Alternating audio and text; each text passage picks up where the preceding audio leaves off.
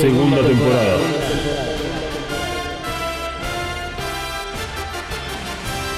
The Reveal Series.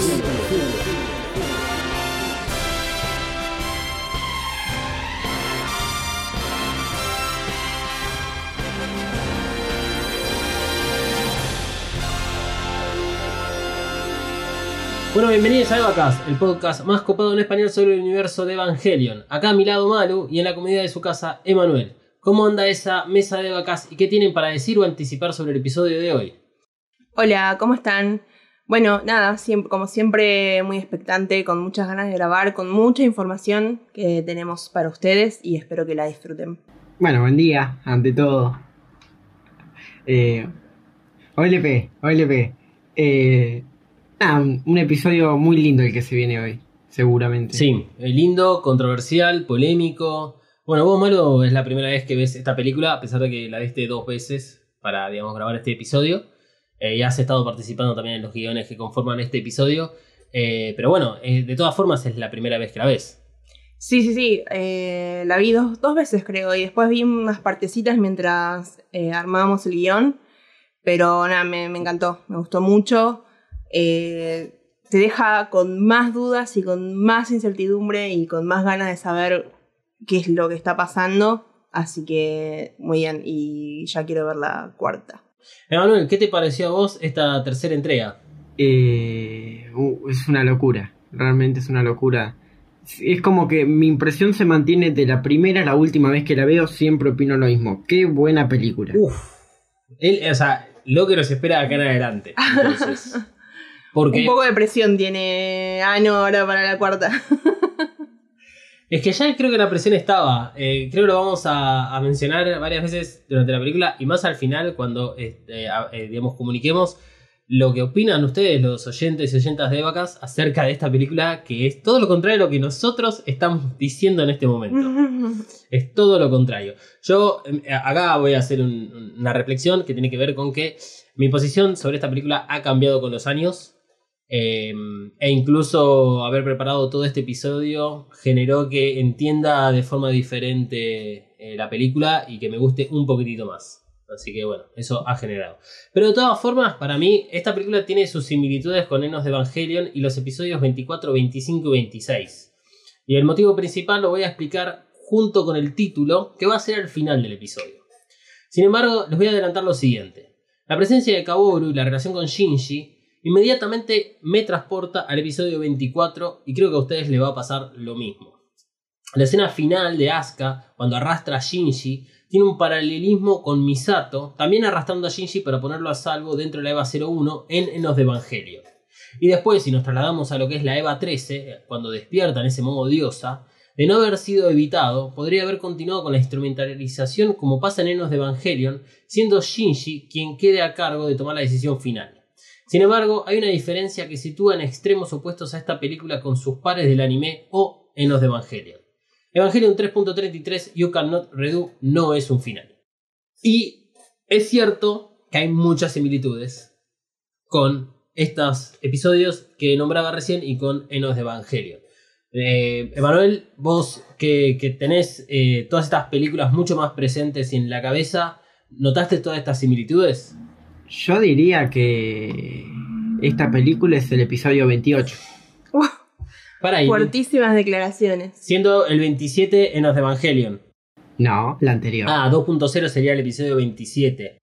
Claro. Y el primero 25-26. Ok, estoy atónito. Ya, ya vamos a hablar de esto en las teorías, entonces. Porque sí, esto es también es la puerta de entrada al episodio de teorías. Eh, el haber hecho esta analogía eh, y mostrarles las similitudes que hay con cosas que ya conocemos es este para, bueno, sí, venderles el episodio que viene de las teorías.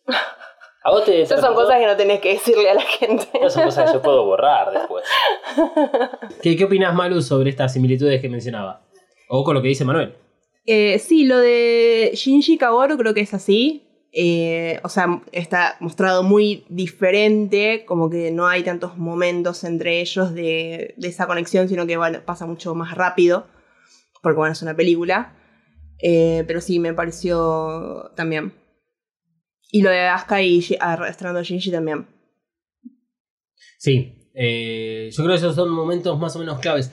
Tal vez el paralelismo, y así terminamos por definir esta parte eh, ahora, antes de meternos en el análisis, eh, no tiene que ver exclusivamente con ciertas escenas o con, eh, ah, Asuka ahora viene a reemplazar a Misato. No, sino en realidad tiene que ver con el personaje de Shinji, porque el único que se ha mantenido constante a la historia que conocemos del anime, que luego deriva en el final también de, de Evangelion, es el personaje de Shinji. Shinji es el único que se mantiene constante con ese tipo de historia. Y el final al cual llega esta película es el mismo Shinji que está a punto de subirse a la EVA 01 en el final de Enos de Evangelion. Entonces e- es, algo muy importante porque viene después de toda la ruptura, digamos, que tiene con Kaoru y con una vez más fallar en lo que tenía propuesto. Antes de comenzar, vamos a, pautar, vamos a presentar una regla de oro. La van a escuchar tanto a mediados del episodio como al final, porque es algo muy importante que es, no sé, es una herramienta que te puede permitir como para entender o mirar con otros ojos esta película.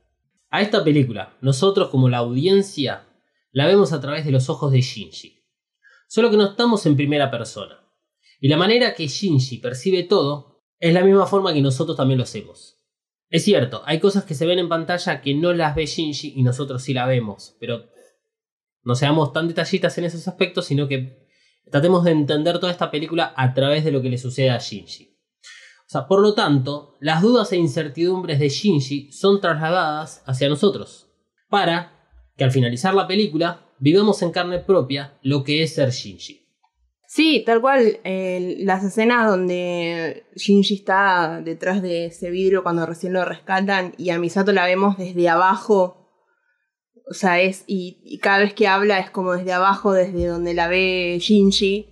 Y eso, o sea, te- sí, te posiciona literalmente en, en su lugar. Me parece que sí. Sí, eh, y, y- también, o sea, específicamente hablando de en qué momento es que nosotros somos Shinji en la película, es básicamente desde que escapa junto con Reikyu, del A Bander, digamos, escapa, y hasta el momento en el cual, bueno, ya la, lo que vendría a ser el cuarto impacto está en curso.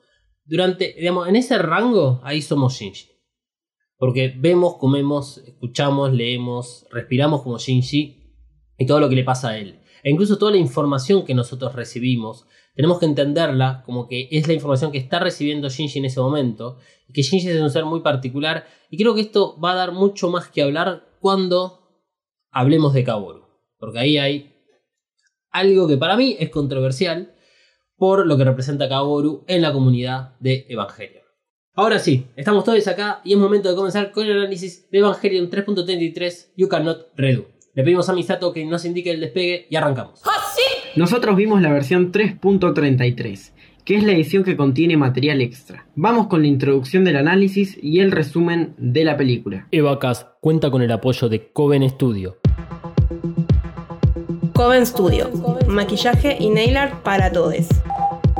Desata tu magia entrando en tiendacoven.empretienda.com.ar. Pedí tus Present Nails personalizadas y recorre la tienda virtual. Como oyente de Eva EvaCast tenés un 10% off en el checkout de tu compra utilizando el código KAORU. Kaoru, Nagisa Kaoru. K-A-W-O-R-U. Kaoru. Visita tiendacoven.empretienda.com.ar y el Instagram arroba coven.estudio.ba. Coven Studio, Made in Hell. La promoción no incluye envío, válida para Argentina. Otra vez Shinji abre los ojos y un techo desconocido le da la bienvenida. Otra vez Shinji despierta entre dispositivos médicos que lo mantienen con vida y lo monitorean. No es casualidad que sus visitas al hospital hayan sido luego de enfrentarse contra un ángel. La primera vez fue al derrotar al cuarto ángel, ocasión que perdió solo el conocimiento, luego de que la EVA 01 se reactivara en modo Berserk. La segunda llegó como a fuerza, porque el grito geométrico del sexto ángel mandó a Shinji a la unidad de cuidados intensivos de alto riesgo durante gran parte de la operación Yashiva. Y el último encuentro con un ángel, el décimo para ser exacto, le requirió a Shinji que se esfuerce un poco más para derrotarlo. Pareciera haber un patrón entre los ángeles y la estadía de Shinji en el hospital. Cuanto más sea el poder de destrucción del ángel, mayor será el daño provocado en Shinji. Porque esta vez, Shinji tardó 14 años en despertar y ver un nuevo techo desconocido. Evacast, segunda temporada, de Reveal Series. Este es un momento clave de la película, y por eso decidí destacarlo. Por lo tanto, voy a poner esto en términos fáciles de entender. Quiero que cierres los ojos, te concentres y recuerdes la peor resaca que hayas tenido. Trata de hacer visible esa noche inolvidable que al otro día te dejó en la penumbra de tu habitación con la cama como único soporte vital. Captura la sensación del momento justo en el que despertás y no entendés dónde estás, cómo llegaste ahí y qué pasó la noche anterior. Es un segundo, pero ese segundo es palpable y real.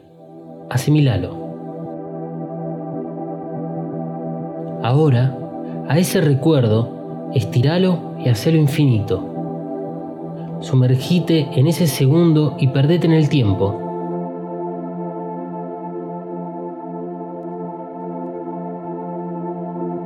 Imagina despertarte y recorriendo tu cuerpo de a poco. Primero notas que la cabeza te duele y los ojos te pesan toneladas. También los brazos y las piernas son pesados. La garganta la tenés áspera como si hubieras comido arena. ¿Qué está pasando? ¿Dónde estás? ¿Qué fue lo último que recordás?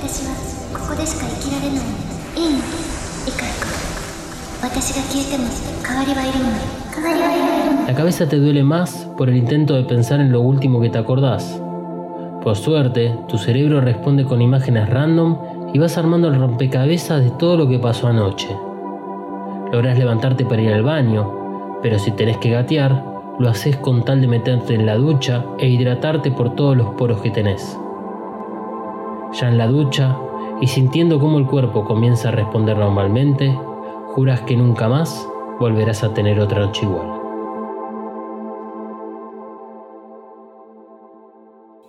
Ahora, abre los ojos y pensá en Shinji que se despierta con tu resaca, pero luego de 14 años. Esto es lo que se supone que tenemos que comprender en cuanto Shinji abre los ojos dentro del AA Vander. Tenemos que entender que Shinji tiene un delay de 14 años, que su último recuerdo es sobre el rescate de Rey 2 dentro del núcleo del décimo ángel, que es prisionero de aquellas personas a las que salvó de la destrucción de Ceruel al regresar a Tokio 3 y a su EVA 01. Tenemos que entender que Shinji no confía en nadie, porque nadie le transmite confianza, y lo tratan como un espécimen de laboratorio. Tenemos que entender que, incluso 14 años después, y luego de todos los avances tecnológicos, la falta de comunicación sigue presente. Porque a las preguntas comprensibles de Shinji le responden con evasivas o respuestas incomprensibles para alguien que estuvo 14 años licuado junto a dos almas y bastante LSL. ¿Es razonable que Shinji corra a los brazos de Rey al escucharla y verla luego que le dijeron que estaba muerta? Sí, claro. Las mismas personas que lo mantuvieron cautivo le pusieron un collar para matarlo y además lo encerraron casi para evitar que Asuka lo mate con sus propias manos. Entonces, Shinji repite el guion y escapa. De esta manera, se está condenando al mismo final. Las decisiones que tomó y tomará no tienen vuelta atrás. Evacast, segunda temporada, de Reveal Series. Ahora sí, Vamos con el resumen faltante, pero 2X. Se levanta el telón y comienza la película, con la operación US, que consiste en rescatar a la EVA 01. Sí, escuchaste bien, porque Asuka y Marie, EVA 02' y EVA 08 respectivamente, fueron lanzadas a la órbita terrestre baja con el objetivo de capturar y asegurar a la EVA 01, que se encuentra confinada en un objeto con forma de cruz. La operación resulta exitosa a pesar de haber encontrado sorpresas. Asuka se ve en la obligación de enfrentar el sistema de defensa de este satélite contenedor de la EVA 01. El sistema de defensa, denominado EVA Mark 04A, es derrotado en conjunto con Marie, quien fue desplegada con un rifle para apoyar desde lejos a la EVA 02'. Superada la primera línea de defensa, Marie debe retirarse del campo de batalla porque estaba perdiendo altitud. Por lo tanto, Asuka, que tiene que capturar el objetivo, queda sin protección y la EVA Mark 04B se despliega. Sin opciones disponibles y rozando la desesperación, Asuka invoca a Shinji, a un Shinji que es parte de la EVA 01 desde la derrota del décimo ángel, el rescate de Rey 2 y el casi tercer impacto. La tumba en forma de cruz se agrieta a un costado, la luz roja intensa se filtra por el agujero y un rayo es disparado en busca del núcleo de la EVA Mark 04B. Lo alcanza, lo destruye y luego la intensidad del rayo rojo disminuye y devela un ojo que se cierra lentamente. La EVA 01 y Shinji están asegurados y listos para ser utilizados por Vile. De un sopetón nos enteramos que desde el final de la segunda peli hasta ahora pasaron 14 años. Todos los personajes, excepto los pilotos, están más viejos. No más Nerv, bienvenido Neo Nerv, atendido por su propio dueño y sus lacayos, Ikari, Fuyusuki, Reikyu y Kaboru. Poder en alemán se dice File, y esta nueva organización alberga a Misato, Risco, Asuka, Mari, Sakura y muchos personajes más. Shinji es sacado de la EVA 01 porque Vile usará como motor principal a la Evangelion, ya que tiene integrado el órgano S2 gracias a la cortesía de Ceruel. El espécimen BM03 es tan peligroso que le ponen un collar para matarlo cuando sea necesario, y la única con el poder de hacerlo es Misato. Misato fríamente le da la bienvenida a Shinji y le explica el significado del DSS Choker. Él es una bomba con patas, es el responsable de todo y no puede pilotar más. Mientras tanto, la EVA Mark 04C o Nemesis Series ataca al AA Vander, la nave insignia de Bill, cuyo motor es la EVA 01. Esta máquina diseñada para matar dioses toma vuelo y presta batalla contra la EVA Mark 04C. Ville triunfa, pero eso era solo una distracción. Mientras Shinji es nuevamente recibido, ahora en su celda por el resto de sus ex compañeros de NERV, la voz de Rey se hace eco en la cabeza del desconcertado Shinji, que encuentra en la huida de la Vander la única respuesta a sus preguntas. Shinji escapa dentro de la EVA Mark 09 junto a Rey, dejando atrás a Misato con el detonador en la mano y a Asuka muy enojada por todo lo que sucedió hace 14 años. Ya en Neoner, Shinji descubre el paso del tiempo efectivamente. Ahora los cuarteles generales están destruidos. Se puede encontrar en cada pasillo los restos de una matanza y ya nada será como era, por más que lo desee con todas sus fuerzas. Dentro de Neoner, Shinji conoce a Kaboru, piloto y pianista. Kaboru es atraído por Shinji inmediatamente, le enseña a tocar el piano a tal punto que se sincroniza perfectamente al cabo de unas sesiones. Kaboru se gana la confianza de Shinji al repararle el reproductor que tenía Rei al morir y que junto a Shinji fueron las únicas dos cosas rescatadas dentro de la EVA 01. Luego le cuenta todo lo sucedido entre que Shinji rescató a Rei 2 y se despertó en el AA Vander. Por último, y a los Jesus, Kaboru se sacrifica por la humanidad e intercambia el DSS Choker con Shinji. La mesa está servida y lista para que lleguen los comensales, por lo tanto, la EVA 13 contenedora de los plugs de Shinji Kaboru y la EVA Mark 09 con Reikyu comienzan a descender hasta la cámara de Lilith. ¿Qué pasó ahí que Lilith está mutilada y casi fusionada con la EVA Mark 06? ¿Por qué hay dos lanzas clavadas? ¿Y por qué el piso está revestido de calaveras? No hay tiempo para preguntas, porque la EVA 02' y la EVA 08 aparecen para evitar que Shinji otra vez se mande una cagada. La EVA 13 despliega su sistema de defensa contra Asuka, mientras Kaboru se queda deliberando sobre las dos lanzas iguales y Shinji da inicio al cuarto impacto. Las lanzas son sacadas, se libera así el doceavo ángel, Reikyu le corta la cabeza, Kaboru se manifiesta como el décimo tercer ángel y el DSS Choker se activa. La EVA 13 absorbe el ángel número 12 y un halo se le aparece en la cabeza. Ikari se despide de Cele, la EVA 13 asciende a los cielos y el AA Vander se la lleva puesta. Kaboru decide sacrificarse y antes de rendirse al DSS Choker se impala con ambas lanzas, dejando solo a Shinji dentro de la EVA 013, todavía en modo diosa. Mari se da cuenta que la única forma de frenar el cuarto impacto es sacando a Shinji de la EVA 13. Shinji es eyectado, la EVA 13 regresa a su color original y se acaba el impacto. La puerta del plug se abre y Shinji es sacado. Así es como Asuka, luego de la batalla, se dirige a un lugar donde pueda ser recogida por Misato, mientras arrastra un acabado Shinji y son seguidos desde lejos por Reikyu. Este es el resumen de la película, así que vayamos por los mejores momentos y las cosas que valen la pena analizar. ¿Todavía no te suscribiste a Evacast? Ay, bueno, no es para tanto. Primero lo primero, redes sociales. Te tiro la primera. ¿Listo? En Twitter. Arroba evacas-pod. Atención que ahí va la otra, ¿eh? En Instagram. Arroba evacas-pod. Listo. Ahora solo te queda buscar Evacas en tu aplicación de podcast favorita y darle al botón de suscripción. Con este pequeño gesto nos ayudas un montón para seguir ofreciendo podcasts de calidad. Estas son las partes de la película que hemos elegido para hablar con detalle o porque nos parecen adecuadas para destacarlas. 1. El título. 2. Álbum de figuritas. 3. Repaso de personajes. 4. La amenaza fantasma. 5. Impactos. 6. Eva Extras. Y 7. ¿Qué necesitamos saber para la próxima película? Sí, y vamos a arrancar hoy con el álbum de figuritas. Y para empezar, con el ángel número 12, que estuvo durmiendo la siesta durante largo tiempo dentro de la Eva Mark 06, debido a la lanza del Omnius. Es activado cuando Shinji retira la lanza y el ángel se manifiesta, primero como una serpiente y luego una forma muy familiar, Rey. Es destruido por la Eva 13 cuando lo absorbe, ya que el ángel había tomado la forma de un feto comprimido. Se desconoce cuándo este ángel apareció y por qué quedó dentro de la Eva Mark 06. Tampoco se sabe el motivo por el cual no lo destruyeron en su momento.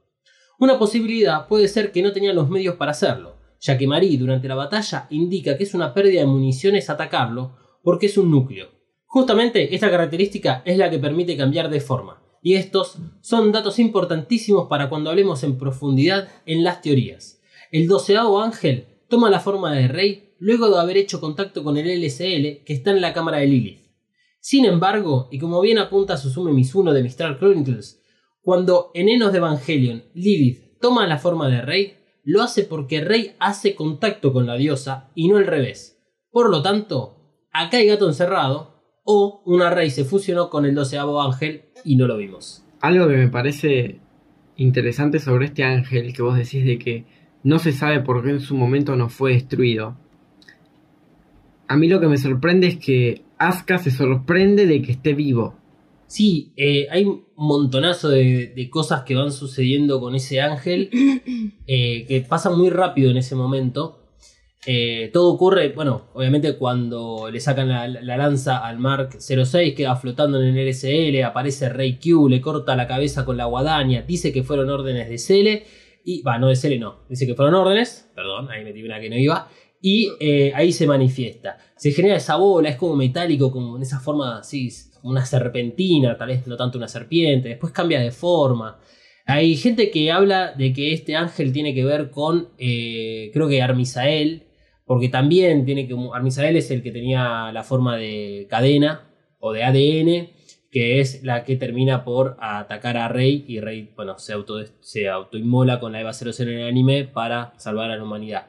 Eh, hay un montonazo de cosas que van sucediendo y como bueno, dice Marí, este ángel es todo núcleo, ya ahí, hasta, esa altura no es la primera vez que escuchamos la palabra todo núcleo y Asuka se sorprende con esta situación, sigue vivo, como vos decías, Emanuel. Eh, es un bardo toda esta parte porque están sucediendo muchas cosas al mismo tiempo. Y por eso es que insistimos con el episodio de teorías, porque Emanuel, que es el experto y me va a bancar en esta, Ah, hay uno, uno podría pensar, pará, ¿de cuántas teorías estamos hablando? Porque ya a esta altura llevan como un millón. No, es que están todas bastante relacionadas con cosas que vamos a ver en este episodio y con las que ya vimos en las películas anteriores. Y están todas más o menos conectadas y como que todos apuntan a más o menos lo mismo. Así que no se asusten, el episodio de teorías no va a ser tan largo, pero eh, va a ser medio enredado. Así que la idea es que nosotros con el análisis que hicimos de las primeras tres películas es que tengan bien en claro, ok, esto es lo que sucede en la película. Y separado, para que ustedes saquen sus propias conclusiones, estas son teorías, esto es lo que podría llegar a haber ocurrido. Porque seamos sinceros, no nos vamos a meter ahora en qué pasó en estos 14 años del salto temporal que tiene esta película, ya que no nos lo muestran. Y no es lo importante. A ver, si no nos lo mostraron es porque claramente no es importante. Ya tenemos los resultados de lo que pasó. ¿Para qué ahondar, digamos, en todo lo que podría haber sucedido? Bueno, ¿a quién le toca abrir eh, su paquete de figuritas? Me toca a mí. En mi paquete me vino una figurita doble cara. ¿Doble cara? De un lado está el primer ángel y del otro lado el decimotercero. ¡Upa! Así como Kaworu, nosotros también nos sorprendimos por este cambio repentino de lugares. Kaworu, como es sabido, es tanto el primer como el último ángel. Cierra perfecta su historia si la comparamos con el anime. Incluso pierde la cabeza en un lugar muy similar, siendo en el anime en el Central Dogma y en esta película solamente un poco más arriba. Se cree que Kaworu quedó encerrado dentro de la EVA Mark XIII, a pesar del aviso a Shinji de que se volverán a encontrar. Claro está que si Shinji llegase a pilotar la EVA 13 en la siguiente película, podría ser que Kaworu se manifestara como lo ha hecho Yui en otras ocasiones. Nada más que decir por ahora. El resto lo hablaremos en el repaso de personajes. Sí, como bien decíamos, vamos a hablar bien, bien, bien de Kaoru en el repaso de personajes. Y en lo que respecta a, bueno, toda la situación de su muerte, creo que lo vamos a estar hablando un poquito más también eh, con respecto al cuarto impacto. Eh, para que quede bien en claro y que no nos vayamos perdiendo. Porque la verdad es que esta re- recategorización de número de ángel pasa a ser como medio una sorpresa. Sí, una sorpresa para todos. Incluso las computadoras o, el sistemita que tienen los EVAs que catalogan los ángeles, cuando aparece el decimosegundo ángel, dice confirmación del doceavo ángel. En cambio, cuando aparece el número 13, dice posible, como que hay algo que no va ahí en el medio. Es que hay muchas cosas que no van ahí en el medio.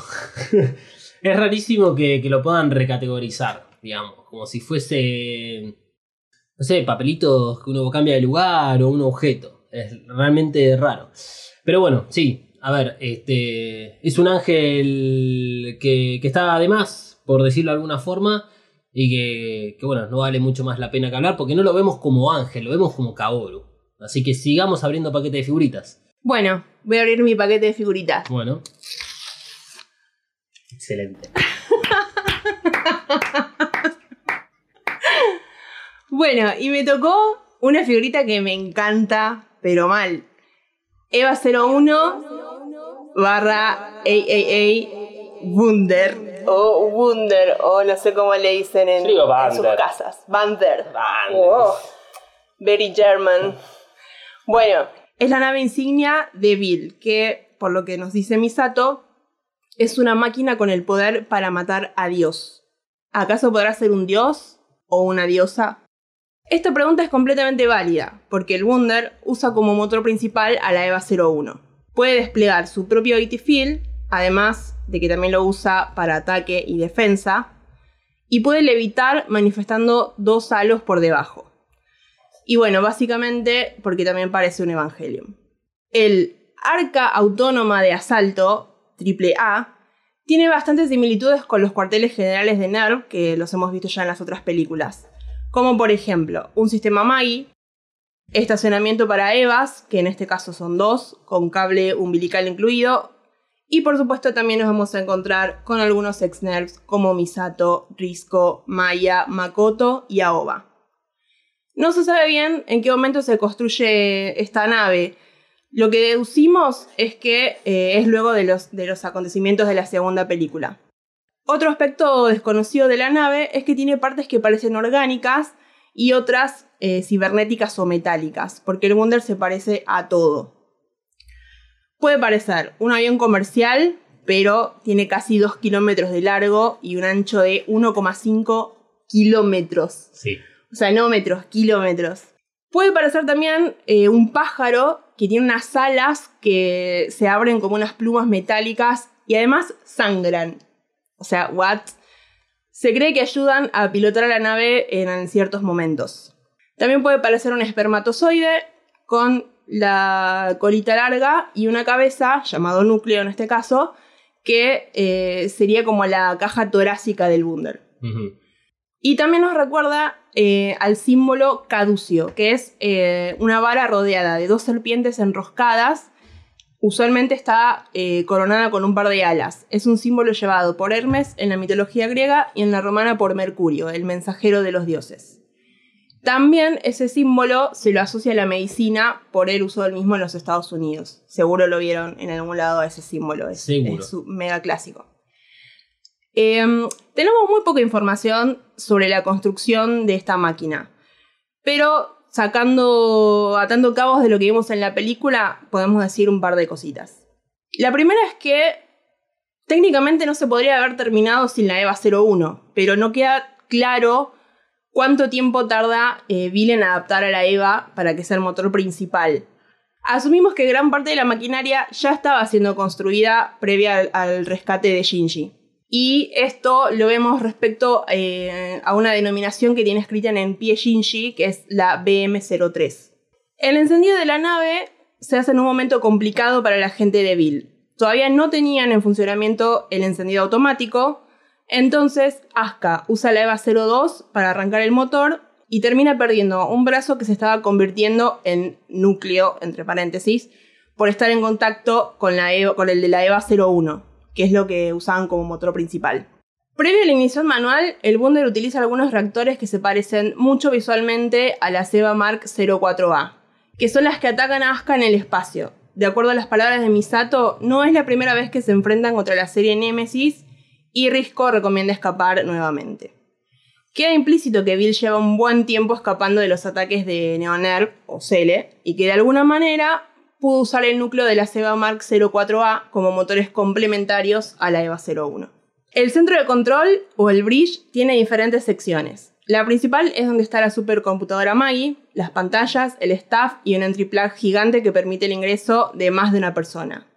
Y probablemente te pasaste la película entera cuestionando cómo es posible si vimos muchas veces los problemas de sincronización entre los pilotos y Evas. Bueno, no hay por qué. No hay explicación sobre esto o si el Wunder utiliza algún programa estilo Dummy System como controlador. El Wunder, una vez activado, toma muchas características conocidas de otras Evas, como por ejemplo el exterior de la cabina, llamado góndola, se parece a un Eva con muchos ojos rojos. Cuando levita arrastra los barcos que le acompañan, y con esto nos podemos dar cuenta realmente del tamaño que tiene en comparación a la flota de barcos. Ya mencionamos los halos, pero me faltaron esas líneas blancas como de luz que son perpendiculares y oblicuas a todas las naves flotando. Por último, es capaz de generar su propio AT Field, usarlo como arma y como forma de propulsión, al igual que la EVA Mark 04A. Durante la batalla contra la EVA 13, el Wunder lo encierra en un AT Field y genera otro campo en los motores traseros para acelerar la nave. Último dato que lo vamos a ampliar bien cuando hablemos de la EVA Mark 09 es que Risco le dice, esa EVA es la verdadera maestra del Wunder. Y parece que tiene razón, porque empieza a infectar la nave desde el exterior. Uf.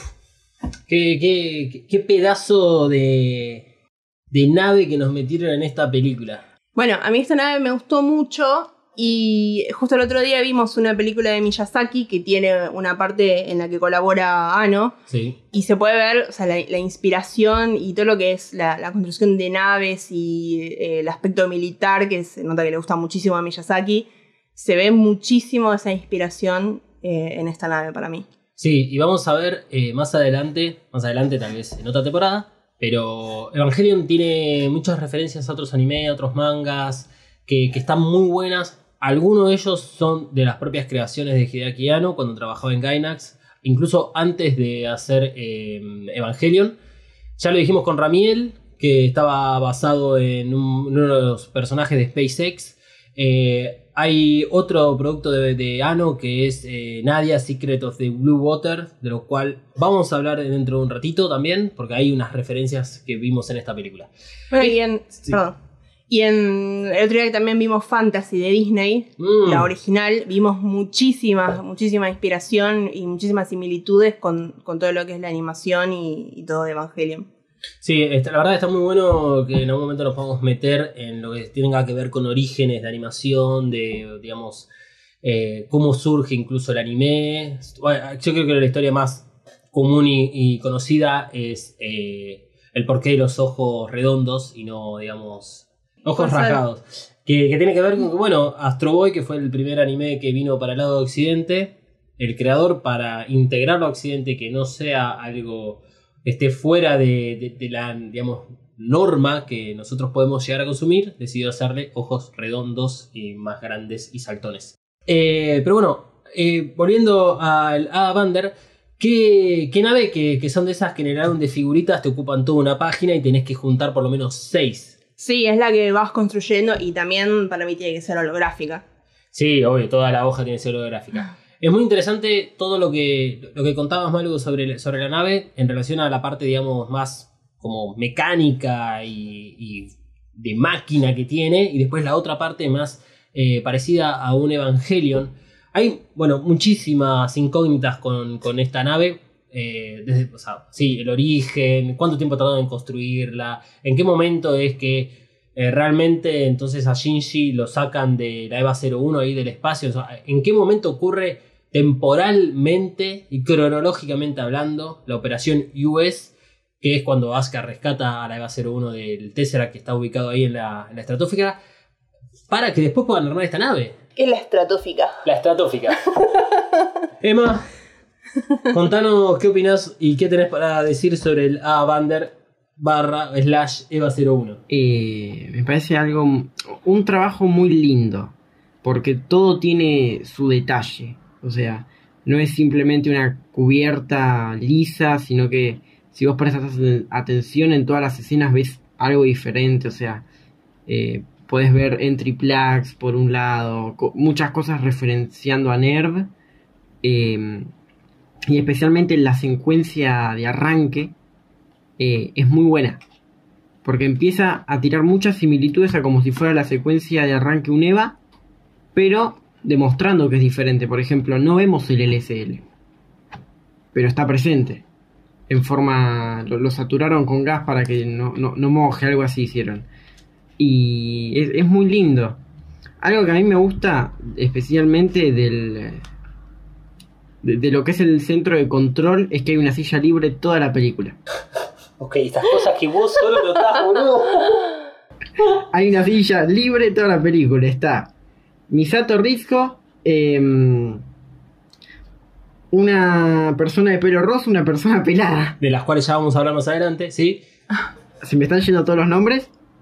Un- creo que son tres personas más.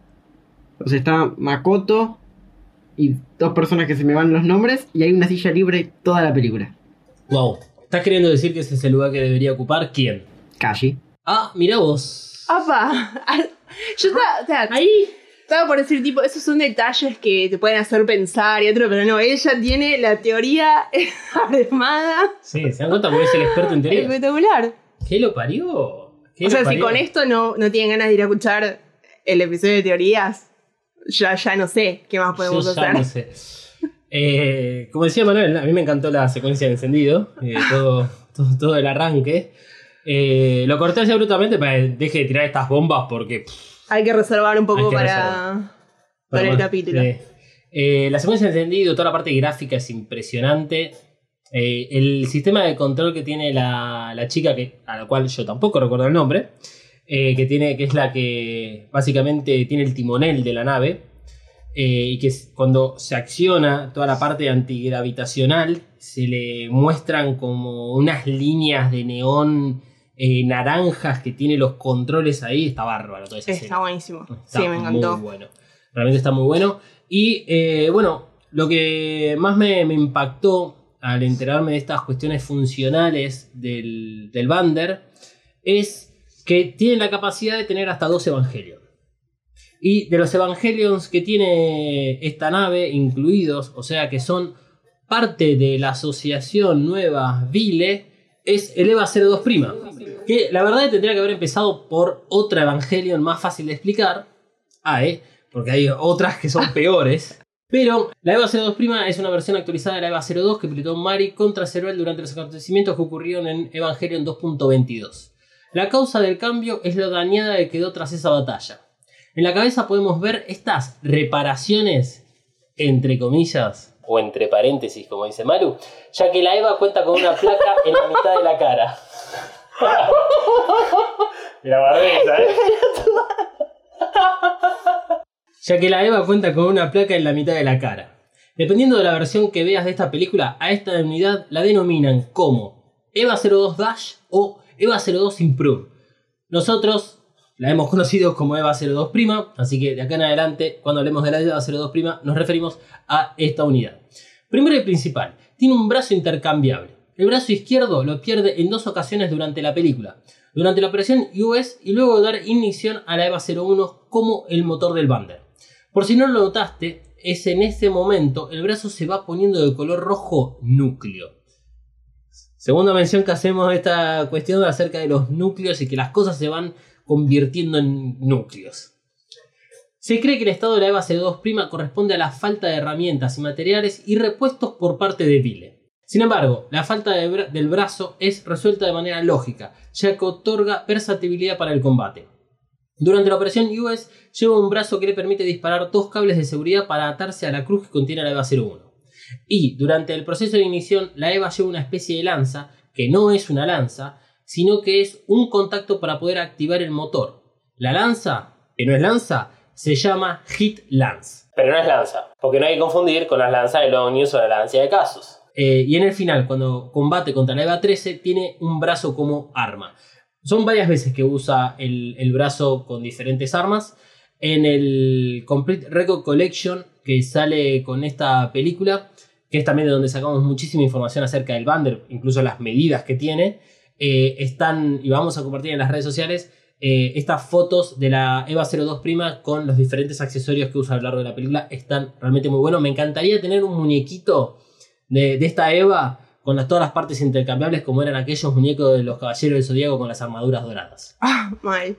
Hablando de la armadura, la que lleva la EVA 02 Prima es propiedad de Vile y le permite cargar sus baterías internas como hace durante la batalla contra la EVA 13. Esto es una novedad, esto es algo nuevo que trae esta película. Además de la ventaja de cargarse on the ground, la armadura le permite iniciar una rutina si la batería interna cae por debajo del 10%. Esta rutina le permite pegar un boost para que la EVA pueda alcanzar la batería de repuesto. Se nota que Vile tiene escasez de motores S2, pero lo resuelven de alguna manera. Otro upgrade es el famoso modo bestia. A través del código 777, Asuka accede a un modo especial donde la EVA 02 Prima adquiere una forma felina y puede rechazar los ataques de la EVA Mark 09. La EVA 02 Prima adquiere así una posición de batalla diferente. No es Berserk, pero casi, porque el modo bestia está creado para que sea una máquina destructora. Le crece una cola que está lastimada o está cortada hacia el final y le salen colmillos que fuerzan los anclajes de la boca hasta romperlos. El cuello se alarga como un Nazgûl y grita de furia. Lamentablemente para Asuka y su unidad, esta tiene que ser sacrificada en pos de la destrucción de la unidad 9. El upgrade que tiene hecho esta unidad es impresionante. Porque eh, viene a presentar un cambio de realidad en lo que son los evangelios. O sea, creo que estamos acostumbrados a la EVA 01 que sí, como que tiene diferentes modos de actuar, pero siempre está en ese formato, mm, específicamente en el reveal, en ese formato antropomórfico. Está parado, dos patas y dos brazos. Incluso cuando adquiere el, órgano S2, la EVA 01 de Ceruel, no es como en el anime que se lo come al estilo bestia, sino que simplemente se lo come, punto. Y ahí se acabó. No hay esta, esta, forma bestial, esta forma felina que, adquiere esta unidad, la EVA 02 Prima. Está muy bueno. Este, realmente es una gran unidad que viene a presentar estas cosas que veníamos eh, marcando sobre Vile y las dificultades que tiene. Vamos a hablar a lo largo de todo este episodio sobre cuáles son las trabas y cosas negativas que tiene esta nueva organización, que se encuentran básicamente desterrados porque no tienen un lugar físico, más allá de que la nave, el Avander, es un lugar físico, es el, el centro de control, es el headquarter de esta nueva asociación, pero aún así eh, están navegando todo el tiempo. Están como nómades. Por más de que tengan una colosal máquina para vivir. Y la EVA 02, cuando decía recién acerca de, este, de esta cuestión de que pudo rechazar a la, mm, los ataques de la EVA Mark 09 cuando bueno, le crece la cabeza, está contaminando a la Bander al final de la película, me hizo acordar muchísimo a Dragon Ball, por cómo trabajaba en esta cuestión de los poderes. ¿Qué les pareció la EVA 02 prima? Eh, me gustó mucho. La verdad que sí, el, aparte se transforma como en gato y con eso ya me tienen compradísima. Y sí. y sí, Emanuel. No, es una nueva Evangelion que creo que tiene mucho protagonismo en esta película. En general, es la que probablemente más vemos. Algo interesante es que en el juego Eva Down, a el modo bestia eh, se lo nomencla como B-Beast, con una B larga delante de bestia. Ok. Es como si fuera una bestia beta. Lado B, una cosa así. Sí, también lo he visto en algunos lugares escrito como modo bestia completa. Bueno, recordemos que el juego que menciona Emanuel, el Eva Down, es un juego para celular eh, en donde uno combate contra ángeles o evas, dependiendo del personaje que elija, y uno puede ir desbloqueando un montonazo de evas y ángeles que no existen hasta el momento, ni en el anime, ni en el manga, ni en en el reveal. Eh, donde, bueno, hay- yo calculo que muchas personas han querido que estos Evas aparezcan o estos ángeles aparezcan en el reveal. Me parece que no va a ser así y que el juego tiene su propia historia también. Eh, la gran mayoría de esos Evas que no, que no son conocidos ni en el anime, ni en el reveal, ni en el manga, corresponden a las novelas gráficas eh, Evangelion Anima. Claro, que es otra de las tantas historias que nos van a quedar por, por hablar más adelante porque Evangelion se ha distribuido por cuanto medio exista, eh, ha distribuido su historia de diferentes formas. La segunda Evangelion que tiene Vile en su poder es la EVA 08, de los cuales podemos decirte que tenemos dos versiones en la película por si no te habías dado cuenta. ¡Ja! La alfa y la beta. La alfa es la versión que usa Marie durante la operación US y como no tiene mucho protagonismo durante esta misión, se pierde un poco la figura de la EVA. Y no notamos tanto esta diferencia entre la alfa y la beta. La versión beta es la que vemos el resto de la película.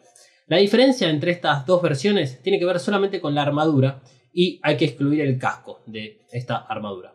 Ambas versiones mantienen las características de esta unidad, el color rosa como el Black Suite de Marie y los ocho ojos verdes, y el casco que termina en tres puntas. Dato que no le importa a nadie, el de la alfa y la beta. Pero bueno, están los Complete Record Collection y ahí sí se ve la diferencia.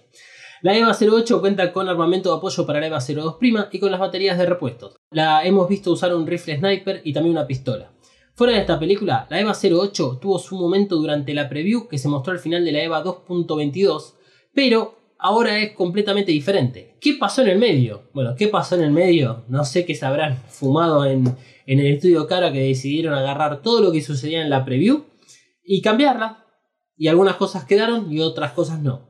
Porque durante la preview a la unidad, o sea, a la EVA 08, la vemos flotando sobre un halo de color violeta. La EVA está boca arriba con los brazos extendidos en forma de cruz y un subtítulo nos da aviso que llegará el piloto de la octava unidad. Si efectivamente la EVA 08 es la que se ve en el preview, tuvo un rediseño del 100% para esta película, ya que el color era negro, o en todo caso un violeta pero muy muy muy oscuro. Y tenía un visor rojo en reemplazo de los ojos, y en vez de un, casco terminado en tres puntas, tenía un cuerno. Se dice por el barrio que en realidad decidieron cambiar el diseño de la EVA 08 al que usa Marie en esta película y a esta que quedó en la preview la, la cambiaron por la EVA 07. Pero no hay pruebas de. Para terminar, la EVA 08 de Marie queda bastante dañada por haber hecho contacto con la EVA 13 y parte del cuerpo se había comenzado a convertir en núcleo. Al final de la película se ve como Bill en una plataforma lleva los restos de la EVA 08 y la cabeza más parte del torso de la EVA 02'. Se desconoce cómo lograron reconstruir la mitad del cuerpo para usarlo en la fusión que vemos en la preview, o sea, la EVA 02 más 08. A ver, ¿cómo? Me dice por cucaracha que se resuelve el primer tráiler de EVA 3.0 más 1.0. ¿Será así? Habrá que esperar cuando hablemos sobre la cuarta película. ¿Qué onda, Mari? ¿Qué onda, Marino? Bueno, sí, vamos a hablar después de Mari, pero ¿qué onda la EVA 08? Es rosa. La, la estoy comprando. ¿Eso, eso ya garpa? Sí. Tiene mucha onda, me gusta el casco con tres puntas. Sí, está bueno. Y lo de los ojos también me encanta. Es una muy buena combinación de colores. Es, es, es muy marí también. Y creo que ayuda a que ganemos un poquitito de mm, simpatía por Marí. Puede ser. La verdad, a mí. Bueno, igual les podemos hablar del personaje. Eh, así que no, nada, voy a reservar mi opinión para ese momento. Algo que a mí me- a mi parecer, punto de vista personal, el EVA que se ve en la preview es el Mark VI. Para mí. Pero en la preview, o sea, vemos al Mark VI descendiendo al Central Dogma. Nos dicen, Eva Mark 06 este, desciende al Central Dogma. Y ah, también después aparece la, eh, este, este nuevo evangelio flotando. Y el, o sea, el subtítulo en japonés dice exactamente que el nuevo piloto de la octava unidad va a llegar. O sea, ahí lo que vemos en la preview es tal cual lo que dice la preview. Lo que pasa es que después cambiaron. Y eso me parece que va a quedar cuando hablemos más que nada de, de- las teorías, a ver cómo logramos enlazar esto que nos muestran en la preview de 2.22, que muy probablemente no tenían en mente en ese momento el salto temporal, o por lo menos no estaba definido exactamente así. Porque hay otras cosas que sucedieron. Esto no, no lo agregamos con el personaje de Marie, porque la verdad es que no tenía mucho, mucho sentido. Lo menciono en este momento.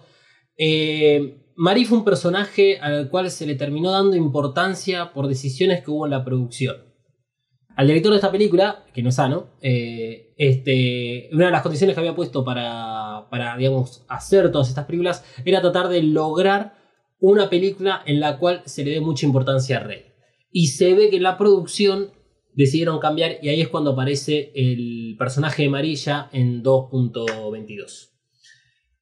Son cosas que van a quedar para futuro, para cuando hablemos de las producciones y vamos a ver cómo que fue evolucionando todo. Yo creo que no importa ahora porque la verdad es que el personaje de María está y es lo que vemos. Así que después hablaremos de todas estas cosas que fueron pasando durante la producción. Este, pero bueno, muchas incógnitas nos van a dejar y seguimos mencionando estas cuestiones de la falta de equipamiento personal, eh, insumos que tiene Vile, porque se ven en la obligación, como vemos en la preview de 3.33, que tienen que reconstruir dos Evangelions y unirlos para poder seguir luchando por sus objetivos. Y como hemos visto en la EVA 02 Prima, ya la EVA 02 Prima tenía un montonazo de cosas, digamos, reparadas así como con parches. Así que veremos si nos cuentan por qué es que Vile no tiene tantos recursos. Y el objetivo de Vile es, bueno, evitar los impactos. ¿Y qué este Evangelion es el que inicia el impacto del día de la fecha?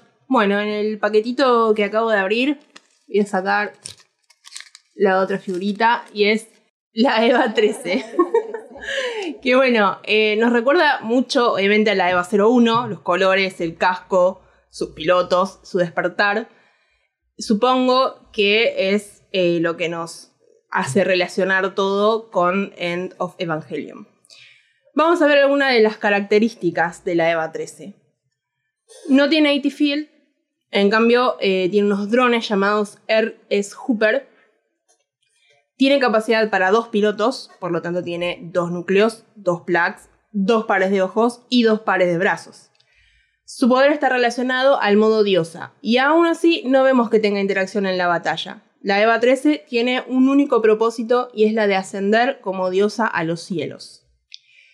Si bien su creación es parte de las teorías, todo parece indicar que es uno de los cuatro Adanes participantes del segundo impacto.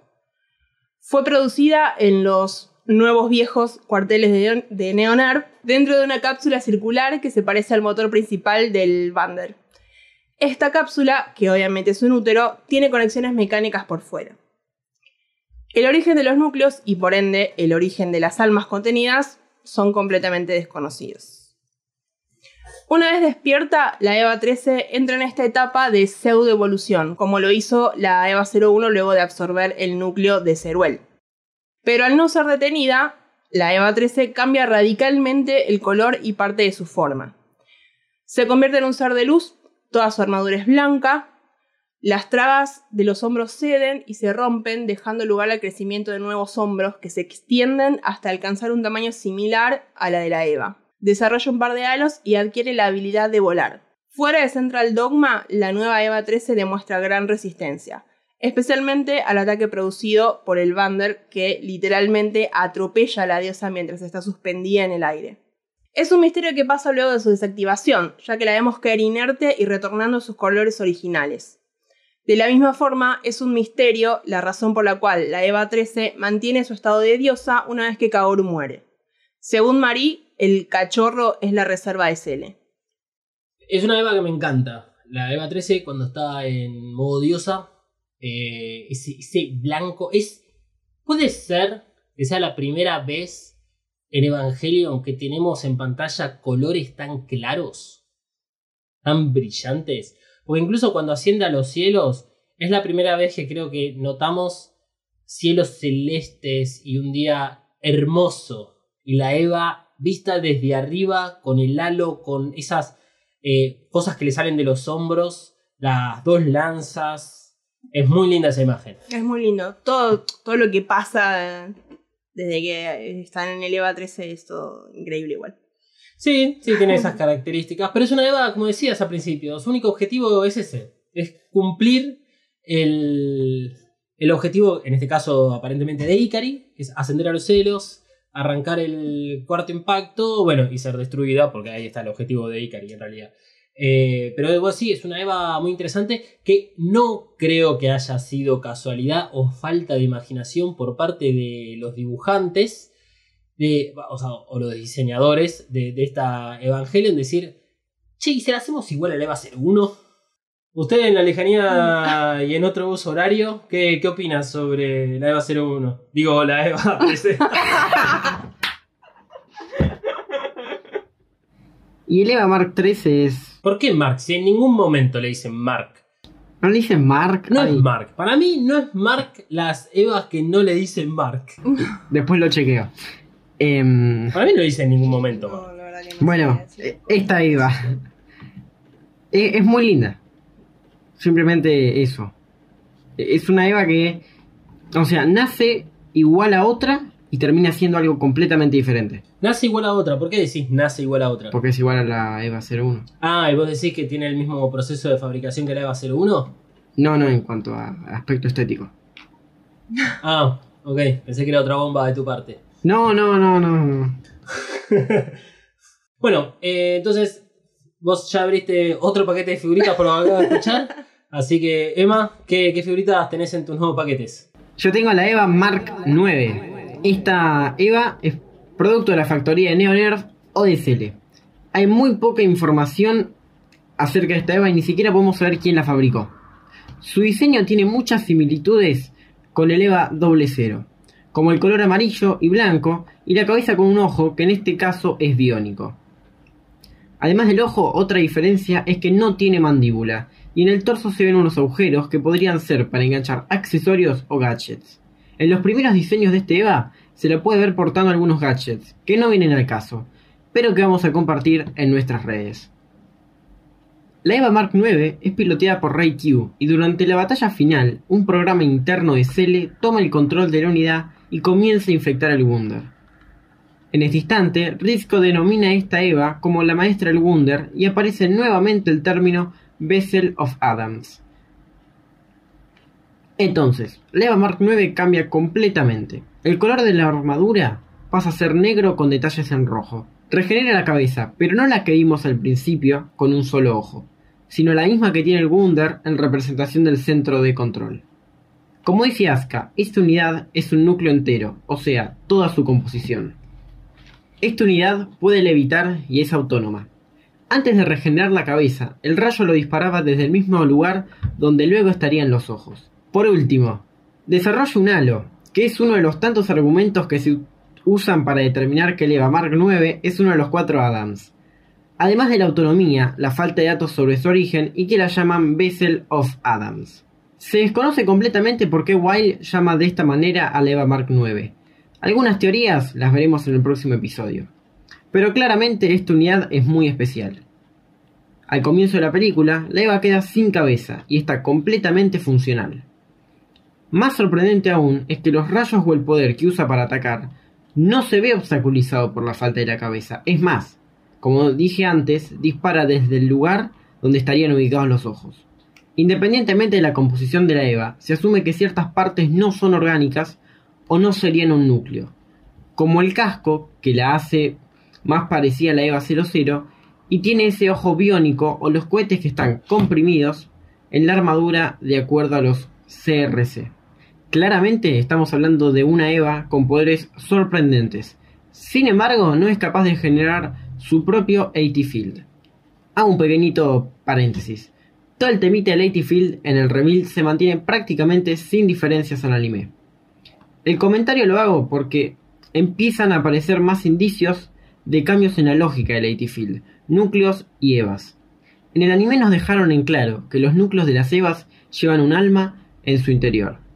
Durante EVA 1.11 nos muestran a Yui encerrada en la EVA 01, y ahora Fuyutsuki le cuenta a Shinji que efectivamente su madre está ahí dentro. Pero el caso de Yui es el único que se muestra.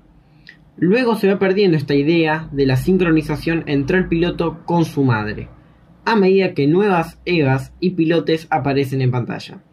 Aunque sabemos que los núcleos son intercambiables entre las diferentes unidades EVA.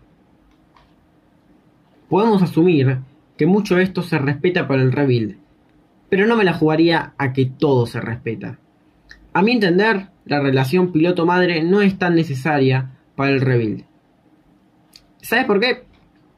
Porque el que despierta a la EVA 01 contra Cervel no fue, no fue Yui, sino Shinji, con ojos rojos. Para ir terminando con esta unidad, está muy bueno el uso de la guadaña.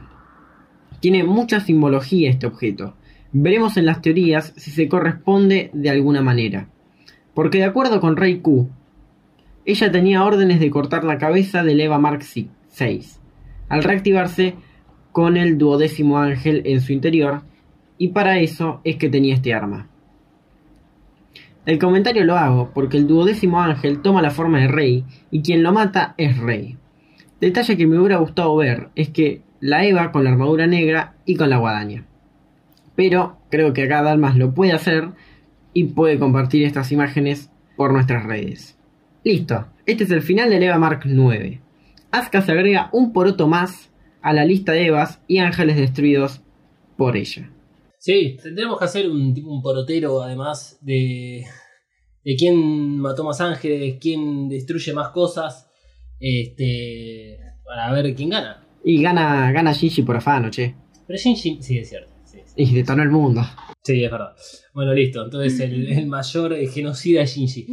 Eh, que Eva que viene a romper un poco mm, ciertas cuestiones que conocíamos y que tomamos por- por sentado sobre todo el origen de los Evangelions. Porque hay, hay algo que vos dijiste, Manuel, que es que esta Eva eh, no puede generar el ATFIL. Y casi seguro por el tema de la autonomía, por mismo las, las cosas que hace, eh, parece ser uno de los cuatro Adanes perdidos en el segundo impacto. Y cuando Malo estaba hablando sobre eh, la EVA 13, también dijo que no podía generar un etifil, razón por la cual usa unos drones en forma de protección. Entonces, se puede dar que eh, los Adanes del segundo impacto no, no sean capaces de generar etifil. Entonces, ahí tenemos este, la primera pista como para buscar qué Evangelion es un Adán. O es que en realidad sí los Adanes generan Field, pero bueno, hay procesos humanos en el medio como extraer almas, y cambiar cuerpos, hacer clones y qué sé yo, que terminarían generando que no puedan utilizar su propio Field. Todo esto en el episodio de teorías. ¡Ja! Pero bueno, muy linda la, la Eva Mark 09. Tal vez no es de mis preferidas, sí cuando cambia de color, cuando tiene la, la armadura negra, ahí es como la, la Eva la 03 que es infectado por Bardiel, está muy lindo y me gusta mucho más creo que la, la Eva Mark 09 con armadura negra. Y como decía Manuel, sí, puedo mostrar estas fotos que están en el Complete Record Collection, donde está el diseño de la Eva negra con la guadaña en la mano, como si fuese verdaderamente la representación de la muerte. Y por eso creemos que hay una especie de mm, analogía, porque realmente a esta altura con, Evangelion eh, es es fácil entender que cualquier cosa que ponen en pantalla es porque tiene una explicación detrás y es porque tiene un uso específico. Y agregarle a la guadaña a esta unidad como arma, cuando hemos visto que tienen infinidad de posibilidades, especialmente en esta película, con el uso de este, bueno, brazos intercambiables en el caso de la base 2 prima, el uso de los safety field como directamente arma y encima una unidad que dispara rayos poderosísimos de los ojos le hace una guadaña. Bueno, veremos si estamos sobreanalizando o, este, o no. Pero son esas cositas que están lindas para, para mostrar y que, bueno, son para vender muñequitos, como me gusta decir a mí. Bueno, entonces pasemos a las EVA Mark 04 series. Me interesa comenzar con estas aclaraciones antes de meternos de lleno en estas nuevas EVAs. Así como lo mencionamos con la EVA Mark 049, hay una mezcla robótica o biónica con cosas orgánicas y con esto de los núcleos. Sí, es esto básicamente una EVA, pero vamos a abrir un poco más la cabeza para analizar estas nuevas unidades. El proceso de creación de una EVA que nosotros conocemos parece llevar años. Esto es clonar de Lilith o de Adán y hacer crecer al clon. Mismo creo que tiene que ver el proceso que no se ve, pero que podemos entender que sufrió la EVA 13 para esta película. De acuerdo a EVA 2.22, el proceso de creación de la EVA Mark 06 nos dicen que es diferente. O sea, que hay otro método. Por lo tanto, acá ya podemos decir que hay dos métodos diferentes. Y ahora, con estas nuevas Evangelion, nos presentan un tercer método de creación. Más que nada porque no son antropomórficas. También en EVA 2.22 vimos que Cele estuvo realizando pruebas con el tercer ángel en Bethany Base. No se sabe con seguridad qué pruebas hizo, pero tal vez quiso crear un híbrido, ya que ese ángel tenía colgado un entry plan. Durante la batalla del EVA 01 contra Saquiel en EVA 1.11, desde el centro de control se detecta como patrón azul tipo asterisco asterisco A a la EVA 01. Sí, un patrón relacionado con los ángeles, pero en una EVA. Y en el episodio dedicado a la primera película dijimos que lo veríamos más adelante y que nos ayudaba a entender o cuestionar mejor el origen de las EVAs. Por lo tanto ahora podemos entender un poquito mejor esto de los patrones, porque la EVA Mark 04 Series también presenta un patrón cercano al azul. De acuerdo a lo visto en pantalla, parece haber una cantidad limitada de EVA Mark 04 Series. Vile es atacado por esta serie, pero no en gran cantidad. Y se sabe que para EVA 3.0 más 1.0, Vile se las verá contra miles de nuevas Mark 04 series. Todo esto aparece en los trailers y en los teasers. Así que no vamos a, a hablar de esas unidades que aparecen en el teaser, sino que vamos a hablar de las tres que vemos en esta película. Estas aclaraciones decidimos hacerlas para justamente hacer énfasis en que ya los métodos de producción han cambiado. Y tal vez en algún punto podemos llegar a relacionarlos eh, en Enos de Evangelion, cuando aparecen las figuras de las arpías, de esas Evas que son las que hacen mierda a. Esas, esas Evas habían sido originalmente pensadas como las Evas de producción masiva. O sea, en algún punto de la historia, Cele o Ner logran hacer una producción en masa de todas las Evangelions basándose en alguna en particular. Pero este concepto de producción en serie lo llevan a otro, a otro nivel. Porque en las escenas que tenemos de Neoner, de los headquarters, eh, podemos ver de que hay como una cadena de producción, una, como si fuese una mega fábrica, donde hay brazos, hay partes de la ceba. Así que da la impresión de que todas estas EVAs, las, las que se conocen como la, la serie 4, son creadas de una forma completamente diferente a la que conocemos y en masa. Por lo tanto, vamos a ir con la primera EVA, la EVA Mark 04A. Esta EVA es una composición de dos evangelios, porque tiene dos núcleos, dos sombreras, cuatro patas que las usa de a. El símbolo que tiene en la parte superior está compuesto de dos EVAs, de color gris claro, que parecen estar unidos por la cintura. Cada Eva en el símbolo tiene los brazos extendidos y unidos con el otro. En el centro de cada torso el número 4 aparece visiblemente. Todas estas partes forman al bicho que parece un plato redondo con patas largas terminadas en punta, o como alguien de Badix indica, se parece a un bacteriógrafo, que es una especie de virus muy parecido a la Eva Marcelo 4A, a la cual después vamos a estar haciendo la comparación en nuestras redes sociales. Se ve que Neoner estuvo laburando lindo durante estos 14 años porque desarrollaron estas nuevas armas, que para generar mayor sorpresa pueden ser alojadas en diferentes lugares hasta que se activan y terminan funcionando como un gran sistema de defensa. Esta Mark 04A es la primera defensa que tiene la tumba de la EVA 01 en el espacio. Se activa durante la operación US y ataca a Asuka rápidamente usando técnicas similares a la de Los Ángeles. AT Field como propulsor. Luego, esta tecnología claramente la aplicaría al Bander. Generación de un anti-AT field cuando gira sus patas. Estas patas pueden girar libremente 360 grados. Y mientras patea con estas patas, cada una de ellas va abriendo el AT field al cual quiere penetrar. De esta forma es que rompe y penetra los AT fields. Cuenta con un sistema de misiles ubicados entre las piernas que los usa para atacar a la EVA 02 prima. La velocidad para trasladarse por el espacio, sus acciones rápidas y el poder de ataque hace una EVA increíble. Sin embargo, es re débil, ya que Marie desde lejos acaba fácilmente con ellas usando un solo tiro. Ya lo mencionamos, Pile parece tener estos Bander como sistema energético. Se desconoce cómo lograron obtener esta tecnología, ya que las EVA Mark 04A, por lo visto en pantalla, explotan luego de ser destruidas, a diferencia de sus otras versiones. Versión como la EVA Mark 04B. Vemos una sola en pantalla y es la guardia cárcel de la EVA 01 en el espacio se activa en cuanto la EVA 02' pisa la tumba en forma de cruz. La EVA Mark 04B se abre y despliega cuatro cintas metálicas que se extienden abarcando un área muy grande, incluyendo a la tumba y a la EVA 02'. El núcleo está en un disco similar a la EVA Mark 4A que sale disparado por una de las cintas y por un momentito podemos ver el logo de Neoner grabado sobre él. Usa la luz del sol como forma de ataque. Aparentemente las cintas metálicas almacenan la luz que luego la direccionan en forma de rayo como ataque. Este método trae muchísimos recuerdos de Arael, ese ángel que violó mentalmente a Asuka.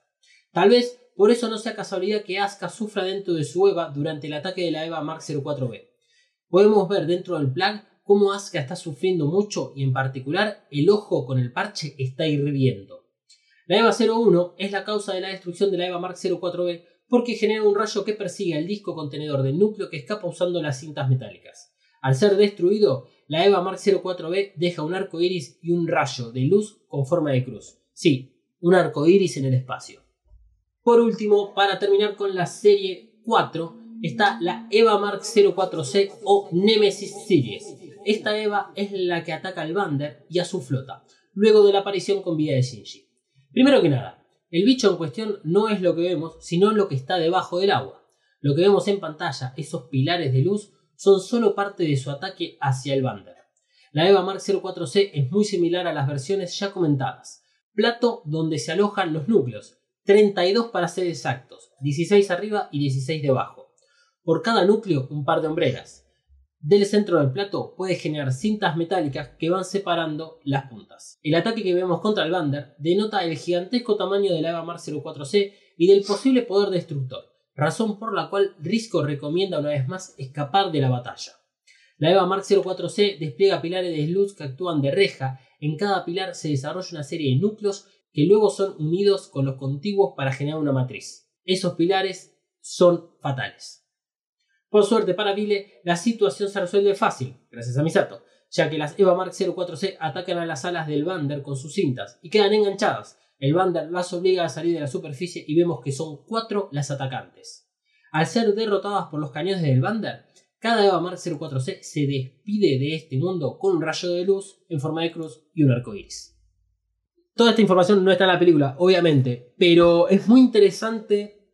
Creo que para entender ahora sí la siguiente película, EVA 3.0 más 1.0, el origen de estas EVAs series, que, bueno, como le indica la palabra, sí, parecen ser evangelios hechos eh, en una fábrica, mega fábrica para Nachio, que este, están creadas en, masivamente. Quisiera ver un mega fábricas de, De Neonerv. de Neonerv. Bueno, en el capítulo anterior eh, estábamos, hicimos un spot publicitario para NERV, cuando hablamos de, de los headquarters, este, acerca de, bueno, digamos, qué empresa que es NERV, ¿no? Increíble. Increíble. Eh, me parece que, bueno, sí, es, es una de las cosas que, que van conectando Enos de Evangelion, como decía antes, respecto a lo de las arpías, las EVAs en serie, las, la producción eh, masiva que va teniendo Evangelion. Creo que la única incógnita que Emanuel nos dirá si podrá ser resuelta o no en el episodio de teorías es entonces si estas EVAs están hechas con otras EVAs, ¿de dónde salen las EVAs? Hay muchas cebas en el asunto. Hay muchas EVAs en el asunto. Bueno, no esclareció para nada. Vos decías. ¿Qué fue primero? Ah, el huevo de la gallina. El huevo o la gallina. Bueno, hay, hay algo que tal vez eh, como de conexión eh, se puede llegar a, a decir sobre las fallas del infinito, que es lo único que nos podría llegar a arrimar el bochín a pensar en que NERV está usando esas figuras que vemos a lo largo de todo Tokyo 3, lo que está también ahí en Central Dogma eh, y en, en el área de Maggie, en los headquarters de NeoNERV, que son todas esas EVAs que le faltan la cabeza. A esas se le llaman fallas del infinito y ya hablaremos de eso cuando hablemos del tercer impacto. Es lo único que se me ocurre, pero es interesante que este, esta historia, esta nueva historia, el reveal, eh, siga integrando máximas cosas. Creo que en algún punto de una forma orgánica, a pesar de que no nos explican el origen. Y creo que es algo que vamos a tener que entender todos. Basta de, de- de- de entender de dónde salen las cosas. Las cosas están y punto. A, ver, creo que hemos nacido también con, esa ideología. Uno nace y no sabe todo. Va aprendiendo, va descubriendo y después tal vez se entera de dónde vienen las cosas. Sí, bueno, lo- los mismos personajes es- no, no, no están todo el tiempo preguntándose, ah, pero ¿qué hicieron primero? ¿Por qué hicieron esto? ¿Qué, ¿Cómo lo hicieron? Claro. No, es, bueno, loco, apareció esto, hay que pelear y listo. Y sí, sí, en todo caso capturar una y hacer ingeniería a la inversa.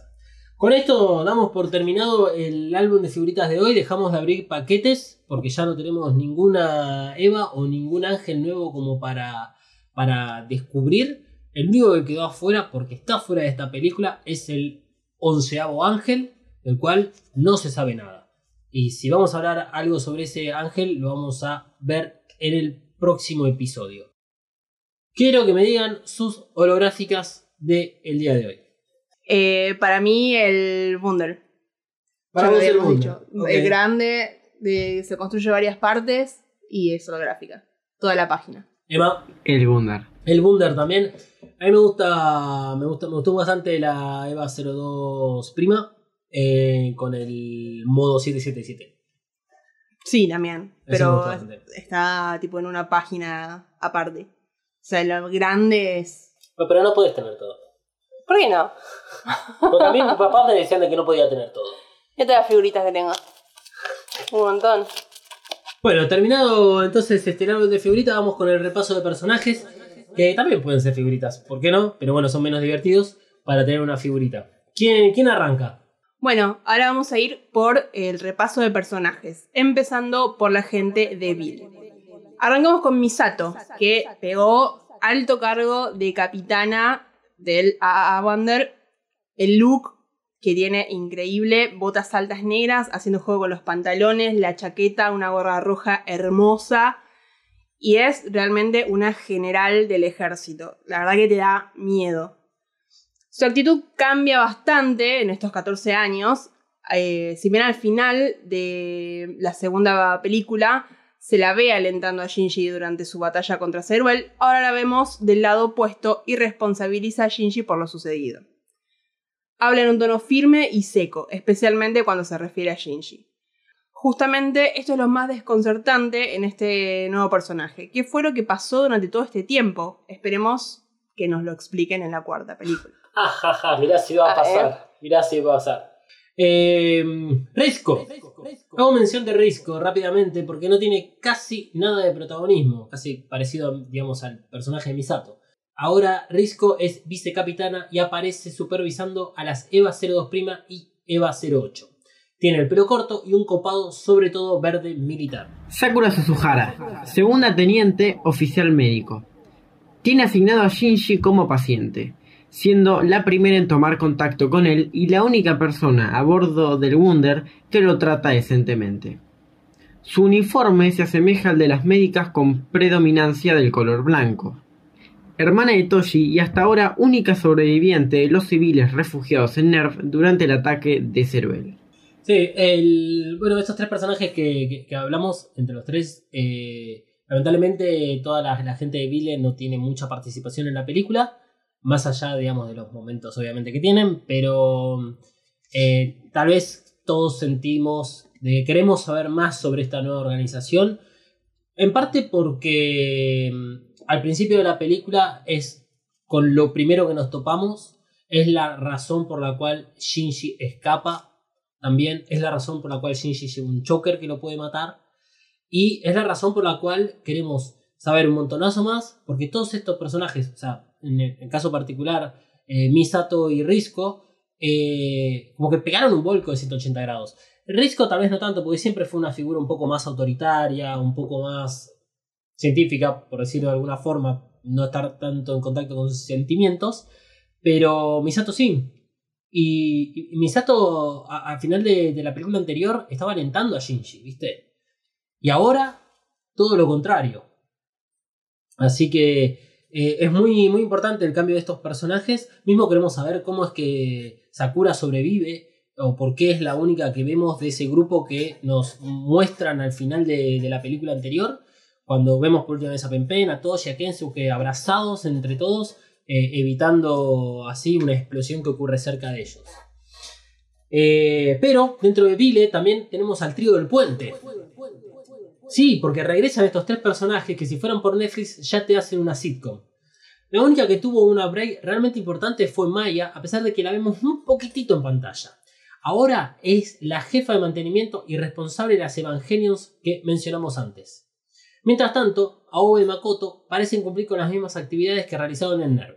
Este trío utiliza el mismo tipo de uniforme que el resto de la tripulación del Bander, pero con diferentes colores. El uniforme de Maya predomina el color rojo o marrón, mientras que el de Aoba y Makoto predomina el color azul. El resto de la tripulación del Bander son estos nuevos personajes de los cuales no nos acordábamos el nombre antes, así que vamos de a uno. Koji Takao es el pelado. Aparece como ingeniero de la nave y controla la secuencia de activación de los motores. Por un comentario que tira, pareciera haber conocido o fue amigo de Kaji. El verde militar predomina en su uniforme. Hideki Tama está asignado a la parte de ingeniería y se lo ve con varios manuales técnicos. Trabaja en conjunto con Takao y comparten el mismo estilo de uniforme. La chica morocha, Sumire Nagara, es timonel del Bander y de los barcos cuando la nave toma vuelo. Su uniforme es el único que tiene más de dos colores y se diferencia del resto del staff, azules, verdes y rojos. Y por último, Midori Kitakami es la chica rosa por su pelo y por su uniforme. Está asignada a monitorear el sonar y el radar de la nave. Estos cuatro nuevos personajes comparten su falta de experiencia. Cada uno demuestra su cualidad de principiante, sea como Tama y sus manuales, o como Kitakami, que tiene el panel lleno de notas sueltas y sticky notes. Por algún motivo no explicado en esta película, Vile debió contar con personal no entrenado o personal civil para ocupar puestos relevantes en la operación del Bander. Sin embargo, se puede observar que gran parte del funcionamiento de la nave es automático y no requiere de tanto personal. Ahí es donde Maya gana protagonismo, que es donde vemos que está puteando a los civiles y los menciona como civiles en el proceso de ignición del A-Bander. Así que esta es la, tripulación que tiene, por lo menos la tripulación no, no entrenada o tripulación de civil que tiene el Bander. Yo creo que acá un poco más la incógnita y un poco anticipándonos a, a lo que vamos a hablar más adelante en los próximos episodios, en los teasers estos personajes aparecen un poco más. Los teasers de la cuarta película. Pero es interesante la mención de Kashi. Opa. Opa. El siguiente personaje de Wild es Mari. En el episodio anterior de EvaCast hicimos la introducción a este personaje. Así que solo nos queda por agregar un poco más de información vista en la película, la provista en los storyboards y en la documentación adicional. El nombre completo, Mari Makinami Illustrious, pilota el Evangelion Unidad 8, su función en combate, a pesar de las habilidades que sabemos que tiene, es secundaria. Apoya a Asuka desde lejos con un sniper durante toda la película. Durante la batalla final contra la EVA Unidad 13, Mari asiste baterías de repuesto a la EVA 02 Prima. Hablando de Asuka, su relación con ella es rara. Se tratan mal mutuamente, pero de forma juguetona. Se refiere a Asuka como la princesa. El plug suite que utiliza es similar al usado en el final de la segunda película, de color rosa, pero con el número 8 en la espalda. El único cambio estético para ella son los nuevos anteojos con forma rectangular. Intentar saber más sobre Mari es complejo, no solo porque no hay mayor información, sino que tiene un comportamiento muy diferente a los otros pilotes. Durante el despertar de la EVA Unidad 13, ella reconoce que ese EVA es una sobreviviente de Adán, o sea, uno de los cuatro involucrados en el segundo impacto. Y también dice que la Rey original era mucho más agradable que Rey Q. Tres cosas más que serán ampliadas en conjunto con otras teorías. El paso de los años no la afectó y podría decirse que ella también sufre de la maldición de la Eva. Foyutsky le entrega a Shinji una foto, la única foto de su madre. En la imagen se puede ver otras personas, además de Yui y Shinji, la otra mujer tiene un parecido con Mari y con Asuka. Su desarrollo de personaje durante la producción de esta película y también de la anterior generó algunos roces entre Hidekai Anno y el director Surumaki. Nada grave, pero de esto hablaremos más adelante. Claro, esto es lo que yo decía antes este, sobre las decisiones que se tornaron alrededor de este personaje. Em, a, mí no me disgusta Mari. O sea, a mucha gente no le, no le cabe ninguna. No sé por qué. Me gustaría escuchar eh, la opinión de, esas personas que mucho simpatía no le tiene a Marí. parece que eh, en algún punto necesitaban tener otro personaje. Si la historia era nueva, si la historia era diferente, tener otro personaje es, algo para justamente representar eso y que tenga cierto protagonismo. Lo bueno es que no es protagonista y justamente es un personaje hiper secundario que hasta incluso en sus acciones son secundarias. Ella casi que no combate, asiste a Asuka todo el tiempo. Y creo que eso, por lo menos a mí, me genera cierta simpatía por parte de ella. A mí no, a mí no me genera disconformidad, podría decirse. Eh, lo que me pasa es que como que me hace ruido, o sea, no la puedo encajar dentro de los otros pilotos porque como que es más alta, es diferente, es medio molesta porque está como eh, cantando y todo el tiempo, o sea, decís, Es que es alegre. claro, eso es lo raro. Es, es un personaje que le, le- le aporta alegría la- en- en- cuando aparece en las películas. No importa qué tan mal la sea la situación. Sí, eso es lo que termina desentonando en tanta depresión y, y oscuridad. Pero que tampoco la hay. O sea, sí. Pero fíjate que los momentos que aparece As, eh, Marie son los momentos de acción. Donde los momentos de depresión y todo eso están un poco en segundo plano. Eh, no, no, interviene para cambiar el clima generado. Eh, cuando ella está cantando, es al principio de la película, dentro de, su unidad, a la espera, digamos, de las órdenes para poder efectuar, digamos, los disparos en tal caso de que haya que efectuar disparos. Después lo mismo cuando está este, atenta a las indicaciones que le dé Asuka al final de la película. No es mucho más que eso. Y en algún punto termina siendo un personaje que se parece muchísimo a personas que hoy en día, digamos, recorren la Tierra. O sea, personas que tal vez son más irónicas, eh, que se toman todo con más humor, porque en vez de caer en la típica depresión o que está todo mal, bueno, me lo tomo con humor y jodo sobre eso. También es una forma de superar ciertos eh, problemas existenciales que tenemos cada uno. Es como Chandler. No es como Chandler, pero en este caso viene a ser ese, o sea, la persona que se defiende con humor. Vendría a ser Ivana Nadal, digamos. Ok. Eh, no, no la sigo en redes a, a Marí para saber si está recomendando este que con amor el COVID se soluciona. Gente, hay gente muy mal en este mundo. Algo que comentó Malu es que Mari canta. Sí, ¿Alguno se preguntó qué canta? eh, alguna vez supe que era lo que cantaba. ¿Tenés ahí qué es lo qué es la canción que, que está al principio? Al principio de la película pasada, canta La Marcha de los 365 Pasos. Y en esta película, nuevamente al principio, canta una canción llamada Hitoriya Naino, em, que vendría a ser algo así como Ya no estoy solo, que esta canción es de Mari Amachi. Lo curioso es que ambas canciones se ubican en la misma en el mismo tiempo, es decir, de finales de los 60 y principios de los 70. Ok.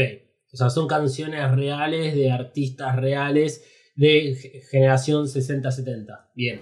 Exacto. Está bien, entiendo, entiendo qué quieres decir con eso. Eh, me parece que tiene que ver con lo que decíamos en la película pasada sobre Marie, cuando hablamos muy poco sobre ese personaje, porque lo íbamos a hablar, digamos, en esta película, eh, que creemos que es una persona más grande. Eh, así que veremos, veremos qué trae la próxima película sobre este personaje. A ver si efectivamente gana un poco más de protagonismo o va a seguir en un papel secundario sin que sepamos su origen o identidad real. También me molesta que tenga anteojos. Porque los otros no tienen anteojos. Más que, na- más que nada para pelear y eso, tipo, ponete de contacto. No puedes tener, es un peligro que tengas anteojos. Pero la EVA 08, no capas, no anteojos. no capas es correcto. Pero la EVA 08 no tiene anteojos, la tiene ella. Yo nunca dije que la No, está bien, pero puede pelear tranquilamente si está dentro de un evangelio. Bueno, pero si sabes que se le rompe y le entra un vidrio en el ojo. No se es un peligro. Perdón. Eh, bueno, yo voy a hablar de Asuka. Lo que más sobresale de, esta Asuka, de esta película, además de que sigue teniendo el mismo cuerpo después de 14 años, es su relación con los gatos. Y cuando Almas me propuso bueno, armar este perfil, una de las cosas que me dijo que había que tener en cuenta era eh, esta fascinación con los gatos. Pero yo ya lo había notado, no me llamó para nada la atención porque ¿quién no ama a los gatos? Pero más adelante en la película vemos que es un poco más intenso esto. Le crecen colmillos, le brillan los ojos, como a los gatos en la oscuridad. Es lo, lo relacioné con eso. Su Eva se transforma en un gato, que ya bueno, lo hablamos. Entonces, acá hay algo más. Pero no encontré mucha información que aclare por qué pasa todo esto. No sé si ustedes tienen No, simplemente es como un nuevo diseño. Em, pero los diseños están así, incluso el gorro que tiene, Sí, que decías, eh, también están los diseños, ese gorro lo quiero tener ya, con los pines también. No sé, no sé, porque em, incluso el, em, el casco que usa Marie, no sé, casi ni se la ve, pero Marie, eso está en los Complete Record Collection, Marie también tiene un casco en, durante la operación US, como un casco espacial, que también tiene como una forma medio gatuna. No sabemos por qué pasan estas cosas, pero son lindas, porque la verdad es que como que integran ciertas cuestiones que van sucediendo, viste, en la cultura pop y la integran para generar muchísima más empatía y bueno, que queramos obtener todas estas cosas. bueno, eh, ahora Asuka pertenece a Bill, como una de sus pilotos. Como mencionamos antes, sigue pareciendo de 14 años. Ella misma dice que se debe a la maldición de la Eva, aunque no sabemos exactamente qué significa esto. ¿Puede ser exposición prolongada al LSL? No se sabe. Pero parece ser algo que afecta a todos los pilotos, aunque las causas pueden ser variadas según lo que estuve averiguando. Pero fuera de esto, la vemos como una persona mucho más madura, aunque igualmente arrogante, pero no la vemos haciendo los berrinches como en las películas anteriores.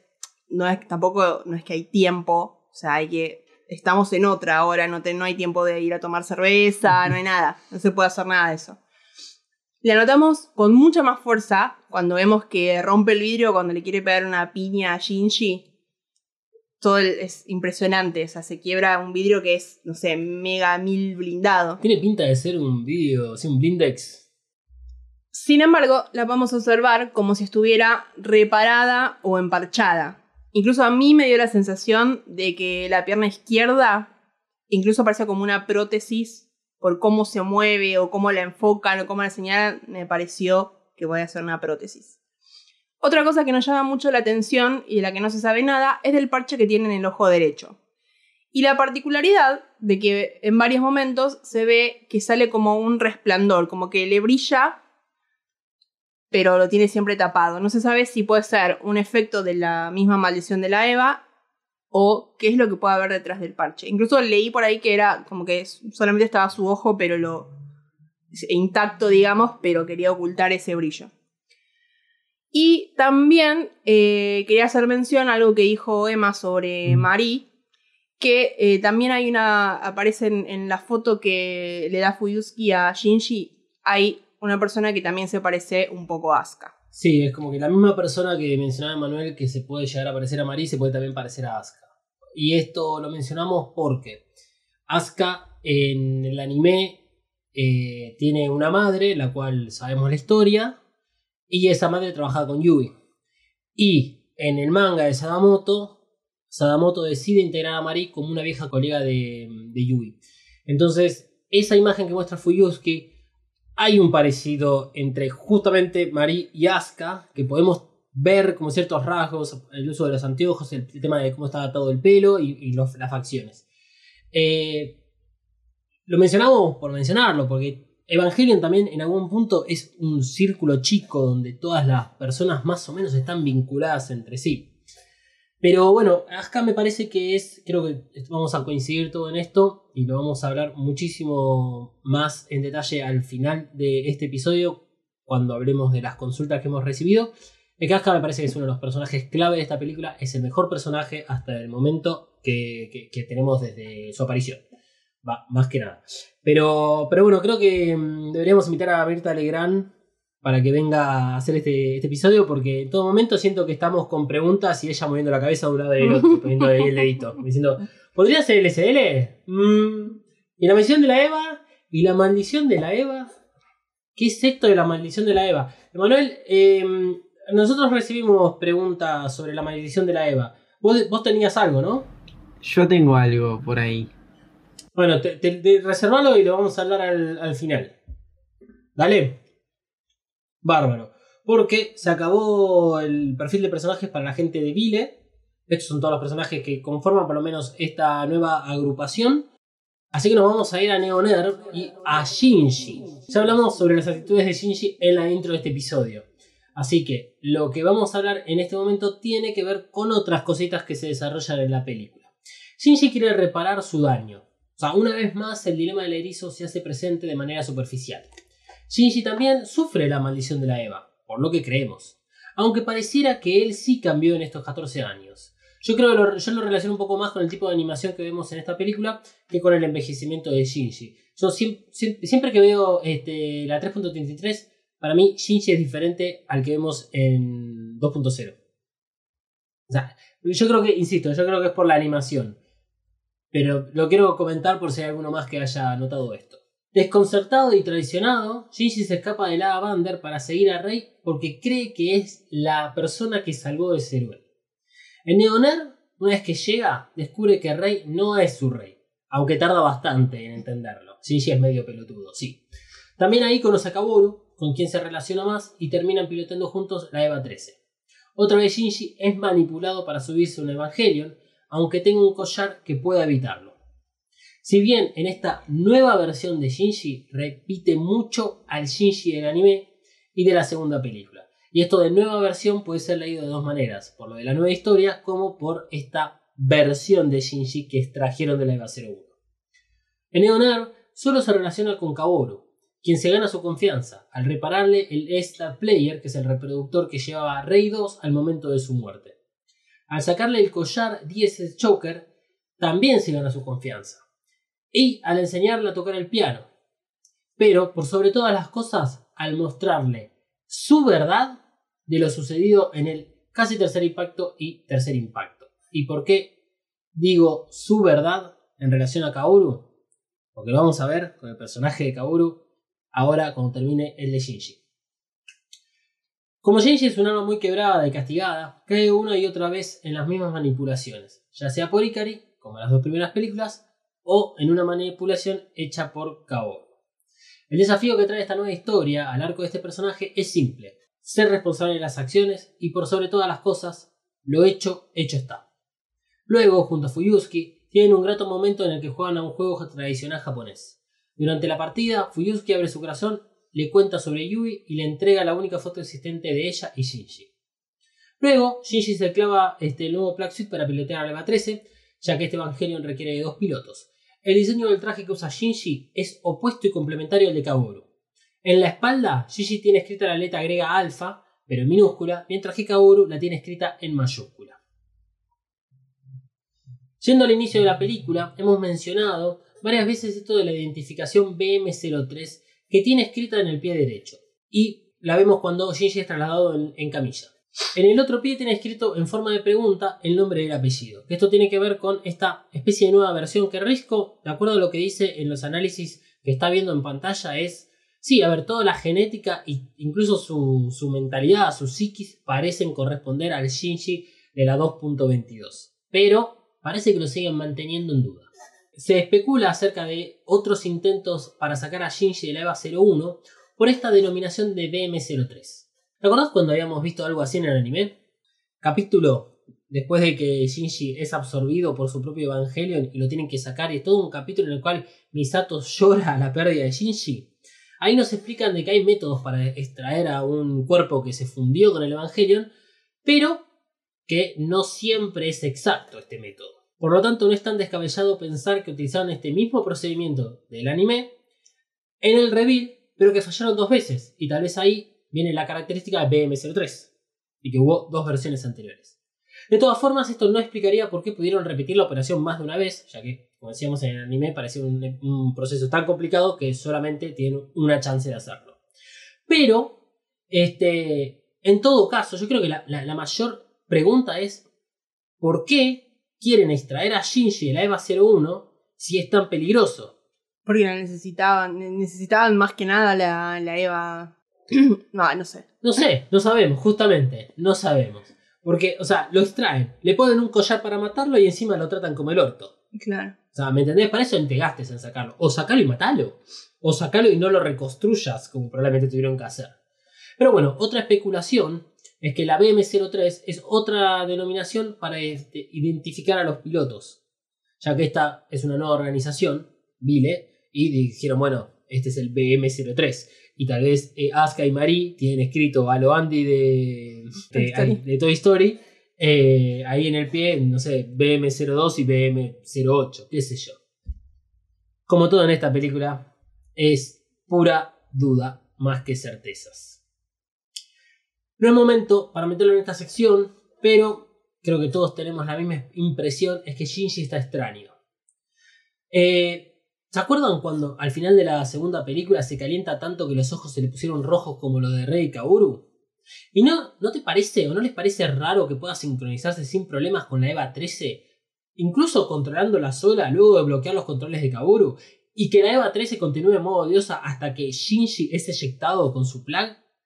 Bueno, todas estas cosas, teorías, rumores, serán vistas en el próximo episodio. Porque Shinji está raro. Es un Shinji que conocemos y a la vez que no conocemos. Sí, a mí me dio un poco la, la misma impresión. Está rari. Lo, lo- lo dijimos en la intro y esta cuestión de, de- de que Shinji acá viene a cumplir un solo rol en toda esta nueva historia de esta tercera película, que es que va a repetir el guion. Y lo repite una y otra vez, porque Shinji está clavado 14 años atrás. Esa es la diferencia. Y creo que ahí es donde está la, la mayor dificultad de entendimiento de esta película. Shinji es un personaje atrasado, que no evolucionó a la par de todos los demás. Y el chabón está clavado en algo que sucedió 14 años atrás y que no puede salir y no puede lograr superar el hecho de que, primero, el mundo siguió adelante. Y segundo, de que este, por más esfuerzo que haya hecho, no pudo rescatar a Rey. Bueno, pasamos a Kaworu. Y voy a ser mala, voy a hacer lo mismo que Gainax. Y te voy a hablar a cuenta gota sobre Kaworu. Nah. Hablando en serio, creo que terminamos con más dudas que certezas sobre este personaje. Y vamos a ir por partes. En la primera película, Kaworu dice que espera conocer a Shinji. Y lo dice sonriente. En la segunda película, Kaworu dice, esta vez seguro que te haré feliz. Y ya está un poquito más serio.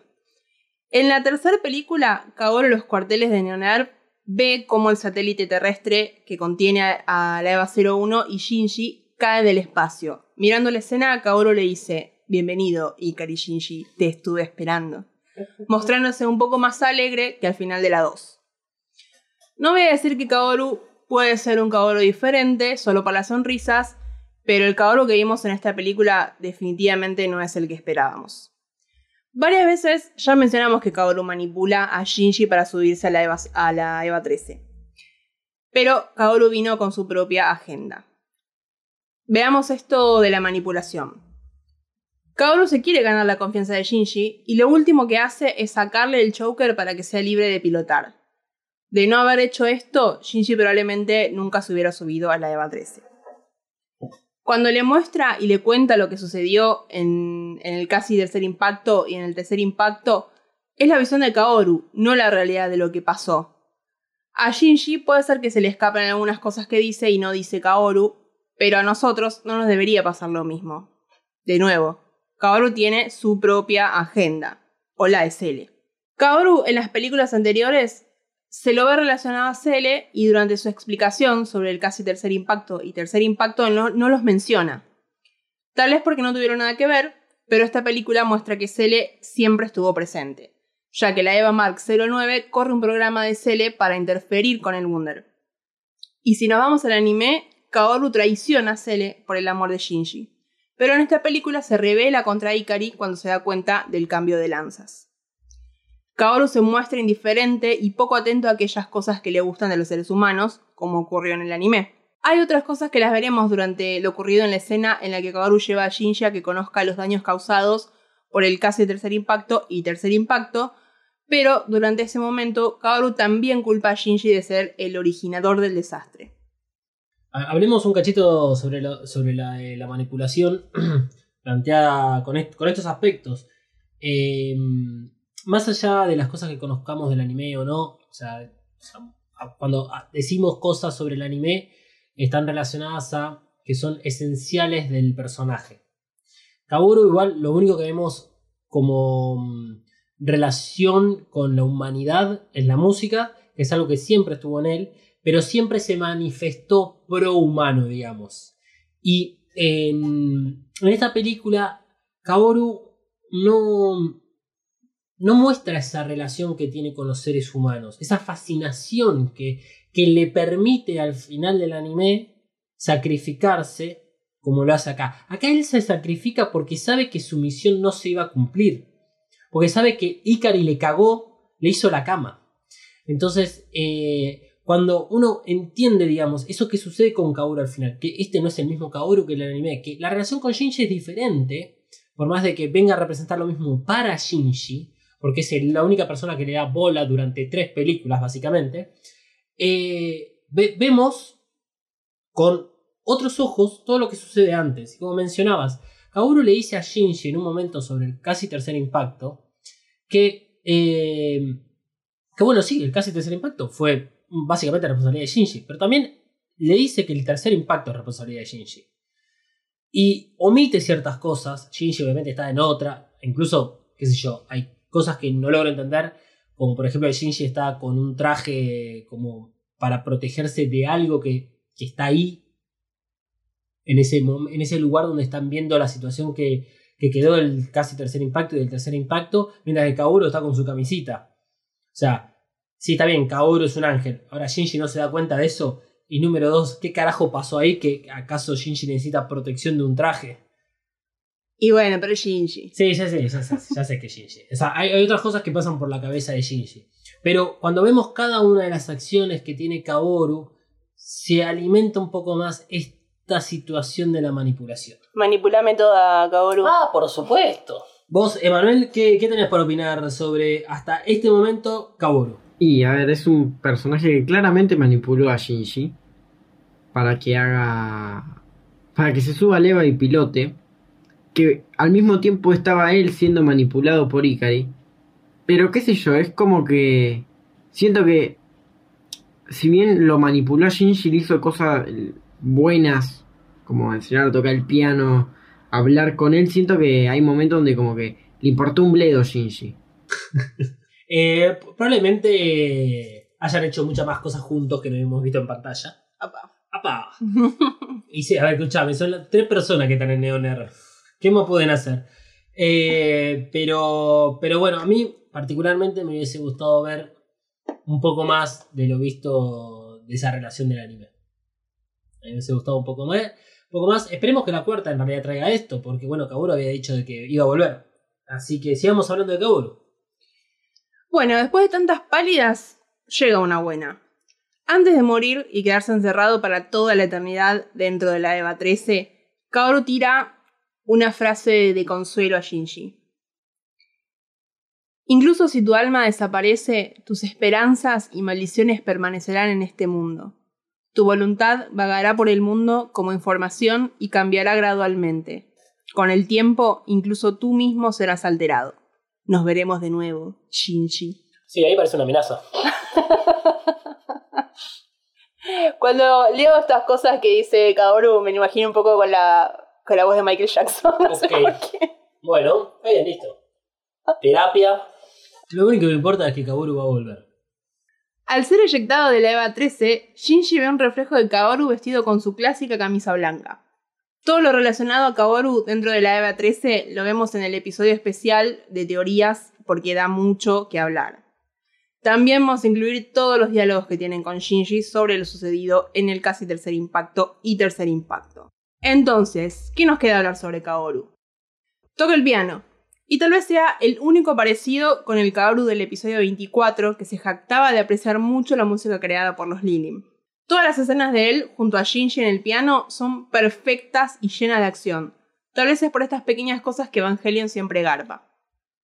Las piezas musicales de Shiru Sagisu se mezclan con los rápidos movimientos de los dedos de Kaoru, al tiempo que Shinji le agarra la mano y ambos se sincronizan para crear una pieza de otro nivel. La animación es impecable, no solo la de Kaoru y Shinji, sino la del piano y sus partes. El piano Yamaha es lo único nuevo y brillante dentro de los cuarteles de Neonerd, ubicado donde solía ser el garage de la EVA 01. ¿Coincidencia? Insertar canción de X-Files. Em, las escenas de Kaoru y Shinji tocando el piano. La primera vez que se nota que es como medio imperfecto, fuera incluso de tiempo eh, Shinji, un poquito, no mucho más que eso, porque además está muy bien hecha esa parte, está bien cuidado para que se note la diferencia de velocidad, pero que además igual coincida y que se va, vamos viendo imágenes que son re bonitas. Y después en la segunda vez es como fantasía, como decías al principio de este video. Mal, sí. Mal. Sí, sí, sí. increíble. Es increíble lo que hicieron con esa escena. Bueno, algo que se cuestiona muchísimo es cómo Shinji sabe tocar tan bien el piano. O sea, es como que parece que no sabe, pero después la rompe. Así que tengo un par de cositas para aclarar sobre este asunto. Dentro del perfil de personaje de Shinji está escrito que tiene relación con la música y durante el anime lo vemos tocar el cello. Por lo tanto, podemos suponer que no es un alfabeto musical. Al menos Shinji tiene posibilidades de aprender a tocar el piano más que cualquiera de nosotros. Sí, a. El tiempo que transcurre entre las diferentes sesiones no se puede determinar. Estas escenas parecen tener una continuidad de días correlativos, pero esto no quiere decir nada. Dentro de los cuarteles de Neoner no hay referencias temporales. Para colmo, las tres personas que tienen más protagonismo son los pilotos, que no envejecen, por lo que pueden haber pasado días entrenando o meses o años. Y la última posibilidad es un hechicero lo hizo. Por supuesto. Si aceptás toda la historia de las Evas, bancate que Shinji puede aprender a tocar el piano a la perfección en un día. Ah, no, pará. Tal vez Kaoru está usando sus poderes para ganar la confianza de Shinji. Bueno, el último dato de Kaoru, que lo vamos a ampliar en el próximo episodio, es que Kaoru se manifiesta como el décimo tercer ángel. En ese momento, Marie, que detecta el patrón azul en el 16 Joker, no puede creer la existencia del nuevo ángel. Tanto ella como Kaoru atribuyen este cambio de planes a Ikari, el cual Kaoru llama el rey de los Lilim. Recordad que desde la primera película sabemos que son 12 los ángeles descritos en los rollos secretos del Mar Muerto. La primera película comienza con la aparición del cuarto ángel, al que llamamos erróneamente Saquiel. Después aparecen el quinto, que es Yamshel, el sexto, que es Ramiel, y finalmente la número 2, Lilith. En la segunda película conocemos al tercero en Bethany Base. La historia continúa con el séptimo destruido en dos segundos por Asuka, luego el octavo, Sajakiel, el noveno Bardiel y por último el décimo Ceruel. Por lo tanto, comenzamos la tercera película sabiendo que solo restan dos ángeles para que se cumpla el destino planteado en los rollos. Sin embargo, el onceavo no figura y saltamos directamente al segundo que toma posesión de la EVA Mark 06. Entonces, Kaoru se manifiesta como un ángel. Pasa de ser el primero al decimotercero. El 16 Joker se activa y el resto es historia. Por lo tanto, el onceavo ángel lo hablaremos el próximo episodio porque todavía no tenemos datos oficiales, solo teorías, rumores y conjeturas. El cambio de Kaoru al décimo tercer ángel es provocado por Ikari y su plan, que tiene como objetivo sacarse de encima a Kaoru, que está íntimamente ligado a Cele. Recordá que a Ikari lo vemos matando a Cele al apagar los monolitos para dar comienzo a la instrumentalización. Em, creo que esta es la duda que más grande deja esta película es la recategorización de, del ángel. O sea, esto de cómo es que Kaoru pasa a ser el primero y después pasa a ser el décimo tercero. ¿Cómo es que Ikari sabe o manipula que el orden de los ángeles? Emanuel, sin anticiparnos cualquier cosa esté relacionada con la teoría, pero sé que vos tenés algo sobre la recategorización de este Kaoru. Esto que vos decís del orden de los ángeles simplemente es el orden en el que aparecen. Pero lo que vendría a haber hecho Ikari es de alguna manera crear un ángel y hacer que aparezca luego de haber muerto el duodécimo, el número 12, que es el que estaba en el Mark 6. Y ahí aparecería uno más. Está bien, pero Kaoru ya era un ángel, era el uno. A ver, si se pueden crear Evas, que son copias de, de Dios artificiales, ¿por qué no podemos crear ángeles artificiales? Ok.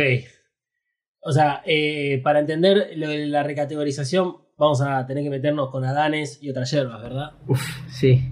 Ok, entonces lo vamos a ver la semana que viene. A ver por qué es que es recategorizado, por qué pasa a ser el decimotercero y por qué además Ikari, digamos, tuvo la visión de hacer esto. De cagarle la vida a Kaoru. Y ya que estamos, a Shinji. Tal vez es al revés, no es que le quería cagar la vida a Kaoru. Siempre se la quiso cagar a Shinji, que es distinto. Igual hay algo que no cierra. Si Kaoru no es Kaoru, ¿por qué Shinji se comporta de la misma manera que al final del episodio 24? O sea, ¿por qué le duele que Kaoru se sacrifique a Jesus? Kaoru, en la tercera película, cumple parte de la misma función que durante el episodio 24 del anime. Incluso muere de la misma manera. Va y cabeza. Aunque la relación amorosa no sea tan literal, Kaoru es el único que se abre y permite que Shinji se conecte con alguien. Shinji está solo desde que se despertó tras 14 años. La gente de su alrededor lo aísla y lo trata como un espécimen peligroso. En cambio, Kaoru es amor y calidez para Shinji. Shinji sufre la muerte de su compañero porque representa la pérdida de alguien que creyó en él y una vez más está solo en el mundo. De esta manera es que la película nos pone en los zapatos de Shinji. Va, o sea, ya lo estábamos, pero es cuando Shinji regresa a Neoner cuando debemos tomar todos los acontecimientos desde la postura de Shinji. Esta película la vemos a través de sus ojos, como mencionaba Dalmas eh, al principio, solo que no estamos en primera persona. Y la manera que Shinji percibe todo es la misma forma que nosotros lo hacemos. Por lo tanto, las dudas e incertidumbres de Shinji son trasladadas a la audiencia para que al finalizar la película veamos en carne propia lo que es ser Shinji. O sea, les queda claro que Shinji es el protagonista, es el eje de esta historia, y que hablamos de Shinji incluso cuando hablamos de los otros personajes, y que es a través de Shinji cómo percibimos esto. Esto mismo que acaba de leer Malu, o sea, es lo mismo que dijimos al principio y lo vamos a reiterar al final para dejar bien, para hacer bien énfasis en, en esta situación que es lo más necesario de entender de esta película. Eh, Shinji otra vez queda desahuciado. Y recuerden qué es lo que pasaba en el final de la 2. ¿Por qué Shinji decide volver? ¿Por qué decide volver a Tokio 3 y subirse a la EVA 01, que eran las dos cosas que dijo que no iba a hacer nunca más? Porque el chabón, o sea, está cansado de que sufran, los demás sufran por él, que él sufra porque sufren los demás. Está cansado de no encontrar su lugar en el mundo. Está cansado que los demás no se le acerquen, que no pueda tener relaciones sociales, que no pueda tener nada, que nadie lo entienda. Aparece la única persona que lo entiende, independientemente de si es para otros beneficios, pero es lo que existe, y lo matan. No solo lo matan, sino que muere producto del collar que tenía puesto Shinji, que originalmente era para él. A pesar de que Kaworu dice que originalmente era para él en algún momento. O sea que ya vamos a hablar en otro eh, momento. Pero mm, es terrible lo que le sucede a Shinji. Pero sin embargo, todos en nuestra comodidad de nuestras casas, cuando estamos viendo esta película, ah, Shinji, sos un maricón, puto, cagón. No, recuerden que Evangelion es situaciones de la vida real, normal, pero puesto en un anime de mechas. Bueno, el otro piloto que tiene Neonerv es Rey Q. ¿Y por qué no Rey 3? Fácil. Porque pasaron 14 años y se cree que hubo más clones de Rey vivos hasta la existencia de Rey Q. Estos clones los pudimos ver en la preview incluida al final de la segunda película. Depende de la versión que veas de la tercera película, incluidos el lenguaje y los subtítulos, encontrarás diferentes denominaciones para esta Rey. Puede ser tipo Rey Ayanami como nombre tentativo, escrito literalmente nombre tentativo, o Black Rey, o la traducción Rey Negra, debido al color predominante en su Black Suite, Rey Q, que es como le decimos nosotros, en relación a que es una Rey originaria de esta película, porque el- uno de los títulos que tiene esta película es Evangelion New Theatrical Version Q.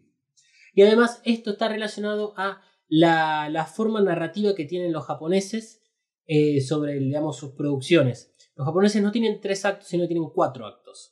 Y la tercera película corresponde al tercer acto, a la cual le dicen Quickering. Que es como un acto como rápido, una cosa por el estilo. Como que se va a desarrollar algo rápido en eso. Ya vamos a meternos cuando hablemos más sobre cuestiones más de la cultura japonesa y para entender todas estas cuestiones, esto va a quedar mucho más claro. Esta Rey es completamente diferente a todas las que vemos y hemos visto hasta ahora. Rey Q no tiene recuerdo alguno de sus vidas pasadas. No tiene los mismos hábitos como leer libros, cosa que Shinji insiste bastante durante la película confiando en que podía hacerla recordar. Trayendo a la mesa un segundo al anime, recordemos que Rey 3 recordaba cosas de su predecesora. Rey Q se muestra siempre indiferente, de pocas palabras y cumpliendo las órdenes que le dan. Su casita está al borde de la Mysterious Underground Facility, especializado para Rey Ayanami. Información disponible y chequeable en Evangelion 2.0 Complete Record Collection. El espacio donde está esta casita nos hace acordar al Lamy Plague Plant, lugar donde se encontraban los clones de Rey 2 y la piscina del SL donde a ella la hemos visto metida. Justamente, esto forma parte de un gran misterio, porque ¿qué pasó con los clones? Ya no hay motivos para pensar que Risco por celos los hubiera matado. Solo podemos suponer que estos clones sufrieron las mismas consecuencias que el resto de NERV. Sin embargo, en la preview se muestran dos imágenes que tal vez ayuden a entender este misterio. O sea, estamos hablando de la preview de Evangelion 2.22. La primera imagen. Vemos una rey protegiendo a tres reyes más pequeñas, que, de acuerdo al guion, deberían tener alrededor de 6 y 10 años.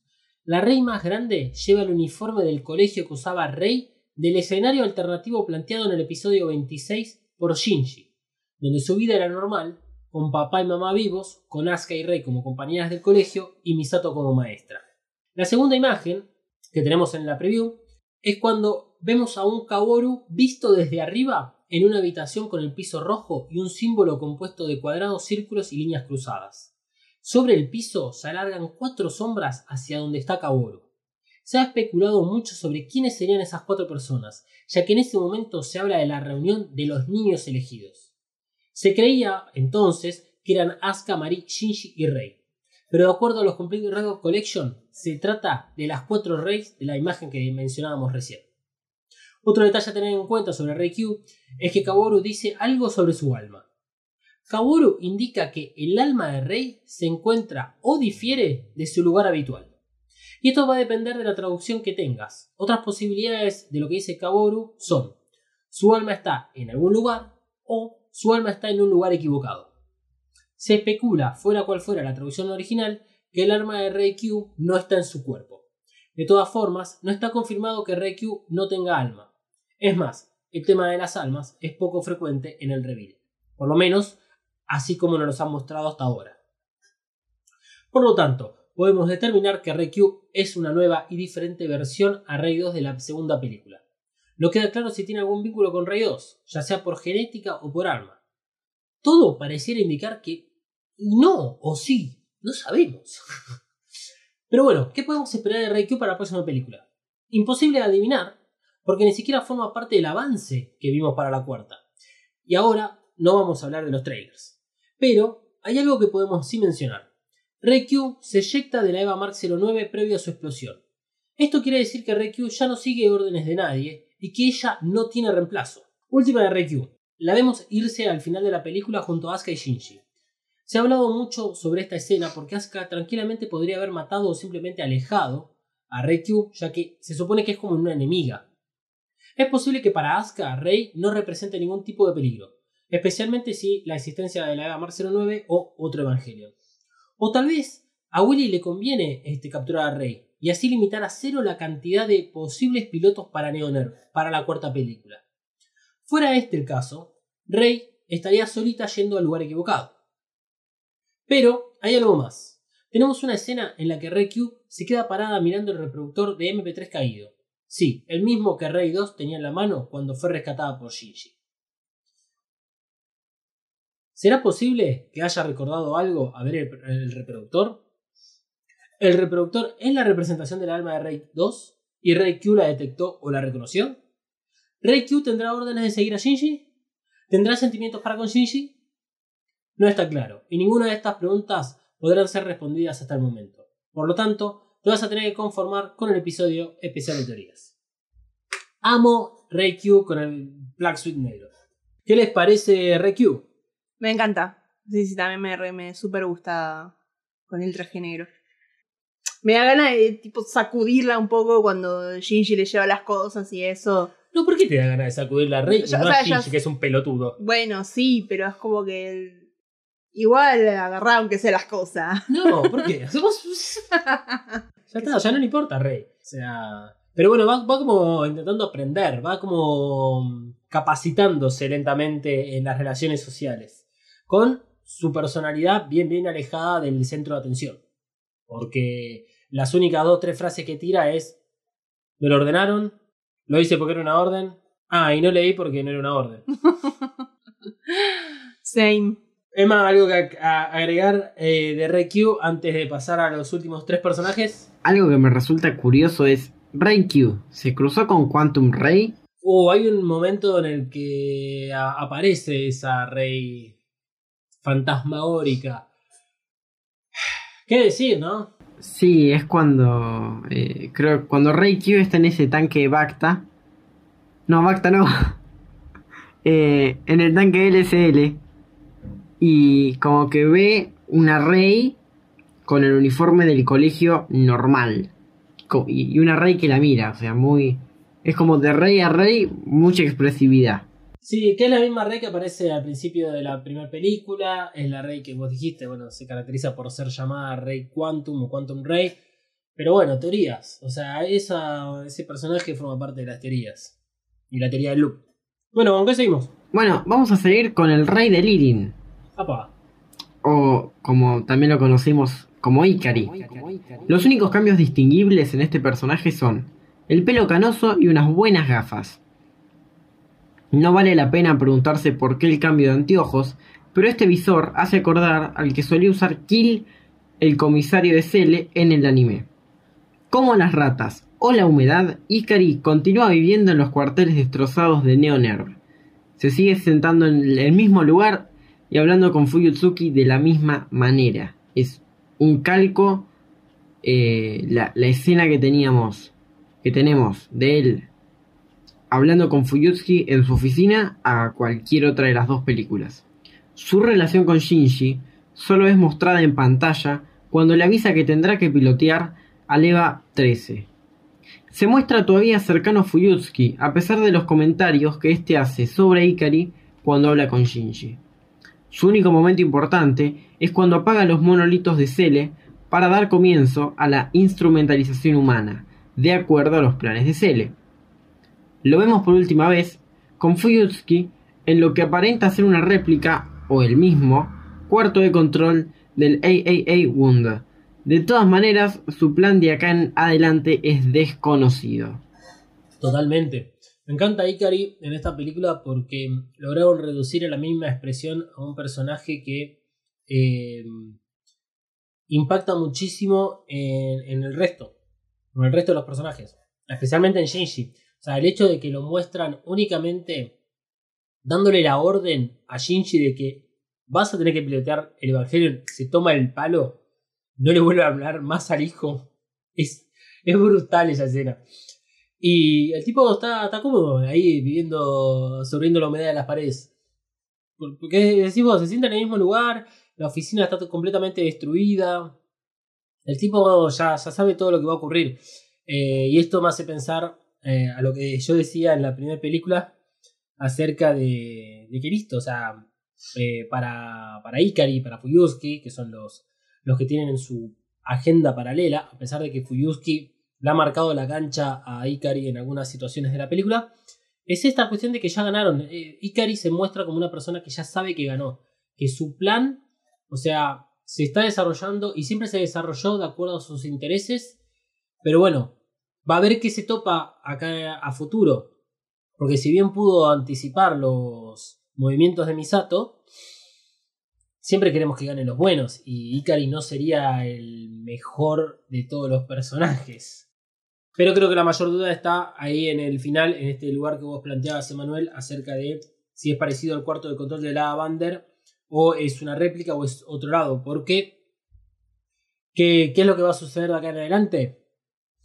Parece que la historia no va a tener eh, su eje central ubicado en Tokio 3 o en Japón como ha ocurrido hasta el momento. Parece que la cuarta película va a tener nuevas locaciones. Y si hablamos de Ikari, ¿quién más tenemos para hablar? También tenemos que hablar de Fuyutsuki. Se nos puso más viejo el mano derecha de Ikari. Cumple un rol fundamental de conectar a Shinji con su infancia y en particular con la madre mientras juegan un juego japonés llamado Shogi. Mi pregunta es, ¿esto fue una charlita casual que tuvieron? Más allá de darle la foto, no, no, es una de las, sí, tal vez incógnitas que más me, me, me- me acechan por la noche.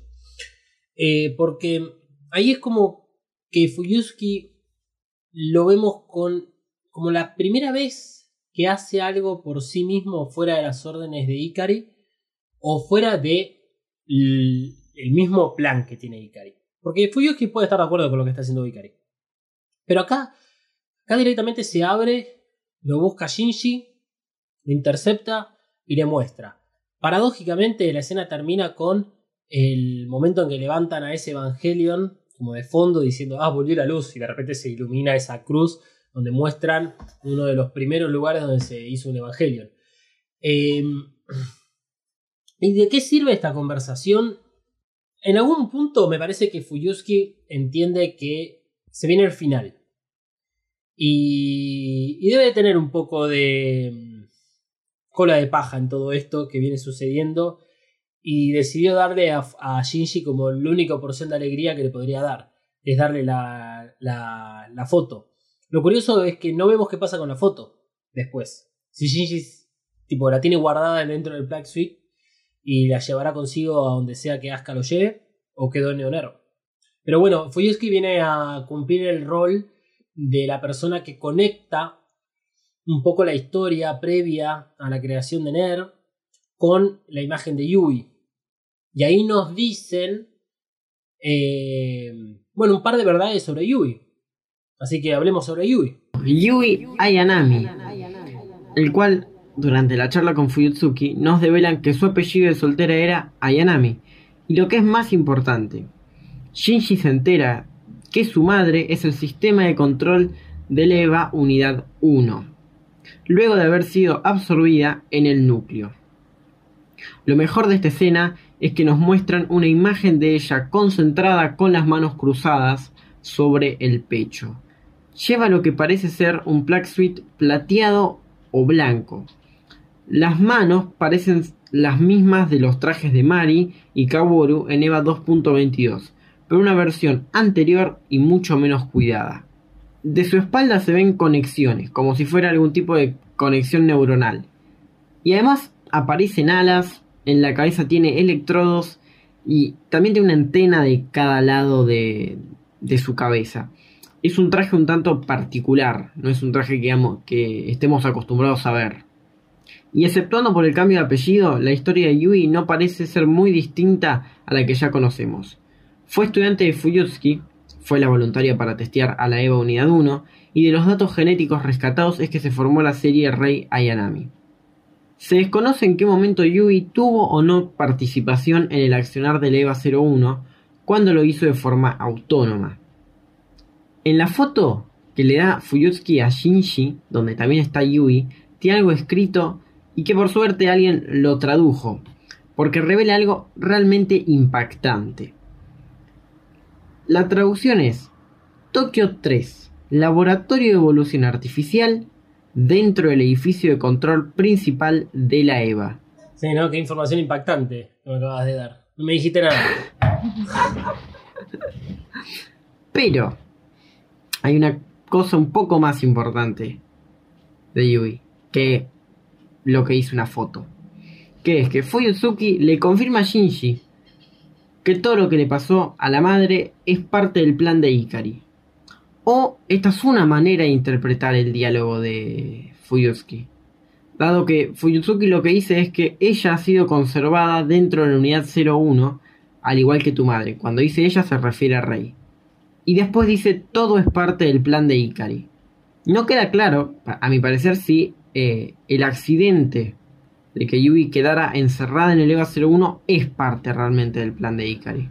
Y acá eh, es difícil de, de determinarlo. Sí, es difícil de determinarlo.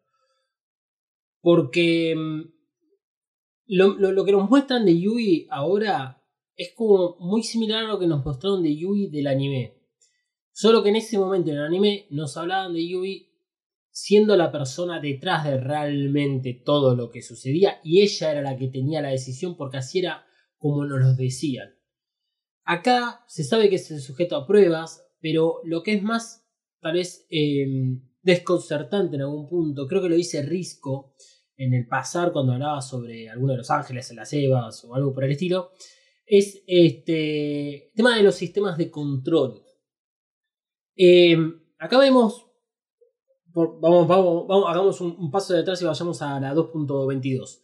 La 2.22 nos presentan el Lamy System. El Lamy System que viene a ser un sistema automático de reemplazo del piloto y que podría llegar a operar al Evangelion de la misma forma que un piloto, pero como si fuese un programa automático. Lo volvemos a ver, tal vez no de la misma manera, en la EVA Mark 09 cuando un programa de le corre de forma automática. Y esto lo que podemos decir es que los plugs tienen como diferentes discos que son conectados a medida que ciertas rutinas tienen que ser ejecutadas. Entonces, este, puede ser que cada entry plug de cada Evangelion tenga como su sistema dummy integrado. Y que en el caso de Yui haya sido la primera versión de acercamiento para esta nueva tecnología. O sea, que tal vez lo que nos están diciendo es, sí, Yui está dentro de la EVA 01, correcto. Pero fue el primer paso para dar des- el desarrollo a los evangelios. Y no quiere decir, efectivamente, que vaya a ocurrir lo mismo que vimos en el anime o en Enos de Evangelion con el personaje de Yui. Que había un motivo detrás de ese personaje por meterse dentro de la EVA 01. Tal vez acá las cosas fueron distintas porque yo no creo que eh, de haber sido así, eh, Ikari haya permitido que la EVA 01 sea secuestrada o tomada o rescatada por Will. Eh, y esto sumándolo también a lo que dice Risco, si no se llevaron la EVA 01 es porque Shinji es el catalizador. Entonces cambia un poco la situación. Me parece que esta situación entre Fuyusuki, Yui y Shinji viene nada más que a eh, llenar un poquito más de información de que todos estábamos pendientes para que simplemente esto es lo que ocurrió. Nos dicen. Hasta acá. Y después veremos. Nos dan como información a cuenta gotas acerca de cosas que creemos que sucedieron, que tal vez sí sucedieron de esa forma, pero tal vez no sucedieron de esa forma. Y lo vamos a ver cuando entremos en EVA Extras acerca de eh, los nuevos objetos y gadgets que vinieron.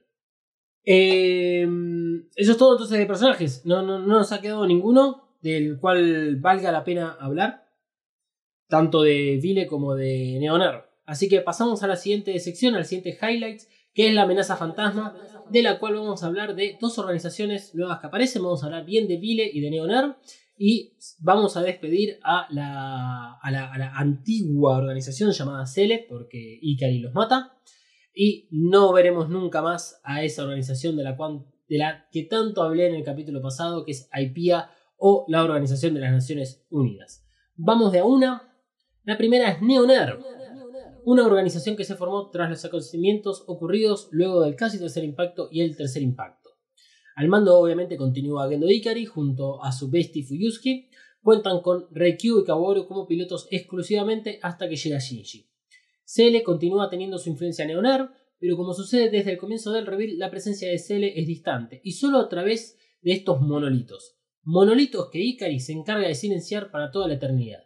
Y al momento de hacerlo podemos ver que cuando se apaga eh, la luz de cada monolito queda grabado un cerebro de lo cual se cree que Cele en todo el reveal usa como este, Bessel estos monolitos para implantar su cerebro o su alma o su inteligencia o su ser. Y esto lo que siembra es más dudas sobre el origen de esta organización.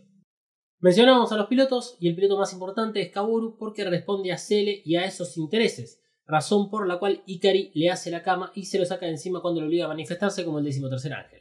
Al final de la película, Fuyusuki reflexiona sobre todo lo sucedido y se relaja al pensar que no pudo llevarse a cabo el plan de Cele. Como nos falta un bodoque de información sobre lo sucedido en los cuarteles de NER, digamos, en esos 14 años, tenemos muchas dudas sobre la repartija de los assets de la empresa. NeoNER se queda con los cuarteles destruidos, pero con gran parte de su funcionamiento. Por lo tanto, tiene la capacidad de producir Evangelions, como la EVA 13 o la EVA Mark 09, porque no sabemos si la EVA Mark 09 la hicieron ellos, pero la EVA 13 seguro. Y también sí sabemos, y lo que vemos en pantalla, es toda la producción de la serie Nemesis, que corresponde a las EVA Mark 04 series que hablamos en el álbum de figuritas. Esto llama muchísimo la atención porque con muy poco personal pueden seguir generando armas, y porque se podría suponer que son los ganadores de la batalla librada post tercer impacto y casi tercer impacto. Recordemos que en la preview para esta película nos indicaban que los cuarteles de NERV eran tomados y el personal quedaba confinado. Entonces, ¿cómo llegamos a NeoNERV? No lo sabemos. El estado del nuevo cuartel de NeoNERV se debe a dos momentos del pasado. El casi tercer impacto y el tercer impacto. Estos acontecimientos dejaron al descubierto todo el Geofront. La Luna, sí, nuestro satélite natural, la podemos ver en el horizonte gigantesca y además tenemos una pirámide invertida que está sostenida con un poste. Me tengo que detener acá para explicar cómo mierda se puede entender este nuevo mundo. Vamos a agradecerle a un usuario de EvaGeeks, que es K40, porque en 2013 se puso a rediseñar los cuarteles que ya conocíamos respecto a lo que se vio en Evangelion 2.22 y en Evangelion 3.33. Y van a tener que escuchar este momento con las imágenes que vamos a compartir en nuestro Twitter y en nuestro Instagram porque les va a ser de muchísima ayuda. Durante la batalla contra Ceruel hay un muy buen panorama de todo el Geofront, porque ocurre, digamos, en el Geofront. Las piezas claves para tener en cuenta son la pirámide y la pileta de agua. Esa pirámide contiene los cuarteles generales de Neoner previo al casi tercer impacto. Es donde Shinji patea con la EVA 01 mientras eh, le hace un piquete a Ikari tras la destrucción de Bar- Bardiel. Esa pirámide son los headquarters. Y hay un plano que se ve donde hay una línea horizontal en esa pirámide, que es ahí donde está la oficina de Ikari. Que es como algo que rompe el esquema de la pirámide. Bien, entonces, la pirámide, que son los headquarters de NERV, está situada en una gran porción de tierra y cercano al lago que está dentro del Geofront. No olvidemos que todo eso que voy a estar contando ocurre dentro del Geofront, por lo tanto ocurre debajo de Tokio 3. Entonces, el plano terrestre que contiene a la pirámide y al lago es la base de la pirámide invertida que vemos en la tercera película. O sea, cuando veamos la tercera película y vemos esa pirámide invertida que está sostenida por un poste, la parte plana de la pirámide invertida es todo el plano terrestre que antes era el Geofront. Siguiente escena. Cuando la EVA 13 asciende a los cielos y tenemos ahí un plano de la pirámide, vemos que es hueca por dentro esta pirámide invertida. Pero lo que se ve poco es que en lo profundo ahí del hueco está la pileta, que ahora está llena de sangre, y parte de la pirámide que tiene la, porque tiene la punta destruida. Algo de esto vemos también cuando Shinji va con Reikyu a los cuarteles de Neoner. Van entrando por viejos sistemas de ingreso, que es el perfil, es una de las caras internas de esta pirámide invertida. El palo que sostiene la pirámide invertida es el pilar gigantesco que contiene el acceso a Central Dogma y por el cual baja eh, la EVA 13 y la EVA Mark 09 junto con Shinji Kaworu Rei para iniciar toda la escena final de la película. Y por último, de la pirámide invertida y del poste que la sostiene, se encuentra la luna negra. La luna negra que asumimos que es la luna de Lilith.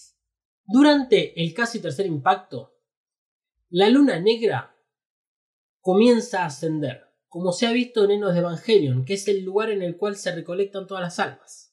¿Sí? ¿Recuerdan ese momento? Bien, pero el casi tercer impacto es cortado por Kaworu, su llegada desde la luna, y se detiene. Entonces no vemos que la luna negra logre ascender, pero es parte del proceso. Pero ¿qué ocurre después? El tercer impacto. Y parece que ese sí se desarrolló a tal punto que la luna negra de Lilith empezó a subir todavía mucho más. Y eso es lo que genera que la pirámide y el poste terminen expuestos y por fuera de lo que es el plano terrestre. Cosa que cuando termina la película y se desarrolla bastante el cuarto impacto, la luna negra rompe, al salir ahora sí, porque estaba más cerca, rompe el poste, ya lo había roto en realidad la EVA 13 cuando asciende a los cielos, pero rompe todo lo que estaba por ahí arriba y este, casi le lleva puesto también a lo que es la pirámide invertida. Y es lo que termina quedando como un nuevo objeto en el horizonte. Entonces, durante el tercer impacto, la luna negra lo que hace es forzar a todo lo que tiene encima a quedar expuesto del plano terrestre. Nuevamente, no te preocupes, vas a poder ver estas imágenes de lo que acabo de decir, van a poder leer incluso lo que hizo esta persona K40 ahí en el foro de Baix. Eh, o sea, tengan en cuenta, igual que esto está hecho por un fan, no hay ningún dato oficial, ninguno de todos los bocetos que existen sobre los cuarteles, tanto de NERV como de NeoNERV, provistos por cara, muestran estas cosas, pero la realidad es que es la mejor explicación para entender qué vemos de estos nuevos cuarteles. Y creo que esto es una de las tantas confusiones que hay respecto a, esta película, porque nos topamos con algo que no logramos entender. Y cuesta mucho realmente hacernos la idea de cómo eran estos nuevos cuarteles, cómo eran los viejos y cómo llegamos digamos, a toda esta situación. El resto del daño que vemos en los cuarteles generales, como la falta de paredes, agujeros de bala o baquelita inundando ciertas habitaciones, obviamente fueron originados por la batalla mencionada en el preview. Lo, otro, como para destacar de, de, esta nueva organización, es el logo, es nuevo, que contiene cuatro glifos, ya llegaremos a los glifos. El logo se puede ver en varios lados, como es en la puerta de la bóveda de la EVA 13. Sin embargo, el logo viejo todavía está visible en algunos lados del cuartel y es en general cuando se ve a este logo con todos daños de balas. Por último, y como ya mencionados, sí, la luna está súper cerca de la Tierra, gira y tiene su propia atmósfera. En vídeo por lo menos el nuevo horizonte que tiene Neoner, porque la luna es realmente un lindo objeto. Bueno, entonces vamos con Vile. Nombre para esta nueva organización que surge con el objetivo de frenar los planes de Neoner. Su nombre proviene del alemán y se traduce como poder. La CEO es Misato Katsuragi y la vice su fiel amiga Risco. Mantiene algunos de los principales empleados de NERV, como ya mencionamos, a Makoto, Aoba y Amaya, además de la nueva adquisición al cuerpo médico por parte de Sakura, que era la hermana de Toshi. Vile cuenta con Asuka y la EVA 02 prima y con Marie y la EVA 08. Al comienzo de la película, Billy encara la operación US que tiene como objetivo recuperar la EVA 01 y utilizarla como motor principal de la Avander. La flota de, de se conforma de la Avander, dos EVAs y varios barcos que se cree que fueron parte de la flota de las Naciones Unidas. Vile no tiene capacidad de crear nuevas EVAs, por este motivo veremos en la próxima película a la EVA 02 más 08, como bien explicamos antes la unión de estas dos Evangelions que sufrieron muchísimos daños durante el cuarto impacto. Lo mencioné antes, con Neoner es raro pensar que Vile haya perdido la batalla en los cuarteles generales de Neoner, teniendo en cuenta que contaba supuestamente con el apoyo de la ONU o IPIA, y tal vez alguna o un par de EVAs. No nos enfoquemos en lo que pudo ser, sino lo que sabemos, y eso es que no sabemos nada, porque tal vez Vile se forma no antes de la destrucción de, de sino después. Para retirar algunas cosas de las que no sabemos en torno a Vile, no sabemos la naturaleza del Bander, salvo que le agregaron la EVA 01, no sabemos de dónde sale la EVA 08, ya que parece que no son capaces de construir nuevos Evangelions. Obviamente no sabemos cómo reconstruyeron a la EVA 02 para convertirla en la EVA 02'. No sabemos de dónde sacan cierta información, porque Asuka llama a las personas Lilim o Marie se sorprende con la aparición del décimo tercer ángel cuando saben que eran solo 12. No se sabe qué hizo Billy durante estos 14 años, y mucho menos qué estuvieron haciendo desde que Shinji se tomó el palo con Reikyu y se fue para Neoner. Lo que sí sabemos es que tienen un lindo logo con una W que recuerda a una Eva con la boca abierta y, por qué no, un par de alas. Billy resulta victoriosa al final de la película, aunque no sean los que evitaron el cuarto impacto, sino que le salió de culo. En la próxima película claramente continuarán con la misma idea, evitar el impacto final. Y por último, para cerrar este, la sección de la amenaza fantasma, que se compone básicamente de política y organizaciones, está Cele, que no queda mucho más por decir, excepto algo que explicaremos en el próximo episodio al ver las teorías que involucran los Adanes. Porque durante todo el reveal, la imagen de Cele fue a traer los monolitos. Como decíamos, estos monolitos, que tienen características increíbles como levitar o proyectarse en la luna, pueden llegar a ser los contenedores de las almas de los miembros de Cele. ¿Comentarios? Yo me pregunto. yo me pregunto cuánto tiempo habrá vivido Cele en esos monolitos. Y si, si, si hablamos un poquito de teoría, se supone que los de Cele pueden llegar a, a corresponder a la raza ancestral. Y yo acá ya no te. No, no eh. No, eh. No, eh. ¿No? Para mí que no. ¿No qué? Eh, Es como que siento que el episodio de teorías se pone cada vez más pesado. Mm. Más, se, se llenan un montonazo de cosas. Eh, es una buena pregunta la que vos haces, eh, Manuel. ¿De dónde? Además, o sea, imaginémonos que, que, es, que es antes de NER, ponele. De la creación de NER. O sea, ya contaban con tecnología hiper superior los de Cele. Si estos monolitos eh, eran tal cual como nos muestran en estas películas. Bueno, ¿con qué seguimos? Y vamos a seguir con los impactos. Uh, bien, tema complicado si los hay. Que vamos a abrir acá la mesa para, para, para discutir un poco, a ver qué es lo que sucede con el casi tercer impacto y el tercer impacto. Recuerden que el casi tercer impacto se desarrolla principalmente durante los episodios del final de Evangelion 2.22, pero decidimos hablarlos ahora porque es cuando Kaoru nos explica un poco más lo que sucedió y cómo se conecta con el tercer impacto. Exacto, en esta película se nos mencionan tres. El casi tercer impacto, el tercer impacto y el cuarto impacto. Eh, en esta ocasión lo que vamos a tratar de hacer es analizar los impactos sin teorizar de más. Es decir, vamos a utilizar solo la información que nos brindan las películas y los avances. Arrancamos por el casi tercer impacto. Bien, en esta película lo que vemos es más que nada las consecuencias de este. O bueno, o las consecuencias del tercero combinadas con las del casi tercer impacto. Eso es lo que hace complicado poder distinguir qué consecuencias corresponden a qué impacto. Pero, al llamarse casi tercer impacto, uno podría intuir que no hubo un daño tan grande como el que vemos en el mundo actualmente. Porque además duró muy poco. Sí, dura muy poco. eh, y como dice Kaboru, la denominación casi se la agregan los Lilim. O sea que los humanos deciden como ese hecho histórico ponerle el casi tercer impacto. Exacto. Por ahí el casi, el casi se lo agregaron después del tercero. Tal vez puede ser eso, es cierto, sí.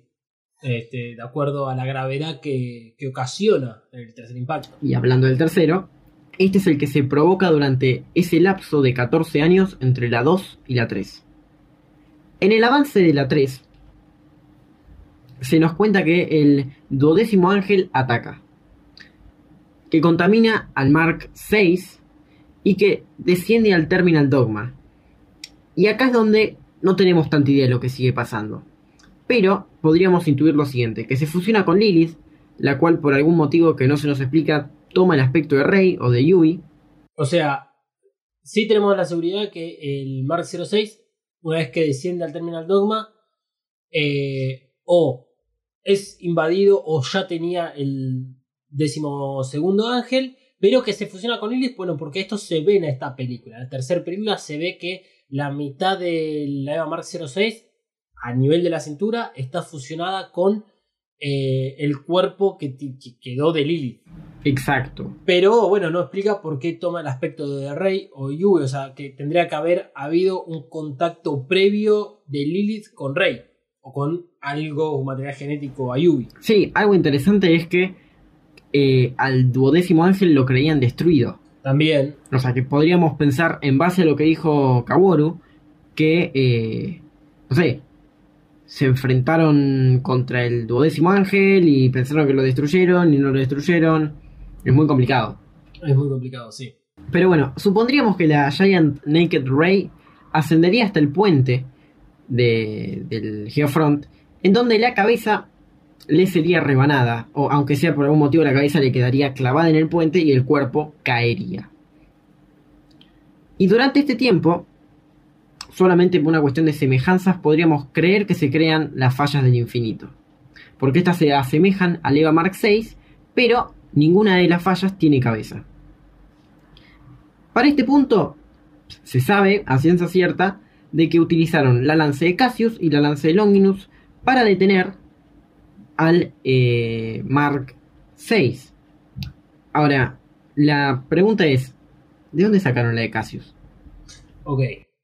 Hagamos un freno ahí. Eh, la Rey Gigante, que eh, como decía Manuel, o sea, parte de la Rey está fusionada con, Mark, con el EVA Mark 06 ahí en Central Dogma. Y después la cabeza está mirando atentamente la Maggie que está ubicada en los headquarters.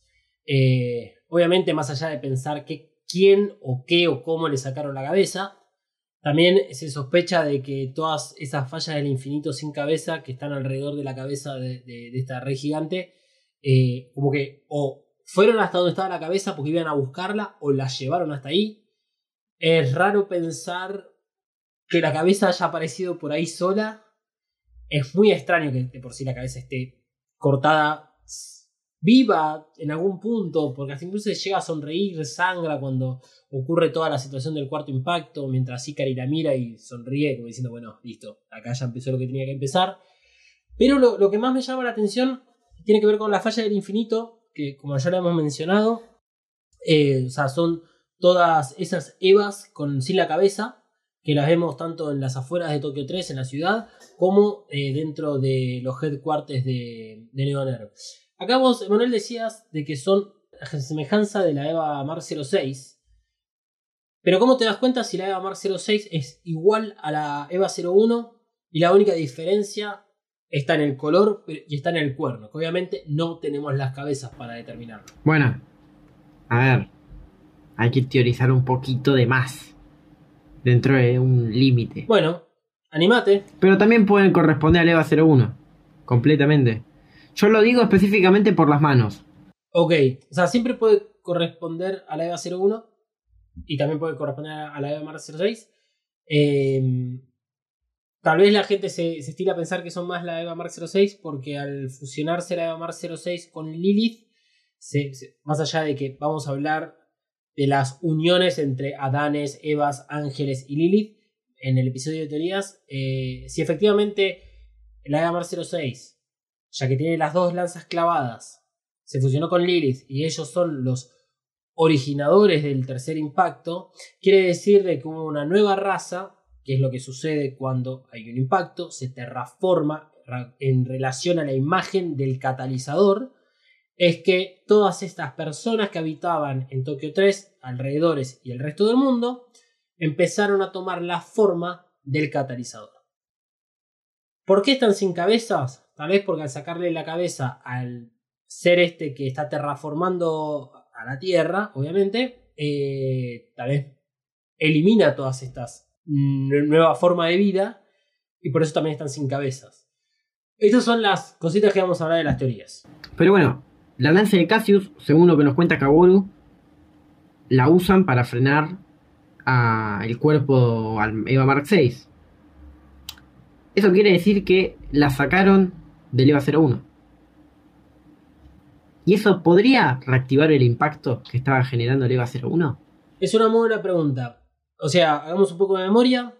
Después de los créditos de la 2, Kaworu llega desde la luna, llega a la Tierra, le tira la lanza de Cassius, sabemos que es la de Cassius, la clava a la EVA 01 contra el piso, detiene el casi tercer impacto y luego en la preview tenemos una imagen de la EVA 01 todavía emparada con unos pilares eh, que la rodean. Kaworu está 100% seguro de que la lanza de Cassius está en Terminal Dogma clavada en Lilith o clavada en la Eva Mark 06. Cuando llegan ahí es cuando Kaworu se desayuna que mm, algo pasó, alguien las cambió. Entonces, lo que dice Manuel es, si tuvieron que usar las lanzas de Cassius por algún motivo para frenar el tercer impacto, tenemos muchos interrogantes que pasan desde, sí, primero que nada, quién sacó una lanza de un lado a otro y quién fue el Evangelion que la logró manipular y clavarla en, el- en este nuevo ser catalizador del tercer impacto. Después, si al sacar la lanza de Cassius se reactivara el casi tercer impacto, y tal vez es todo eso lo que origina el tercer impacto y por algún motivo la EVA 01 termina después confinada. O tal vez la logran sacar a la, a la lanza de Cassius de la EVA 01, la controlan con esos pilares que tiene a su alrededor y después la mandan a la, ahí al, al Tesseract en el espacio, creo que además con una lanza copia y eh, tienen la lanza de Cassius sola. Pero si la lanza de Cassius efectivamente la sacaron de la EVA 01, se la pusieron a Lilith o a la EVA Mar 06, alguien la cambió. Que es lo que origina el cuarto impacto. Sí, es lo que origina el cuarto impacto. Pero quedándonos con el tercero, podemos asegurar algo. La lanza de Cassius la retiran de la EVA 01. La EVA 01 estaba en confinamiento alrededor de una estructura similar al piso superior de la base Bethany, con los pilares de con los pilares de contención y los em, hex glyphs, esos glifos raros. Esto podría haber reactivado el casi tercer impacto, pero con mucha menor intensidad de la que tuvo en su momento, porque los hex glyphs pueden eh, frenarlo o eh, hacer que pierda un poco de poder. Igual lo vamos a hablar más en este episodio. Supongamos. Su- Sí, digamos. Para frenar esto aparecería una nueva lanza de Longinus que andás a ver de dónde la sacaron. Pero podríamos decir que el tercer impacto fue una combinación de muchas cosas. No solamente lo que está en Terminal Dogma, sino que eh, puede también tener algo que ver eh, la EVA 01 y es por eso que Kaworu responsabiliza a Shinji del estado en el que está el mundo. Porque en una de esas Kaworu no sabe distinguir entre qué daño fue creado por Shinji y qué daño fue creado por eh, la EVA Mark VI. Esto que dice Manuel es fundamental, porque el encargado de contarle toda esta situación a Shinji es Kaboru, un Kaboru que no sabemos, primero principal, si es el mismo Kaboru que descendió con la Eva Mar 06. Porque, eh, a ver, Kaboru cuando muere al final de esta película dice que va a volver. Si efectivamente Kaboru formó parte de los sucesos del casi tercer impacto y del tercer impacto, ¿por qué algunas cosas no se acuerda? ¿O por qué realmente no cuenta todo lo que pasó? ¿Por qué sale un Kaoru de una cuarta caja en la luna al final de la 1.11? ¿Y por qué quedan cinco más? ¿Por qué quedan cinco más? ¿Por qué parece que Kaoru es algo que es como un clon de Rey que pueden entrar una y otra vez a- en juego, digamos, en esta historia? ¿Acaso eh, el Kaoru de la 2.22 no era que quería hacer feliz a Shinji y en esta no lo hace feliz? Le vende la idea de que con las dos lanzas, la de Lomius y la de Cassius, iban a poder arreglar todo esto. Cosa que es, desde el vamos, imposible. Porque realmente, entendiendo bien esta película y entendiendo Evangelion, conociendo Evangelion, no hay viajes en el tiempo hacia el pasado. No se puede cambiar lo que pasó. Entonces, esto Kaoru lo sabe muy bien. Lo único que puede estar vendiéndole Kaoru en ese momento es que con la lanza de Cassius y con la de Lomius pueden generar un nuevo impacto porque es lo único que pueden llegar a hacer. Salvo que las lanzas tengan propiedades mágicas, cosa que ya Evangelion sería una mierda si ocurre eso, eh, como para poder restaurar el mundo como estaba antes. Tal vez lo que quiere Kaoru, y esto sí podría estar muy en, en línea con su, con su estilo de personaje, es que quieran generar un nuevo impacto para terraformarla en seres humanos y no en estas fallas del infinito que quedan a la mitad. Porque para agregar algo más del momento en el cual Kaoru le está mostrando toda la situación post tercer impacto y post casi tercer impacto, vemos que el puto planeta Tierra tiene una boca gigantesca con dientes y ojos. Cosa que no sé cuántos lo pudieron notar en el momento que ves la película por primera vez, pero hay unos claros dientes con la boca entreabierta que están en el piso. Y hay un ojo que en el centro del iris sale un poste hacia arriba. Como si la Tierra también hubiese formado parte de esta transformación a una nueva raza. Y recordemos en muchas ocasiones en Evangelion, y especialmente en el Reveal, se habla cuando, por ejemplo, el EVA 01 alcanza este pseudo estado de evolución, Risco dice está regresando a su forma original. Siempre se habla de volver a formas originales. Y estas cuestiones de los Adanes, las lanzas, los Evas, los ángeles, y de repente los dientes enormes en medio de la Tierra. Que la Tierra en sí es un ser vivo. La Tierra tiene vida, contiene vida más allá de los seres humanos. Eh, cuanto más vean esta película con más detalle, más cosas se van a ir encontrando. Y si no vieron realmente los dientes, más allá de que lo vamos a estar publicando, eh, se les va a sorprender. ¿Qué más queda para entender sobre el cuarto impacto entonces? O sobre el casi tercer impacto o sobre el tercer impacto. De estos impactos mucho más no se puede hablar, pero sí podemos hablar un poco del cuarto impacto. Podríamos pensar que Kaworu quería lograr algo similar a lo que se logra en End of Evangelion. Era, o sea, su plan.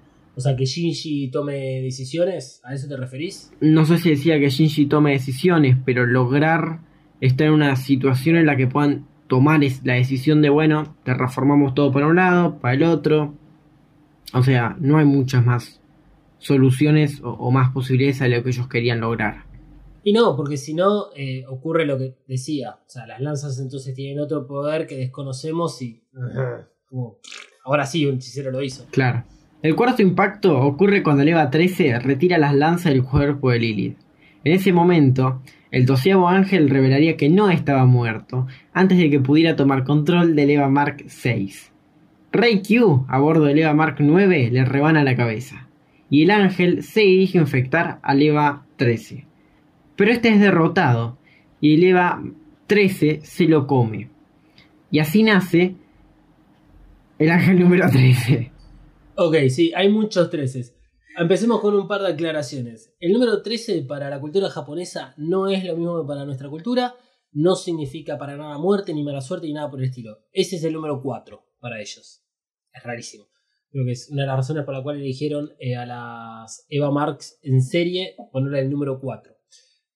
Sí, porque el 4, el, la explicación es porque el 4 en japonés se dice similar a la palabra muerte, creo. Exactamente. Y el 13 creo que es todo lo contrario, es como Sí. eh, buenas, no sé si o no lo usan para nada o significa buena no, suerte. me parece que significa como buena suerte, como que tiene una muy buena connotación. Claro. Eh, bueno, la otra aclaración es que vos decías bien. Decías bien que esto de que el decimosegundo ángel es liberado de la Eva Mark 6, pero no es que se libera y tiene como el mismo accionar de otros ángeles que hemos visto. O sea, apenas se libera, la única acción que toma es esta de convertirse en ese núcleo para ser absorbido por la EVA 13. Eso es una de las cosas que más me ha llamado la atención. Como que ese ángel está dirigido o está seteado para esa acción en particular. Para ser absorbido por la EVA 13. Salvo que, como sí sabemos que la EVA 13 es uno de los Adanes, Adanes madres de los ángeles, de alguna forma ese EVA 13 esté, eh, digamos, controlando al ángel número 12 como para absorberlo. No sé, rarísimo lo que acabo de decir igual, ¿eh? pero no le encuentro explicación al accionar que tiene el ángel número 12. La similitud con su anterior eh, cuerpo, podríamos decirle. Son bastante similares. El EVA 6. Sí, pero, pero que, o sea, en todo caso lo que podemos asumir es que es un tipo de ángel tipo parásito o infeccioso, como lo era Bardiel, por el hecho de que en todo caso está buscando un host como para infectar, porque eh, siguiendo con las similitudes del anime, y lo mencionamos cuando hablamos de este ángel al principio del álbum de figuritas, este ángel puede tener su representación en Armisael. Y Armisael lo que hace es fusionarse con un Evangelion para darle, este, digamos, eh, continuidad a esta raza de ángeles. Lo que intenta hacer en anime, escuchen este episodio que es hermoso, el que hicimos este, la primera temporada, lo que intenta hacer ese ángel es dar nacimiento a todos los ángeles destruidos previos a él. Y tal vez este tiene sus similitudes con ese ángel. Por ciertas formas, o sea, su forma, su forma de accionar, el momento en el que aparece, qué es lo que hace, Rey es el que la mata, o sea, muchas cosas que están por ahí. Pero bueno, todo el resto de las cosas que corresponden específicamente al cuarto impacto, al tercer impacto, al casi tercer impacto y al segundo impacto son el eje central del episodio de teorías. Terminamos entonces de hablar de los impactos y entonces vamos a pasar a la siguiente categoría que es Eva Extras. ¿Quién arranca? Arranco yo. Vamos a hablar de la tripulación del AA Wander. Llevan todos un pañuelo celeste, podríamos decir, pro clandestinidad en este ámbito de Argentina, en el que, bueno, ya no va más, porque por suerte el aborto ahora es legal, seguro y gratuito. Sakura es la única en llevarlo en el cuello, mientras que Misato y Asuka y Mari no lo utilizan. Igual, para defensa de toda esta gente que está usando el pañuelo celeste en este momento, eh, de Evangelion, la película salió en 2013, antes del movimiento Pro Vida. Bueno, vamos a hablar entonces del el, las, los, les, Lilim Y esto es algo que ya figuraba en las anteriores ediciones, pero que en esta película se hace mucho más presente. Básicamente la palabra Lilim refiere a los seres humanos, hijos e hijas de Lilith. El punto de conflicto está en aquellas personas que usan el término. Asuka es una de ellas, y lo hace al final de la película indicando que serán rescatados una vez que superen la densidad de la barrera L. Y que deberán ir a un lugar donde los Lilim puedan rescatar a Shinji Rei y Asuka. Queda implícito que algo impide el rescate de los pilotes, pero que afecta solo a los Lilim. Entonces, ¿cómo es posible que los tres estén ahí? Ya lo saben, episodio de teorías, lo vamos a hablar en profundidad. Lo, lo curioso es que eh, esta terminología la utiliza Asuka. Ya la hemos escuchado por parte de Kaboru. Y Asuka, eh, como bien vos decías, Maru, durante el, el perfil de personaje, Asuka viene de, vamos a decirlo, recuperarse de la infección de Bardiel. Y cuando hablemos de los grifos, vamos a entender un poquito más el parche Bardiel y todo eso. Y tal vez Asuka contiene todavía un poco de esa infección del ángel. Y tal vez Asuka está en otro plano ahora. Los los cuatro pilotos, digamos, que están en esta zona dentro de la barrera L, y como bien dice Kaoru, cuando van descendiendo hacia Terminal Dogma con la EVA 13 junto a la EVA Mark 09, Kaoru le dice a Shinji que ese Evangelion fue diseñado exclusivamente para poder atravesar esa barrera que tenían por delante. Que Rey no iba a poder. Con lo cual, en algún punto están diciendo o se necesitan almas o se necesitan cierta característica de personas o de evangelio. Pero si la EVA 13 y la EVA Mar 09 son Adanes, de los del segundo impacto, entonces la característica principal pasa a ser los pilotos. Por lo tanto, los únicos que están dentro de la barrera L o que pueden pasarla son pilotos con sus evangelios. Porque Marí también estuvo más o menos dentro de la misma zona. Para lo cual tenemos 5 pilotos de los cuales quedan cuatro.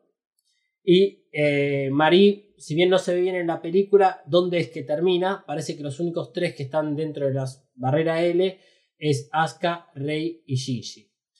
Hay muchas teorías y gente creyendo que son los pilotos también los cuatro Adanes del segundo impacto. Razón por la cual Asuka parece hablar acerca de los Lilin, parece estar con poderes, con cosas raras, o cosas extrañas. También vemos a Shinji como ser una persona rara, vemos a Rei que es raro, vemos a Mari que es rara, la maldición de las Evas, o sea, es todo muy raro. Todo puede pasar. Salvo que lo que en realidad está haciendo referencia esto de la barrera L es simplemente una zona geográfica en la cual sufrió ciertos cambios post tercer impacto, post cuarto impacto, post casi tercer impacto. Pero bueno, son estas cosas que Ano y su equipo meten para que nosotros nos hagamos crema en mucho. Y bueno, para que podamos hacer este podcast. Sí, también como lo que viene ahora. Así es, el Vessel of the Adams.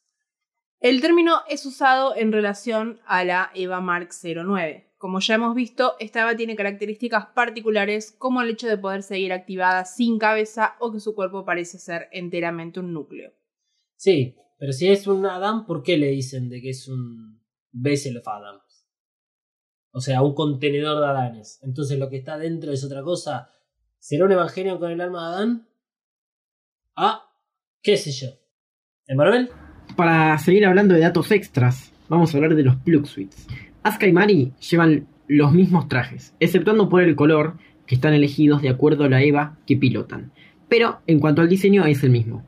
Rei Q, que lleva su traje en negro, muy diferente al color del EVA Mark IX. Tiene un parecido diseño al de Asuka y Mari, pero tiene expuesta dos costillas verdes de cada lado. Esta sí es una similitud con los trajes de Kaworu y de Shinji, pero estos tienen tres costillas. Como dijimos antes, los colores son opuestos pero complementarios y no tienen relación con la EVA 13. Las muñecas del traje son diferentes a las de Asuka, Mari y Q y se parecen a las que vemos en los trajes en EVA 2.22 de Kaworu y Mari, cuando se sube a la EVA 02 activada por IPEA. Último detalle de los trajes de Shinji y Kaworu. En el pecho cada uno tiene un núcleo o al menos una representación del núcleo. ¿Por qué? Ah, pará, tengo que llamar a Ano y le pregunto, porque no se sabe nada de eso. Hay algunas unidades de Evangelion que faltan. La unidad 7 y desde la 9 a la 13. De acuerdo con la serie numérica, estarían faltando 4 unidades Evangelion. La 7, la 10, la 11 y la 12. Todo pareciera indicar que fueron fabricados por NERV o por Cele y utilizados con diferentes propósitos. Ya que no hay datos oficiales, solo podemos arrimar el bochín a la idea de que las cuatro EVAs fueron derrotadas durante los 14 años entre la 2.22 y la 3.33. Si bajaste y utilizaste la aplicación EVA Down, notarás que hay más EVAs disponibles, pero esto no puede ser tomado como canon dentro del universo de Rebuild por ahora. Lo más interesante es que de esta manera existen la misma cantidad de ángeles que de Evangelions. Sí, eh, qué bien que, hayas eh, integrado esto de los Eva faltantes con respecto a los Black Suite. Eh, los Black Suite, por lo menos a mí también me han eh, originado esta cuestión de bandos. Eh, hicimos hincapié en el traje de Kaoru en la película anterior, o sea, en el episodio anterior. También eh, Mari tenía un traje similar al de Kaoru, mientras que el de Asuka, Rei y Shinji era completamente diferente. Ahora vemos que este, los eh, se van pareciendo, pero a la vez eh, Kaoru, eh, y Shinji tienen también su traje por ser Neoner, mientras que los de Vile tienen otros. Todas estas imágenes las vamos a estar compartiendo porque se ven más claramente en el Complete Record Collection y mm, están muy interesantes de ver porque, bueno, o sea, más allá de, bueno, los diseños, si son o no nuevos este, figuritas o nuevas este, muñequitos para vender, eh, están elegidos con un propósito. Y en relación a las cebas faltantes, eh, es todo un tema realmente. Eh, no, yo creo que nunca nos van a mostrar qué sucedió en el medio. O sea, realmente yo voy a ver la cuarta película sabiendo de que no nos van a decir nada de esos 14 años. No nos van a esclarecer para nada lo que ocurrió en esos 14 años. Yo creo que si Shinji no se entera de qué pasa durante esos 14 años, nosotros no lo vamos a saber. Exactamente. Tal vez este, nos los cuentan un poco, hacía cuenta gotas o pasa medio desapercibido, pero no, me parece que no podemos ver esa película esperando que tengamos un flashback con todo lo que pasó ahí. Eso es algo que veríamos en Marvel, no en Evangelion.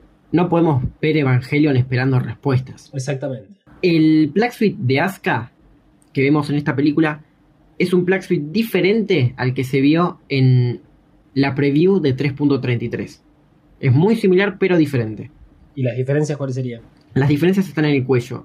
Este Black Suite, el que usa en 3.33, tiene un cuello con mucha más cantidad de azul que la que vemos en la preview. Ok, no estaba al tanto de eso. Vamos a estar posteando también las diferencias que hay eh, entre algunas cosas del anime con algunas cosas del reveal y las diferencias específicamente de esta cuestión del preview de la 2.22 con respecto a todo lo que ocurre en la 3.33.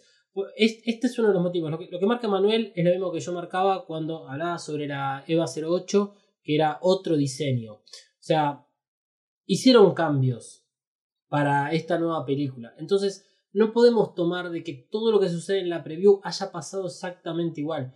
Yo he visto videos o he leído cosas sobre qué sucedió en estos 14 años. Hay mucha gente que busca ese tipo de material. Nosotros no lo ofrecemos porque no nos interesa.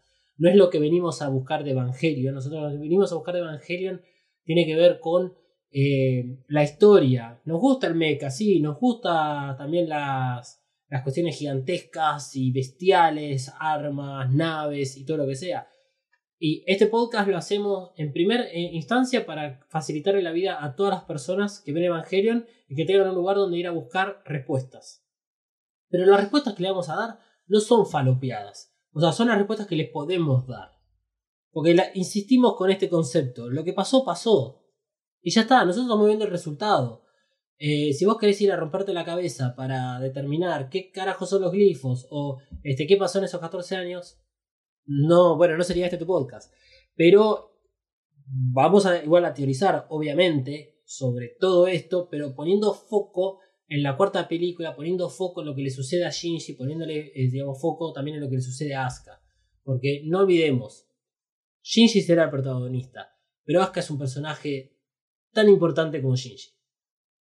Entonces vamos a pasar a, la siguiente, al siguiente ítem dentro de la categoría de Extras, que tiene que ver con los Hex Glyph o los glifos, para hacerlo de una forma más sencilla, que eh, es lo que venía diciendo Emanuel y eh, creo que además lo venía diciendo desde el, no sé si la primera película que dijo, estemos atentos a los pilares. ¿Y por qué?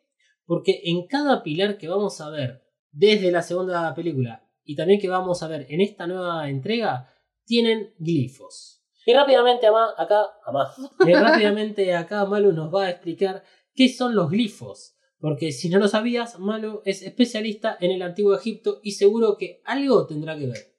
Amo Egipto, invítenme si tienen ahí una cabañita. Quiero ir. bueno, un glifo es una representación gráfica que puede ser de un carácter, de varios caracteres o de parte de un carácter. Eh, viene del griego esculpir o tallar, que es un signo grabado o por extensión escrito o pintado. O sea que eh, básicamente es un sistema de comunicación, es un lenguaje. Exactamente. Sí. Ok, bien, entonces, específicamente, los vistos en el reveal fueron denominados Hex Glyph, escrito en los Computer Record Collection. Esta información. Ahora que sabemos lo que es un glifo, o sea que viene a, ser interpretado como una especie de lenguaje que además está o sea, escrito en algún lado o esculpido, digamos, o sea, es gráfico. Claro, los de Egipto se llaman jeroglíficos, que es Ok. como en grabado sacro, eh, como sagrado. Eh, entonces ya sabemos lo que es glifo, vamos por la parte de hex. Que el término está relacionado a la brujería, usualmente a los maleficios, en el inglés, digamos, original. Eh, pero para no demonizar, no vamos a decir que todos los hex son malos, porque los hechizos pueden ser también para protección. Y creemos que por acá viene el uso de estos glifos. Supuestamente, y vamos a meternos en un terreno hipotético, los glifos que vemos en el reveal tienen como función la de generar una protección contra los ángeles. Y por este motivo es que también se denomina a los glifos, nuevamente, gracias Computer Record Collection, Ángel Sealing Hexglyph, lo cual sería en una traducción literal como un ángel sellado. Así que por lo tanto vamos a ver si efectivamente se puede decir que eh, estos glifos están para protección y no para ser usados como si fuese una hechicería mala. ¿Dónde los vimos?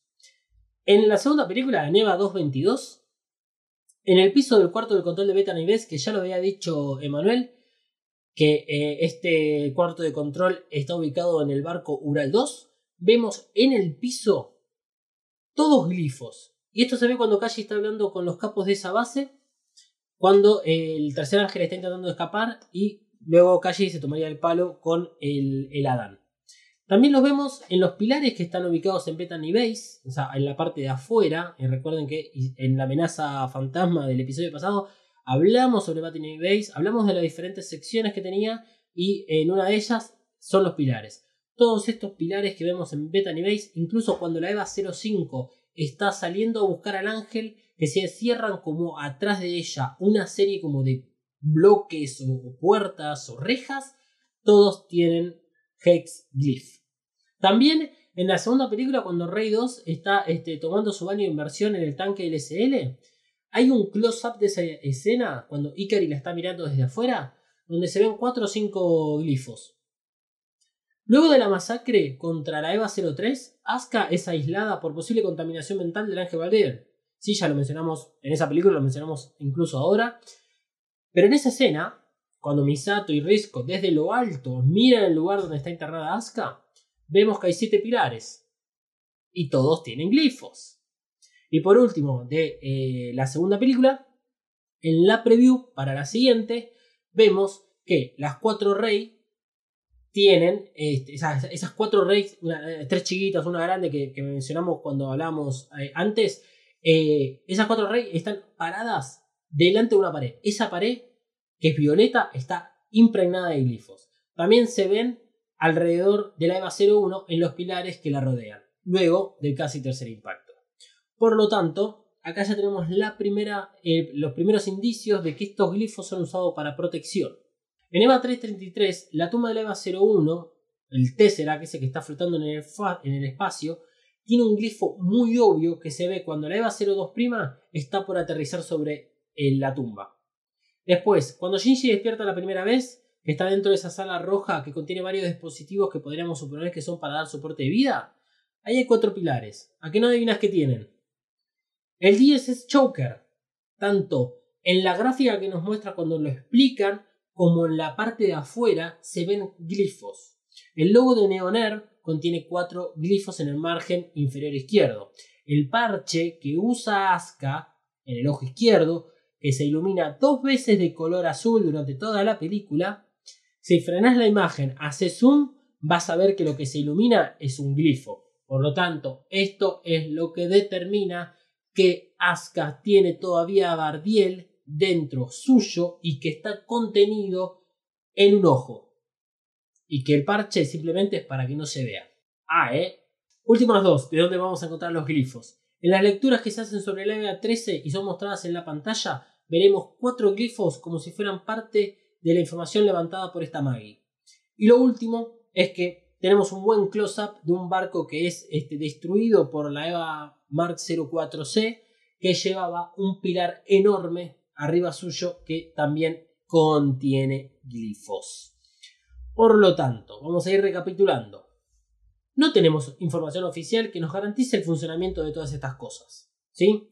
Pero lo que es peor, los glifos fueron diseñados por Ano. Estos símbolos fueron vistos originalmente en el anime Nadia Secret of the Blue Water, que también fue dirigido por Ano y creado por él. Vamos a estar poniendo esta imagen. Eh, o sea, es algo que ya está dentro de la naturaleza de Ano. Y vamos a seguir hablando de cuestiones peores. Porque mucha gente está enfrascada en resolver este misterio. Hasta incluso probaron si los glifos son notas musicales. Esta es, esta es la razón. En total, se sabe, se conoce que son 88 glifos diferentes. Coincide con la cantidad de teclas del piano. 88 glifos, 88 teclas que tiene un piano. Además, se intentó saber si estos glifos correspondían al latín o qué pasaba si lo girabas 90 grados, ya que supuestamente al girarlo obtendrías un nuevo carácter, porque son cuadrados, entonces puedes cambiarlo de posición. Y mismo es lo que se ve cuando vemos el interior del DSS Joker. Esta búsqueda que hicieron los fanáticos ¿sí? fue alimentada por la presencia de un lector de glifos durante la explicación del choker. Margen derecho de la pantalla se ve cómo los glifos pasan por el lector de a uno en uno y como resultado se obtiene un número decimal. Desde Evacas recomendamos que sueltes un poco la necesidad de descubrir absolutamente todo. De todas formas, ¿de qué nos sirve saber todo esto de los Angel Sinning Hex? Bueno, veamos algunas similitudes. Siempre que hay un glifo o un pilar con estos símbolos, hay un ángel involucrado. Beta Base es una prisión para el tercer ángel. Supuestamente Asuka sufre la contaminación mental luego del ataque de Bardiel y en la siguiente película tenemos el glifo en el parche que brilla de color al igual que Bardiel. Los glifos relacionados a la EVA 01 se ven a partir del casi tercer impacto. Recordad que la EVA 01 absorbe a Zeruel al final de la segunda película. Por lo tanto, Shinji está en una situación similar a la de Asuka. Él es extraído de la EVA 01 que tiene relación a los ángeles. Se sabe que Rey 2 es un compuesto entre Yui y Lilith, y no parecería extraño que haya glifos en torno a ella, tanto en el tanque del SL como en la imagen de la preview de esa 4 Reyes con la pared llena de glifos en su espalda. Pero tampoco obviamente podemos tomar la relación de los glifos con los ángeles tan literal, porque si no el logo de Neoner tendría que contener un ángel, y no es así. Supongo que supera el uso principal, y los glifos son usados dentro de una variedad de opciones, sea como protección al encerrar un ángel o como otra forma de lenguaje.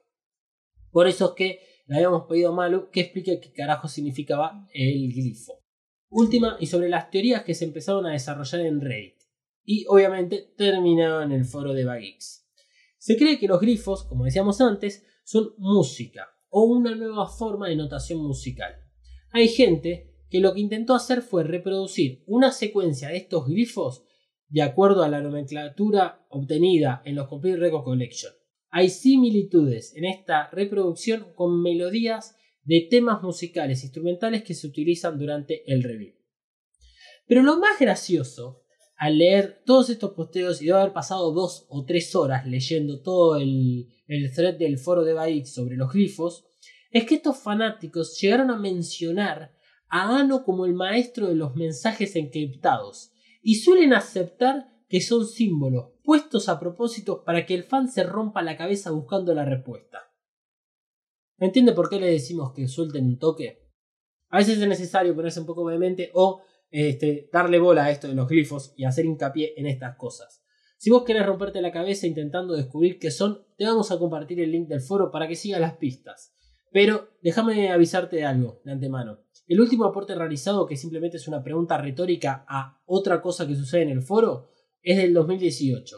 Y la mayor actividad de ese thread ocurrió entre 2013 y 2014, meses después de la publicación de Evangelion 3.33. Por lo tanto, si vos querés ir a meterte en ese mundo, anda y metete tranquilo. Pero obviamente tampoco queremos criticar tanto a estos fanáticos porque he sabido que Ano de música algo conoce y el misterio también le gusta y le gusta joder al fan. ¿Acaso se resolverá en la cuarta y última entrega? Más allá de, toda la descripción que acabamos de dar de los glifos, eh, los glifos están, forman parte de la película, tienen un uso, tienen un sentido, sí. Creemos que se usan para protección, creemos que se usan en torno a ángeles, sí. Por lo tanto, algo que está muy vinculado con los glifos es el DSS Choker, que es el siguiente ítem dentro de EVA Extras. Eh, el DSS Choker está representado por estos símbolos, o sea, los glifos, y parece que son los responsables de evitar que Shinji se mande otra cagada. Resonemos al DS Choker como hicimos con los glifos. Y creo que vamos a entender un poquitito de qué se trata este dispositivo que tiene Shinji ubicado en su cogote. El DSS Choker significa Deification Shutdown System Choker. Si querés la traducción literal de lo que significa el choker, que es llevado por Shinji y luego por Kaoru, te podría llevar una sorpresa. La palabra importante acá es deification, que se traduce como deificación, que es la acción y efecto de edificar, de acuerdo a la RAE. De edificar puede ser entendido como divinizar, o sea, hacer o suponer divino a alguien o a algo. En la teología mística, deificar se refiere a unirse íntimamente con Dios en el éxtasis y transformarse en Él por participación, no de esencia, sino de gracia. Entendiendo por gracia algo sobrenatural que Dios da al ser humano. Entonces, ¿por qué Shinji lleva el choker? ¿Es Shinji un dios o puede convertirse en uno? ¿Shinji por sí solo es capaz de despertar a cualquier Evangelion? ¿Cómo es posible que Kaworu lo libere de esta maldición sin detonarlo? Vamos a poco. El choker es propiedad de Vile y fue puesto en Shinji luego de haber sido rescatado de la EVA 01. Misato es la única persona que puede detonar el choker siempre y cuando el detonador esté en rango. El choker cumple dos funciones, una simbólica y la otra que es práctica. La función simbólica se entiende de acuerdo al comentario que le hacen a Shinji. El choker simboliza su castigo y la falta de confianza de la organización Vile para con Shinji. O sea, Shinji, al ser el responsable del casi tercer impacto y del tercer impacto, lleva este choker como forma de castigo. La segunda función que cumple el choker es para evitar el despertar de una nueva Eva y que se reitere o provoque un nuevo impacto. Hay muchas lecturas que se pueden hacer sobre el collar y vamos a ver algunas. Vile no pretende usar las Evas para generar nuevos impactos. O sea, estas cosas vamos a ir, son cosas importantes que vamos a ir eh, sacando eh, en relación al choker, pero que son importantes también para entender cosas que suceden alrededor. Entonces, Viren no pretende usar las cebas para generar nuevos impactos, por lo tanto queda más claro su papel en la historia y se distancia de los objetivos planteados por Neoner o por Cele. Dejemos de lado eh, esto de que Shinji y Kaworu son personas especiales o pueden llegar a serlo. Si simplemente vemos al 10 Choker como un dispositivo, sabemos que este dispositivo va a matar a su portador. Por lo tanto, lo que podemos entender es que cualquier piloto que tenga el 10 Choker es porque tiene un link directo con la EVA. Y al despertar una Evangelion puede ser detenido si el piloto sufre la muerte, como ocurre con Kaoru, o como ocurre con Shinji, si es eyectado de eh, la Evangelion, que está en ese modo diosa. Este es el razonamiento que utiliza Mari para entender que es necesario eyectarlo a Shinji de la EVA 13 y detener así el cuarto impacto. Otra lectura que podemos hacer del- a través del choker. El DSS choker es autónomo. Cuando se activa y despliega los cristales alrededor del cuello de Kaoru, lo hace porque detecta la presencia de un ángel. Es Kaoru quien detiene la detonación del collar hasta que él decide morir. Es muy posible que Kaoru haya usado sus poderes para intercambiar el choque con Shinji sin detonarlo, así como para detener el momento de la explosión. Todo indica, por omisión, ya que no lo vemos en pantalla y por lo tanto no podemos asumir que cosas que no vemos en pantallas ocurren, que Misato no es quien haya activado la detonación del choker y por lo tanto Misato no puede matar a Shinji. ¿Ok? Fundamental esto en el personaje de Misato. Lo mencionamos con los glifos, el choker tiene glifos por fuera y esto lo podemos ver cuando Shinji se ve por primera vez en el reflejo de su camilla. Hay un destello de estos glifos. También obviamente lo vemos por dentro cuando le explican el funcionamiento. El interior parece representar un constante movimiento de estos símbolos que se cruzan y giran infinitamente. Esa figura de 8 de infinito la hemos visto en Enos de Evangelion cuando la lanza de Omnius es controlada por la EVA 01, que toma esa forma. O sea que Shinji eso contiene un ángel. Si no, ¿para qué están usando los símbolos? O al menos que haya otro significado o uso de estos símbolos, pero no parece ser así. Ah, y mientras Kaoru y Shinji están piloteando la EVA 13, atrás de ellos se ve el, símbolo del infinito. Claro, hasta que Shinji le corta los controles a Kaoru. O sea que hay toda una simbología en relación a ángeles, evas, glifos, infinitos y cosas por el estilo. Creemos que están relativamente conectadas, pero todavía no entendemos por qué o qué quiere decirnos con eso. Por último, de esta lectura que hacemos sobre el 10 Choker, respecto a la naturaleza de Shinji y tratando de buscar este otro motivo por el cual pueda llevar este, este Choker, solo podemos decir que este Shinji es raro, que su identidad fue puesta varias veces en duda, pero bueno, no sé, ¿qué más se puede llegar a decir sin hablar tanto de teorías? Igual, no, no esperen de que en el episodio de teorías vayamos a confirmarles que Shinji es un Adán, ¿eh? No, vamos a hablar alrededor de todas esas cosas, pero tampoco es que le vamos a poder confirmar un montonazo de cosas. O sea, va a ser un lindo episodio, pero todo muy agarrado de los pelos y más vale que no haya viento el día que, nos, que, que grabemos eso porque se nos van a volar todas las notas.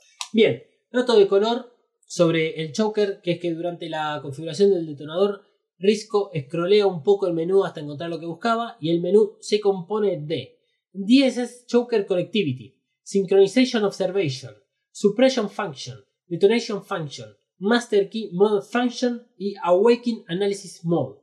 Esto claramente nos demuestra que el DSS Choker es relativamente autónomo y que fue creado con un montonazo de funciones para llevar a cabo los objetivos de aquellos que deciden utilizarlo.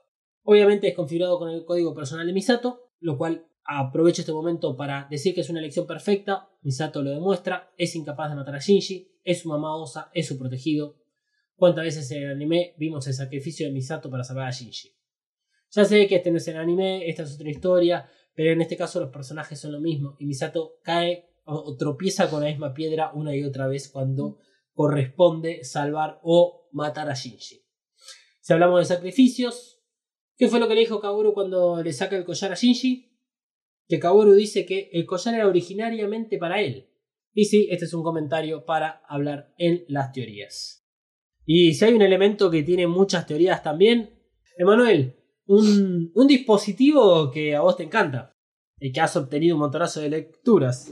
Claro que sí, esa eh, reproductora de cassettes, también llamado SDAT Player. Tal vez sea el único objeto que muestre un poco de continuidad de tiempo entre el anime, las películas y el rebuild. El MP3 que usa Shinji en la primera película, luego Rey 2 lo encuentra en un tacho de basura y que lo lleva a la batalla que tiene contra Cerbel a bordo del EVA 00. Rey 2 vemos que colecciona objetos personales de las personas con las que tiene algún tipo de relación. Al principio tenía guardados los anteojos de Ikari, después de la fallida activación del EVA 00. Fue Shinji y su esfuerzo en acercarse a Rey 2 lo que provocó este cambio en ella, y por lo tanto atesora como recuerdo el reproductor de Shinji cuando se va de Nerv. Recordá que eh, el reproductor de MP3 es algo que Shinji tenía en su posición tras haberlo encontrado en la casa de su maestro, luego del abandono de su padre. Para Shinji, este reproductor significaba una unión y creencia en el padre, además de usarlo para aislarse del mundo. Eh, este concepto nació en 1995. Hoy es re común eh, ver gente con auriculares y estamos todos bien por usar auriculares. Al tirarlo a la basura e irse de Tokio 3, rompe con su padre. Rey 2 lo encuentra y retoma la tradición, solo que ahora es un recuerdo de Shinji. Cuando Shinji saca a Rey 2 del núcleo de Ceruel, ella logra sacar el reproductor y es el único objeto recuperado de la EVA Unidad 1 14 años más tarde. Bueno, no queda claro si lo recuperaron en ese entonces. No, no, no, no queda claro cuándo lo, lo recuperan. Simplemente lo recuperan. Se entiende que una vez que eh, Vile agarra la EVA 01, extrae a Shinji y en consecuencia de lo que encontraron adentro, no solo fue Shinji, sino que fue el MP3, el reproductor este. Es todo lo que sabemos. Se dice mucho sobre este reproductor. Por ejemplo, como dijo antes Dalmas, que contiene el alma de Rey 2. Pero bueno, vamos a ver un toque más de información real. En Evangelion 2.22 se ve claramente que está reproduciendo el track 27. Esto lo hablamos en el episodio pasado. Y en esta película, en el final, fuera de dejar la duda de si Q lo agarra o no, el reproductor marca el track número 28. Esto ocurre luego de que Kaworu lo repara y se lo da a Shinji. Vemos que hay un track nuevo. Sí, adivinaste. Pone un pin en este comentario. Algo que a mí me da gracia de este reproductor es que tiene más evolución que el personaje de Shinji. En las tres películas. Cada vez que tira algo. Y es polemiquísimo lo que dice. Así calladito. Espectacular. de terrible, así, ¡pum! Eh, mira, vos que odias a Pen Pen, el reproductor. Prefiero el reproductor. El, bueno, el reproductor es tan importante como Pen Pen en la historia. Tiene más protagonismo el reproductor, o sea, es más útil. Sí, sí, es cierto. Eh, acá eh, decidimos hablar del, re- del reproductor en esta película porque hay como un cierre en todo lo que conlleva, eh, digamos, eh, este dispositivo. Ya lo conocíamos previo a ver la primera película, sabíamos que era parte de- del personaje de Shinji. Hemos visto lo que Manuel nos contaba, los cambios de tracks con respecto a los del anime. Es lo único que más o menos tiene esa integración entre el anime y el reveal. Es lo único que también representa evolución. Y es lo único a lo cual el fan ha dicho, ahí está el alma de Rey 2. ¿Qué? ¿En forma de cassette, boludo? Mira, ojalá, ojalá que la cuarta película haya un momento que Ano salga y diga, che, miren que el alma de Rey 2 estaba en el reproductor de cassette, así yo me callo. Porque hay gente que ya le gusta esnifiar cualquier cosa. Bueno, yo soy de los fanáticos de Evangelion que no le, no le cabe que todo el tiempo estemos hablando de teorías y esas cosas. Pero es interesante eh, haberlo traído eh, a este momento de la película por una de las cosas que decía Manuel. Él dejó de lado la duda de si Rey Q lo agarraba o no. Y creo que lo vamos a hablar un poco más adelante con alguna de las consultas que nos hicieron o en lo que vamos a necesitar para saber sobre la próxima película. Vamos terminando Eva Extras. ¿Qué queda por hablar de Eva Extras? Bueno, quedan las eh, lanza de Longinus y Cassius. Aparentemente, las lanzas, cualquiera sea el nombre que tengan, cumplen la misma función en el reveal que en el anime. Para hacer un poco de memoria, la lanza es usada por un soldado para herir a Jesús y al haberse impregnado con su sangre se cree que tiene características divinas. Este soldado se llamaba Gaius Cassius Longinus. Volviendo a Evangelion, las lanzas tienen el poder de detener a un dios o una diosa. Lo vemos en la primera película, que está Lilith crucificada en Central Dogma y tiene la lanza de Longinus clavada en su pecho. En la segunda película, Kaoru usa la lanza de Cassius para detener a la Eva 01. En la tercera película, nuevamente Kaoru queda estupefacto al ver que Lilith y la Eva Mark 06 tienen clavadas dos lanzas de Longinus en vez de una y una. Podemos asumir que las lanzas tienen las mismas propiedades que en el anime o en End of Evangelion, o sea, de tener una diosa, cambiar de forma, etc. Y que Adán y Lilith tienen la suya, de acuerdo a los datos de la raza ancestral. No me quiero ir mucho por las ramas, así que eh, durante el segundo impacto vimos cuatro lanzas. Dos son de Longinus y las restantes no se saben, pero se presupone que también lo son. Si cada Adán o Lilith tiene su lanza, entonces deberíamos tener 5 en total. Sabemos por End Evangelion y los Complete Record Collection que hay gente, probablemente Cele, capaz de hacer réplicas de las lanzas. Recordemos que la lanza que usa la EVA 05 al comienzo de la segunda película se llama Anti-Angel Extermination Weapon Spear of Longinus Basic Type, Pseudo Restoration. Entonces, sabiendo esto, nos metemos en la cabeza de Kaoru para entender cómo y quién cambió las lanzas. Las lanzas de Longinus y Cassius parecen tener las mismas propiedades, sin embargo, sus diseños son diferentes. La de Longinus termina en dos puntas y está compuesta por una doble hélice. La de Cassius también se compone de una doble hélice, pero la punta es única con una gema verde implantada. Kaoru convence a Shinji de subirse a la EVA 13 para remediar su error y la única forma de reparar el mundo es usar ambas lanzas, la de Longinus y la de Cassius. Pero cuando llega el momento de usarlas, todo sale mal. Por esto, lo que se cree es que aquel que tenga en su poder las dos lanzas y pueda usarlas, podría hacer más que generar un nuevo impacto. Como no hay mucha más información y no vamos a andar sacando demasiadas conjeturas, por ahora lo vamos a dejar acá. Pero no podemos dejar de lado el hecho de que Kaoru parecía muy seguro que la de Cassius iba a estar clavada en Lilith. Hay muchas teorías que salen de acá. Las vamos a ver igual más adelante en detalle, pero vamos a hacer un recorrido rápido. La lanza de Cassius la tiene Kaoru, porque vemos que la usa para detener a la EVA 01 al final de la segunda película. La lanza es extraída de la EVA 01 porque estaba confinada en esa tumba con forma de cruz y llevada al espacio. Solo una EVA puede manipular las lanzas, tanto para sacarla de la EVA 01 como para clavarla en Lilith. Siguiendo la misma lógica, solo una EVA puede sacarla de Cassius y reemplazarla por la. De haberlo hecho Kaoru, se tendría que acordar. Por último, ¿Dónde está la lanza de Cassius? Repito que no es claro si se pueden o no clonar las lanzas, así que no se puede saber si ambas lanzas manipuladas por la EVA 13 en modo diosa son las originales. Se cree que al menos una sí es de un Adam, porque Kaoru se impala con ambas lanzas y la EVA 13 lo resiste. Esto es realmente nuevo y sorprendente, porque los dioses y diosas deberían ceder ante las lanzas. O es una falsa, o hay más información para conocer. En el episodio de teoría resolveremos muchas dudas más sobre las lanzas, Adanes, Lilith y la raza ancestral. es un poco el resumen de lo que comentábamos antes cuando hablábamos sobre el casi tercer impacto, el tercer impacto. O sea, eh, eh, eh, este es el funcionamiento de, las lanzas, las lógicas que, deberían seguir. Y lo que, bueno, vos marcabas recién acerca de si es una falsa o una verdadera. Está bien, la EVA 13 tenía dos núcleos, hasta incluso tenía autonomía, ya por el vamos. Em, y tal vez simplemente con una sola alma, un solo núcleo, es suficiente para un Evangelion todavía estar en modo diosa. Pero Kaoru se clava las dos. Supuestamente atraviesa ambos núcleos. Y la, la duda creo que se podría llegar, ahora que estuvimos hablando sobre el decimosegundo ángel, se podría llegar a, incluso a, a plantear desde ese punto de vista.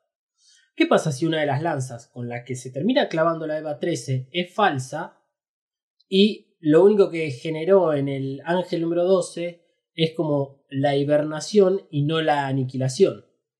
Son muchas dudas que quedan. Veremos a ver a qué se corresponden y qué, qué mapa podemos armar de esto para el siguiente episodio. Bien, y para cerrar este highlight tenemos al RS Hopper es un dron de reemplazo para la generación del AT Field. Vemos a la EVA 13 usar cuatro drones contra la EVA 02 prima. Cada dron es capaz de generar su propio AT Field y no es afectado por el ataque de Mari usando cargas explosivas anti-AT Field.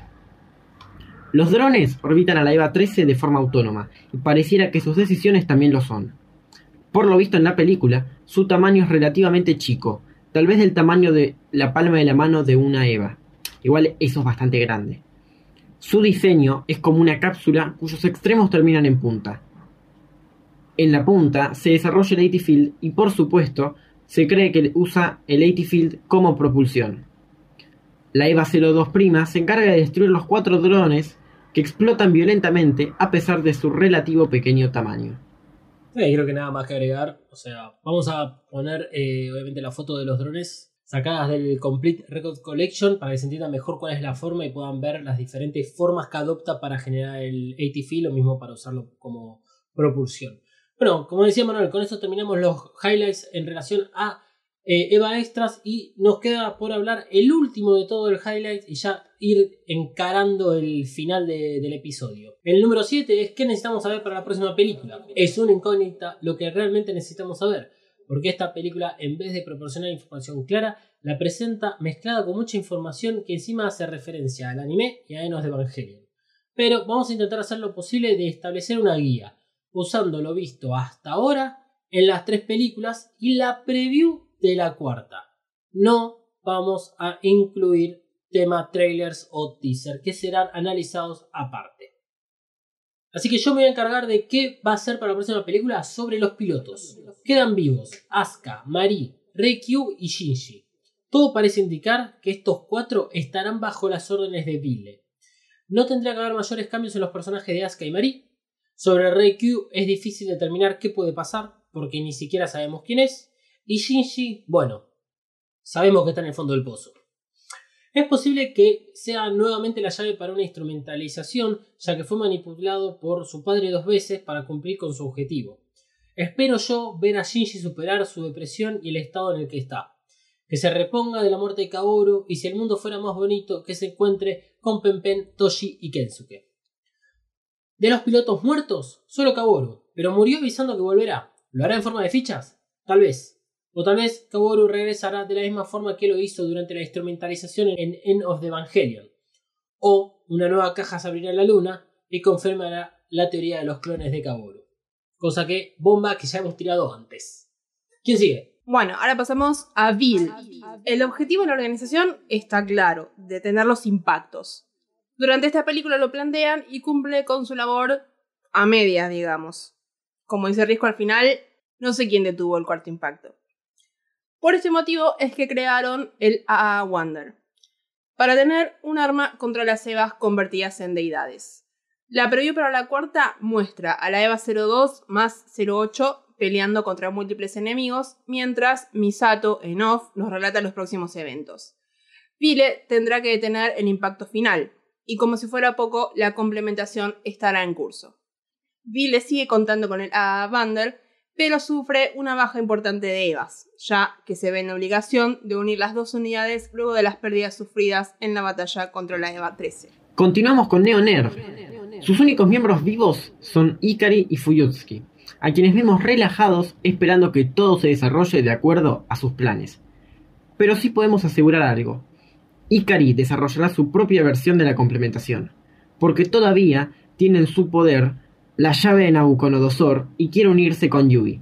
Es interesante el diálogo final que tienen Ikari y Fuyutsuki. El viejo dice que casi sale todo como fue planeado por Cele y que resultó en un desastre. Claramente no se muestra optimista de la situación, como Risco y Misato lo hacen notar por su lado. Pero Ikari siempre va en la suya, ve el mazo medio lleno y opina que despertaron a la EVA Unidad 13 y predijo los movimientos de Misato. ¿Qué pasó con la EVA 13? ¿Dónde quedó? ¿Y quién la recuperó? Es un misterio. A juzgar por las acciones de Wild, que recoge sus EVAs despedazados, se puede suponer que Neonerv intentará hacerse con la EVA Unidad 13. Bueno, de Evas y Ángeles. Lo último para saber qué necesitamos conocer sobre la próxima película. No hay más ángeles disponibles, todos fueron derrotados. Solo quedan versiones de los ángeles funcionados con Evangelions, como Ceruel con la EVA 01, ahora motor de la Bander, y el ángel número 12 dentro de la EVA 13. Tal vez será una historia donde los protagonistas serán las Evas, normales o Marx, y los Adanes. Lo único que se pudo ver en la preview es que la EVA 02 más 08 pelea contra copias de EVA Mark 06 usando la espada Magorox. Finalmente, al saltar al vacío, vemos que la EVA de Vile le esperan miles de decenas de copias de la EVA Mark 06 con su 80 field desplegado. Y en el fondo, la luna negra. Hasta acá hemos llegado por hoy, pero el título pendiente fue trasladado al final del episodio para darle un cierre a esta etapa. Con este episodio, Evacas alcanza una pausa respecto a la estructura de episodios, que será retomada cuando hagamos el análisis de la cuarta película. Pero para eso primero habrá que esperar que se estrene y la podamos ver si es que se estrena. Toco madera, ¿eh? Por lo tanto, hoy termina Evacas como te lo dimos a conocer con los primeros episodios, Y la semana que viene seguiremos hablando del reveal, por supuesto, pero no habrá highlights ni momentos sonoros para acariciar tus oídos. ¿Pensamientos finales de cada uno sobre esta película? Arrancamos igual esta- este episodio diciendo que nos gustaba y que nos había gustado y que era una película buena, en definitiva. Eh, sí, creo que no hay más que agregar. Es simplemente nos deja más manijas para seguir sabiendo qué más va a pasar, qué pasó, entender y etcétera. Sí, estamos todavía muy expectantes acerca de la cuarta y qué nos va a transmitir. A vos, Emanuel, algo que quieras comentar para dar cierre a esta ya película. Y yo creo que esta película es como Star Wars 3. Es como muy polémica y te puede gustar o no. Pero si te gusta, te gusta mucho. Y si no te gusta, pero decís que es lo peor que existe en el mundo. Estoy de acuerdo. No voy a hablar acerca de mis gustos sobre Star Wars 3, porque no puedo ver ni siquiera los primeros 10 minutos de película de corrido. Bueno, sí hablé sobre mi gusto de Star Wars. El podcast no termina acá. Seguí a Evacast, En Instagram y Twitter. arroba evacast-pod. Antes de leer los comentarios de la gente que nos estuvieron haciendo por Twitter y por Instagram, en arroba evacación-pod, recordemos que esta película la vemos a través de los ojos de Shinji, solo que no estamos en primera persona, y la manera que Shinji percibe todo es la misma que nosotros lo hacemos. Por lo tanto, las dudas e incertidumbres de Shinji son trasladadas a la audiencia para que, al finalizar la película, vivamos en carne propia lo que es ser Shinji. Dicho esto, previo a la grabación de este episodio, tanto en Twitter como en Instagram, hicimos unas encuestas y algunas preguntas acerca de cosas puntuales de Evangelion 3.33 You Cannot Redo. La primera es, a nivel general, ¿qué opinan sobre la película? Y Emanuel Flores en Twitter nos dijo, no sé qué pensar de la maldición de la Eva. Es una prolongación del concepto de que los niños no pueden crecer mientras no se desliguen de sus figuras paternas y aprendan a vivir por sí mismos pero puede dársele otra interpretación. ¿Qué decir, no? A mí me gusta mucho lo que opina Manuel Flores sobre esto de la maldición de la Eva. Lo tomo para el caso del anime donde las figuras paternas y maternas están mucho más presentes. En el reveal es menor esta presencia, o sea, sí, Shinji y Misato obviamente tienen daddy issues, pero no va más allá de eso. Pero la realidad es que tampoco tenemos una opinión determinada ni formada sobre la maldición de la Eva. Son estas cosas o frases que nos tienen en Evangelion para que el mundo a tus pies se quiebre. Y seguramente tiene un significado, pero para teorizar tendremos la semana que viene. Sin embargo, le habíamos pedido a nuestro Emanuel que eh, se guarde cierta información sobre la maldición de la ceba y este es el momento de hablar sobre esto. Yo creo que dentro de las películas siempre se nos ha dado algo que lo puede justificar. Eh, especialmente lo suele decir Rizko. Y hay algo que eh, hace que, aunque sea Asuka, Mari y Shinji tengan en común, para justificar no solo la maldición de Eva, sino porque Asuka habla de Lilims hacia las otras personas. Para mí es el hecho de que ellos se han contaminado de más en un pilotando los evangelios. Y esa es una frase muy recurrente de, Risco. Eh, decir que el piloto no volverá a ser humano o dejará de ser humano. Si se supera cierta profundidad dentro de, del entry plug. Ok, o sea, hasta el momento los dos pilotos con seguridad que han generado una gran eh, sincronización. Sabemos que es Asuka y Shinji. Asuka involuntariamente fue más que nada producto de Bardiel. Y en el caso de Shinji lo hace voluntariamente, al menos en dos ocasiones. Se sincroniza muchísimo contra el tercer ángel, o sea, contra la batalla contra Saquiel. Y después eh, directamente su voluntad la de sincronizarse más allá de los límites humanos contra eh, Ceruel para rescatar a Rey 2. Mari, ¿puede haber tenido algún tipo de esto cuando está batallando con la EVA 05? No, Mari cuando activa el código secreto La Bestia, Rizko dice que el piloto ha decidido dejar su humanidad de lado para lograr el objetivo. Ok, bien, bueno. Son buenos detalles a tener en cuenta que obviamente los vamos a estar utilizando en el episodio que viene. Eh, otra de las consultas que hicimos, y creo que son de las más importantes, es Kawoshin. Si la relación entre Kaworu y Shinji, ¿sí? ¿Realmente fue buena, fue mala? Nosotros preguntamos si preferían la relación entre Kaworu y Shinji del anime o la que vemos en Evangelion 3.33. Y estas fueron algunas de sus respuestas. En Instagram, sorprendentemente, la cosa salió 50-50. Mientras que en Twitter el único que se animó a dar opinión fue nuevamente Emanuel Flores. No tengo ninguna relación con esta persona, quiero aclarar. Que no se puso en ningún bando, sino que escribió que fue bueno ver la dinámica del cabo Jin, pero de momentos la sentía algo asfixiante. El resultado es un terrible empate.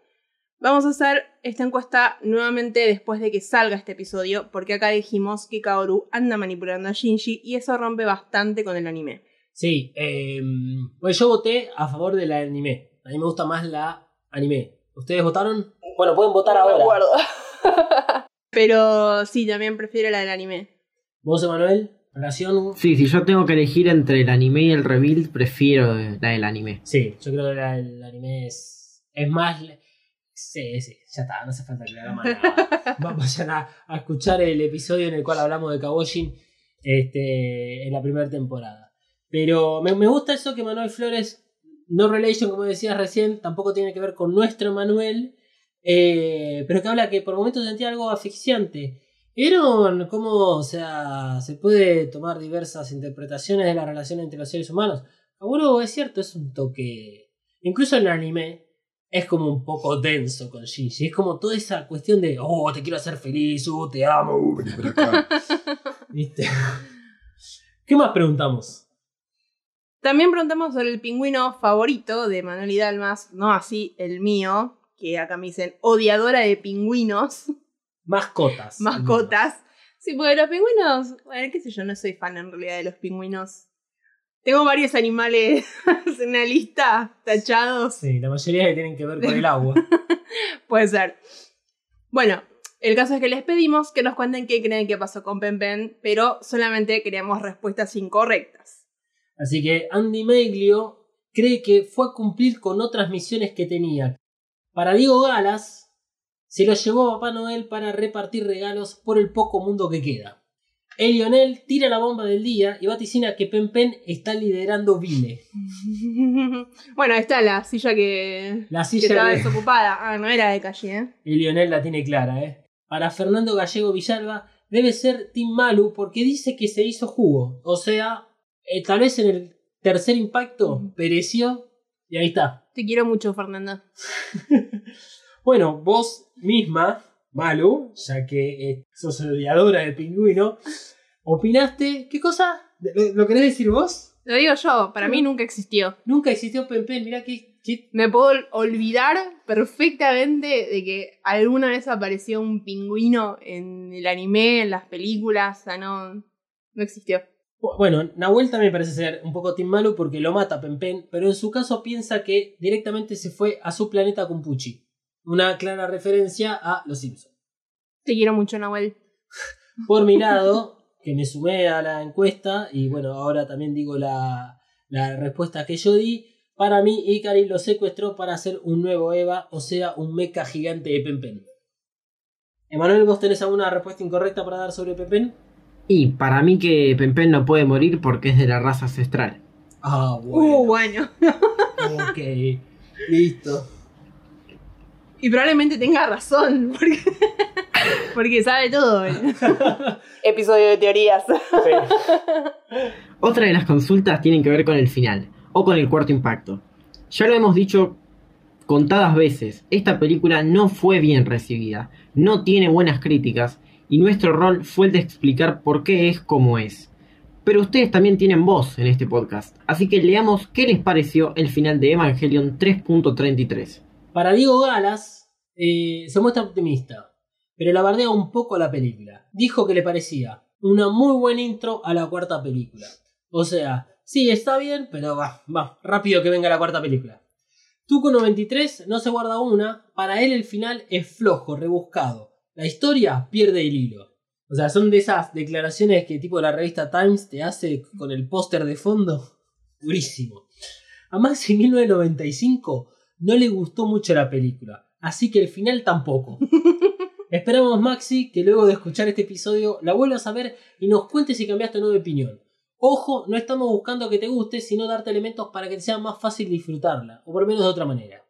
Y por último, Fernando Gallego Villalba, Malu, yo y Emanuel Flores respondimos brevemente, con palabras cortas. Fernando Gallego Villalba dijo, desconcertante. Yo dije intenso. Yo dije incertidumbre total. Y por ser la voz de Manuel Flores, dice me gustó y no me gustó. Emanuel, vos no diste tu opinión acerca de este, esta película, de- o sea, acerca del final, perdón, acerca del final en relación al cuarto impacto. Y está bien. Está bien, está bien, está bien de todo por dos pesos. Vamos a los pibes que se vuelve a estrenar para este, la TV pública. Bueno, si bien no fue una pregunta planteada por nosotros, Emanuel Flores desde la jungla de Twitter compartió su visión con Aska y queremos compartirla también con todos ustedes. Primero dijo que Aska sigue siendo impulsiva y ofensiva, pero luego agregó, es una lástima que casi no vimos a Aska. Muchos no lo notan, pero ya no es la misma de 2.0. Y a la vez sí. Me gusta que mantiene sus aprendizajes. Ya no anda sola y valora un poco más el trabajo en equipo y es lo suficientemente madura para liderar. Yo acá no coincido respecto al impulso. Yo la vi más medida a Asuka. Aunque es cierto que las pocas escenas que nos las muestran, Asuka actúa en momentos de tensión únicamente, o mucha acción. Pero sí estoy de acuerdo con el resto de las características que menciona. Ya creo que conseguimos un reemplazo para Emanuel, ¿eh? Y encima el mismo nombre, con lo cual podríamos hacer todas las... No tenemos que cambiar No nada. hay que cambiar aquí, nada. Me pregunto ahora yo si habrá alguien que me reemplaza a mí, así me puedo tomar unas vacaciones. Eh, me gusta lo que este tal Emanuel Flores decía en Twitter, eh, que, que, que- que entiende Twitter y se desarrolló plenamente en tres tweets hermosos que nos mandó por ahí eh, y tuvimos un intercambio interesante. Eh, la verdad que sí. Eh, me gusta Aska, lo dije al principio de la película, casi muriéndome la lengua porque no quería anticiparme a lo que Maru iba a leer, a lo que íbamos a decir a esta altura. Pero esta Aska es una Aska que, cumple. Cumple, cumple ya en 2.0. Eh, es un. Más allá de que no es un gran momento para Asuka, es un buen momento de Asuka en 2.0 y en 3.33. Esperamos realmente que en la cuarta explote y sea una bestia. No sé si ustedes quieren opinar algo sobre Asuka, que es un personaje que ha quedado como medio en segundo plano, porque bueno, Shinji es el eje de la película, ¿qué se le va a hacer? Yo opino lo mismo también, Ah. que está, está muy bien, eh, me parece que está muy bien desarrollado y es muy interesante el personaje. Bueno, Emanuel, Yo creo que Asuka es uno de los personajes más sólidos que tiene la película. Es como que creo que es el único personaje que menos hemos hablado de la misma manera que hablábamos con Kaworu, como diciendo, ¿y será Kaworu? ¿No será Kaworu? Esta, esta es Asuka, y punto final. Sí. Hasta incluso me gusta esta Asuka si la comparamos con la Asuka del anime cuando llegan más o menos al mismo punto como de maduración. Esta es la Asuka que también nos hubiese gustado ver eh, en el anime. Tal vez en Enos de Evangelion si le hubiesen dado el tiempo y el espacio para desarrollarse. Porque es, es la Asuka que derrota a las arpías antes de que, bueno, la terminen por hacer crema. Bien, y antes de irnos a las consultas determinadas, que hubo dos personas que nos hicieron preguntas muy puntuales porque se querían sacar las dudas, tenemos que darle el puntaje a la película. Así que, Manuel, Cinco misatos. 5 misatos para esta película. Malu, Yo también le puse 5 misatos. yo prefiero un 4. O sea, hay cosas que están bien, están muy bien, y hay otras que me hubiese gustado que, estén diferentes. Este, yo, o sea, hay, cosas que se mencionaron levemente, pero que tienen que ver con cuestiones temporales. Creo que a la, película le falta entender un poco más esta cuestión temporal, no de los 14 años, sino me refiero a la cuestión temporal en relación a Shinji y su vivencia en Neonerv. Em, porque ahí no sabemos cuánto tiempo pasa. ¿Cuánto tiempo pasa entre que Shinji llega a los cuarteles y se tiene que subir a la EVA 13? Yo creo que eso le da como cierta inacción a la película y por eso que somos muchos los que también opinamos en relación a una cuestión de desprolijidad, una cuestión de que parece que está hecha rara esta película. O no estamos acostumbrados a cierto contenido oriental, digamos, estamos demasiado acostumbrados a Hollywood, o eh, efectivamente esta película algo ahí tiene, pero no es algo que vamos a hablar ni ahora ni en los próximos episodios, sino que quedará cuando hablemos el lado B, cuando hagamos ahí qué pasó realmente en toda la producción, tanto en anime como en el reveal of Evangelion. Ustedes votaron también en Twitter y en Instagram, así que Tuco93 le dio un 1 y aclara, porque no era suficiente el 1, de que no le gustó para nada. Bueno, lo hubieras puesto 0 entonces, tu 93. Uf, my God. Maximiliano 95 también le da un 1. Fernando Gallego Villalba un 4. Y Jonathan Cruz Fernández dice cuatro Misatos y un Pen. Tipo que sabe, ¿eh? Este, este escuchó cuando grabamos nosotros. Es ser. increíble. Porque al momento que estamos grabando esto, faltan 6 minutos para que se estrene el episodio análisis de Evangelion 1.11. Por último, ahora sí, las consultas eh, puntuales que nos dimos, las voy a leer, vamos a ver si lo podemos ayudar tanto a Nahuel como a Bololo. Nahuel estuvo atento mientras miraba la película. ¿Por qué pregunta si Ikari es un robot como el capo de Cele, ya que ahora tiene un visor similar? Me encanta el GIF de Ikari con el visor y el fondo, estrellitas y todo moviéndose como si estuviera en éxtasis. Pero eso no responde a tu pregunta. Mm, No creo que sea un robot. No tendría mucho sentido si es un robot tampoco. Eh, me parece que, que tiene simplemente que ver con un cambio. Tal vez eh, el mayor simbolismo que se le puede dar es este de que es como el visor del capo de Cele y uno podría llegar a interpretar eh, que es el estatus adquirido por Ikari en esta nueva película. Tal vez algún upgrade se hizo. Ojo, Se puede habrá ser. puesto uno- unos ojos robóticos o algo así. Habrá que esperar a ver si se hace jugo o no. Y si al hacerse juguito se descompone como el capo de, de Cele, que era mitad jugo, mitad partes biónicas. No sé, Emanuel, ¿vos tenés otra mirada sobre el visor de eh, Ikari? ¿Y qué sé yo? Para eso no responda, Solo boludo. vemos el visor. o sea, so- solo vemos el visor. No, no, no hay nada que te haga decir si es un robot, ni hay nada que te haga pensar que no. Pero bueno, Igual Ikari es medio robot. O sea, convengamos. Sí, sentimentalmente sí. Exacto.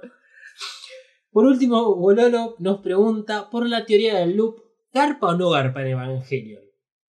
Eh, yo creo que acá quiere, o sea, lo que está preguntando Bololo es, este, o sea, si realmente es algo a tomar en cuenta o no tomar en cuenta, eh, el tema de la teoría del loop. Yo creo que podemos tomarla en cuenta y es uno de los ejes principales para tratar el siguiente episodio. Porque la teoría del loop tiene que ver con esta Quantum Ray que Manuel había mencionado en su momento cuando hablábamos sobre Ray Q y que Ray Q la veía en un flash, básicamente en un parpadeo. Pero, ¿querés explicar un poquitito, Emanuel, de qué se trata la teoría del loop? la teoría del loop se basa principalmente en decir que los actos que nosotros vemos de Evangelion no pasaron una vez, sino que pasaron un montón de veces. Y que, en cierto modo, todo el contenido que nosotros tenemos de Evangelion forma parte de ese universo en formato de loop. Creo que de esto ya habíamos hablado un poco eh, cuando hicimos el análisis de End of Evangelion. Eh, así que, que es más o menos eso. Sí, es, es, es también un poco lo que conlleva pensar si esto es reboot, continuación. En el capítulo introductorio de esta temporada hicimos mención a, digamos, a la teoría del loop muy por una tangente que casi termina siendo paralela, que es este, el tema del movimiento del sistema solar. Yo- me gusta usar esa, esa analogía porque imagínense Evangelion como si fuese, por ejemplo, el planeta Tierra. El planeta Tierra gira alrededor del Sol, ¿sí? Y una vez cada 365 días, el planeta Tierra vuelve a estar en el mismo lugar que estaba 365 días antes. O sea, vuelve a estar en el mismo punto. Pero el tema es que el sistema solar está en movimiento, porque la galaxia está en movimiento en todo el universo. Entonces, no está realmente en el mismo lugar. En la, digamos, en la circunferencia elíptica que hace alrededor del Sol se puede decir que está en el mismo lugar, pero no en el espacio. Y Evangelion un poco y la teoría del loop tiene que ver con eso. Es como que se vuelven a tocar las mismas cositas, pero hay algo diferente, no sé por qué. ¿Viste? Habría que ver si es más adelante, si es más atrás o qué. Pero bueno, lo esperamos haberte respondido hasta que este, salga el episodio de teorías. Ahora sí, después de una maratónica sesión de unas 5 horas, hemos terminado de grabar por hoy. Eh, lo último que yo voy a decir es que me pueden seguir en arroba dalmas-ndg, tanto en Twitter como en Instagram. Bueno, a mí me pueden seguir en Instagram, eh, arroba mariana.flores.com y ahí nos mandamos unos memes. ¿Vos, Emanuel, dónde te podemos seguir o cómo te podemos seguir? En Twitter y en Instagram como arroba katsuragi399. Perfecto, el hijo no reconocido del papá de Misa. Ah, bueno. En el próximo episodio analizaremos teorías y todo lo que quedó pendiente. Te dejamos ahora sí con el análisis del título. You cannot redo. Otra vez un mensaje fuerte y duro. Dirigido para Shinji. ya que la determinación de salvar a Rey 2, a pesar que ella misma le dijo que no era necesario, fue lo que provocó el casi tercer impacto y posteriormente el tercer impacto. Shinji, en esta película, y como dije antes, repite guion, se escapa y provoca un nuevo impacto por su determinación, sin prestar atención a todas las personas que le dijeron que no debía subirse a una Eva. Cierto es que las formas usadas por Misato y Asuka no fueron correctamente comunicadas para que Shinji no desconfíe de ellas. Pero basta de hablar de Shinji. Tomemos a Asuka, por ejemplo. Está bien, ella tuvo 14 años para acostumbrarse a sus cambios. Sin embargo, Asuka ha madurado desde el momento previo a subirse a la EVA 03. Asuka, a pesar de estar bastante enojada por lo sucedido 14 años atrás, no quiere cambiar el pasado y que todo sea como antes. Quiere construir un futuro. Acá está la diferencia entre Shinji y Asuka. Asuka lucha para continuar, para moverse y evolucionar. Por eso tiene que arrastrar a un Shinji destrozado y casi sin voluntad de vivir. ¿Te acordás lo que hizo Misato en Enos de Evangelion? Este es un Shinji que está solo, que no puede avanzar, porque no quiere deshacer. La moraleja de la historia es que no podemos cambiar el pasado. Podemos cambiar el futuro si elegimos nuestras acciones y decisiones de acuerdo a lo aprendido, o sea, de acuerdo a nuestro pasado. One More Final. Evangelion You Cannot Redo tardó entre 3 y 4 años en llegar a nuestras vidas, años que parecieron eternos. El final de la 2 que plantea el nuevo camino para esta historia, le puso mucha presión y responsabilidad a su sucesora. Pero Ano y su equipo decidieron ir un paso más allá y generaron un nuevo salto temporal para retomar la historia. 14 años pasaron desde el segundo impacto hasta el comienzo de EVA 1.11, y 14 años pasaron desde el casi tercer impacto hasta el comienzo de EVA 3.33. A lo largo de esta última película, nosotros como espectadores esperábamos impaciente la explicación de este salto temporal, explicación que se da en torno a la narración y no resuelve las dudas del espectador. Esta película tampoco explica con datos concretos todo lo nuevo, desde las cebas faltantes, pasando por la ausencia del onceavo ángel, hasta la creación de dos nuevas organizaciones que están enfrentadas en una guerra que tiene como rehén al mundo entero. Esta película, como dijimos al comienzo del episodio, tiene muchas similitudes con Enos de Evangelion. Eva 3.33, desde mi punto de vista, logra el mismo efecto que en los de Evangelion. En primer plano tenemos la acción, las batallas, los misterios, las nuevas unidades o básicamente el show. Y en segundo plano, por no decir el último, está la esencia neoevangelística, o sea, lo que dio origen a Neon Genesis Evangelion. Este pensamiento coincide con un comentario que leí en un foro mientras chequeaba información para este episodio. Ano hizo la 3.33 de esta manera para que el fanático se la pase buscando información y generando teorías, buscando pistas donde no las hay y así mantener viva la imagen de Evangelion. Todo mientras esperamos la última película. Es decir, el comentario no era ese, sino que yo le acabo de agregar algunas cositas complementarias. Sin embargo, es un pensamiento muy interesante. Retomo. Sabemos que Neon Genesis Evangelion, y por consiguiente todo su universo, es un producto que nace del alma de Ano, para manifestar su depresión. Depresión que superó pero que regresó durante algún tiempo, ya cuando Evangelion tenía éxito. Por lo tanto, te pregunto a vos, en esta nueva historia llamada Rebuild of Evangelion, ¿dónde está la introspección? ¿Dónde está la historia de superación y evolución personal? Está ahí, en segundo plano, pero está.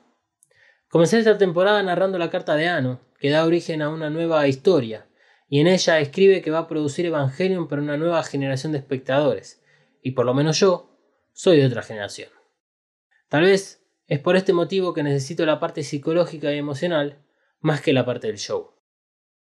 Reitero una vez más, esta película es una mirada de Shinji a la realidad que se le presenta 14 años después de haber tomado una decisión.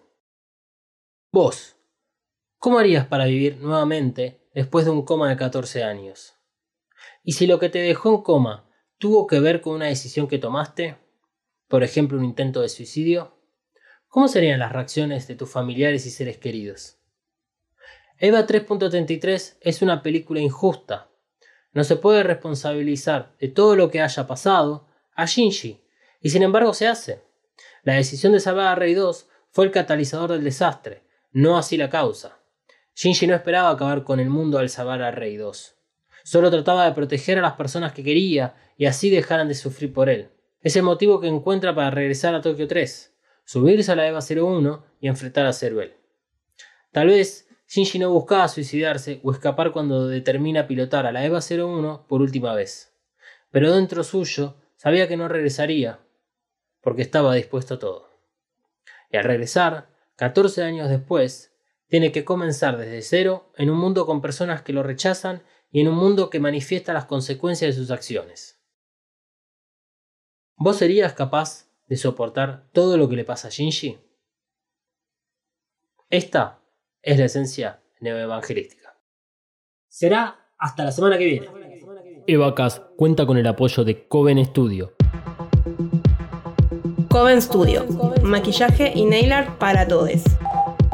Desata tu magia entrando en tiendacoven.empretienda.com.ar. Pedí tus Present personalizadas y recorre la tienda virtual. Como oyente de Eva EvaCast tenés un 10% off en el checkout de tu compra utilizando el código KAORU. KAORU. Nagisa KAORU. K-A-W-O-R-U. KAORU. Visita tiendacoven.empretienda.com.ar y el Instagram arroba coven.estudio.ba. Coven Studio, Made in Hell. La promoción no incluye envío, válida para Argentina. Evacas es un producto fabricado 100% en los headquarters de Mothercaster Media ubicados en Saavedra 3. Si querés tener tu propio podcast o ya tenés uno, descubrí mothercastermedia.com. Elegí el servicio que mejor se adapta a tus necesidades y objetivos. Producción, mentoría, cursos, edición y más. Busca arroba Mothercaster en tu red social favorita y no te quedes afuera. Mothercaster Media. Transforma tus ideas en podcast.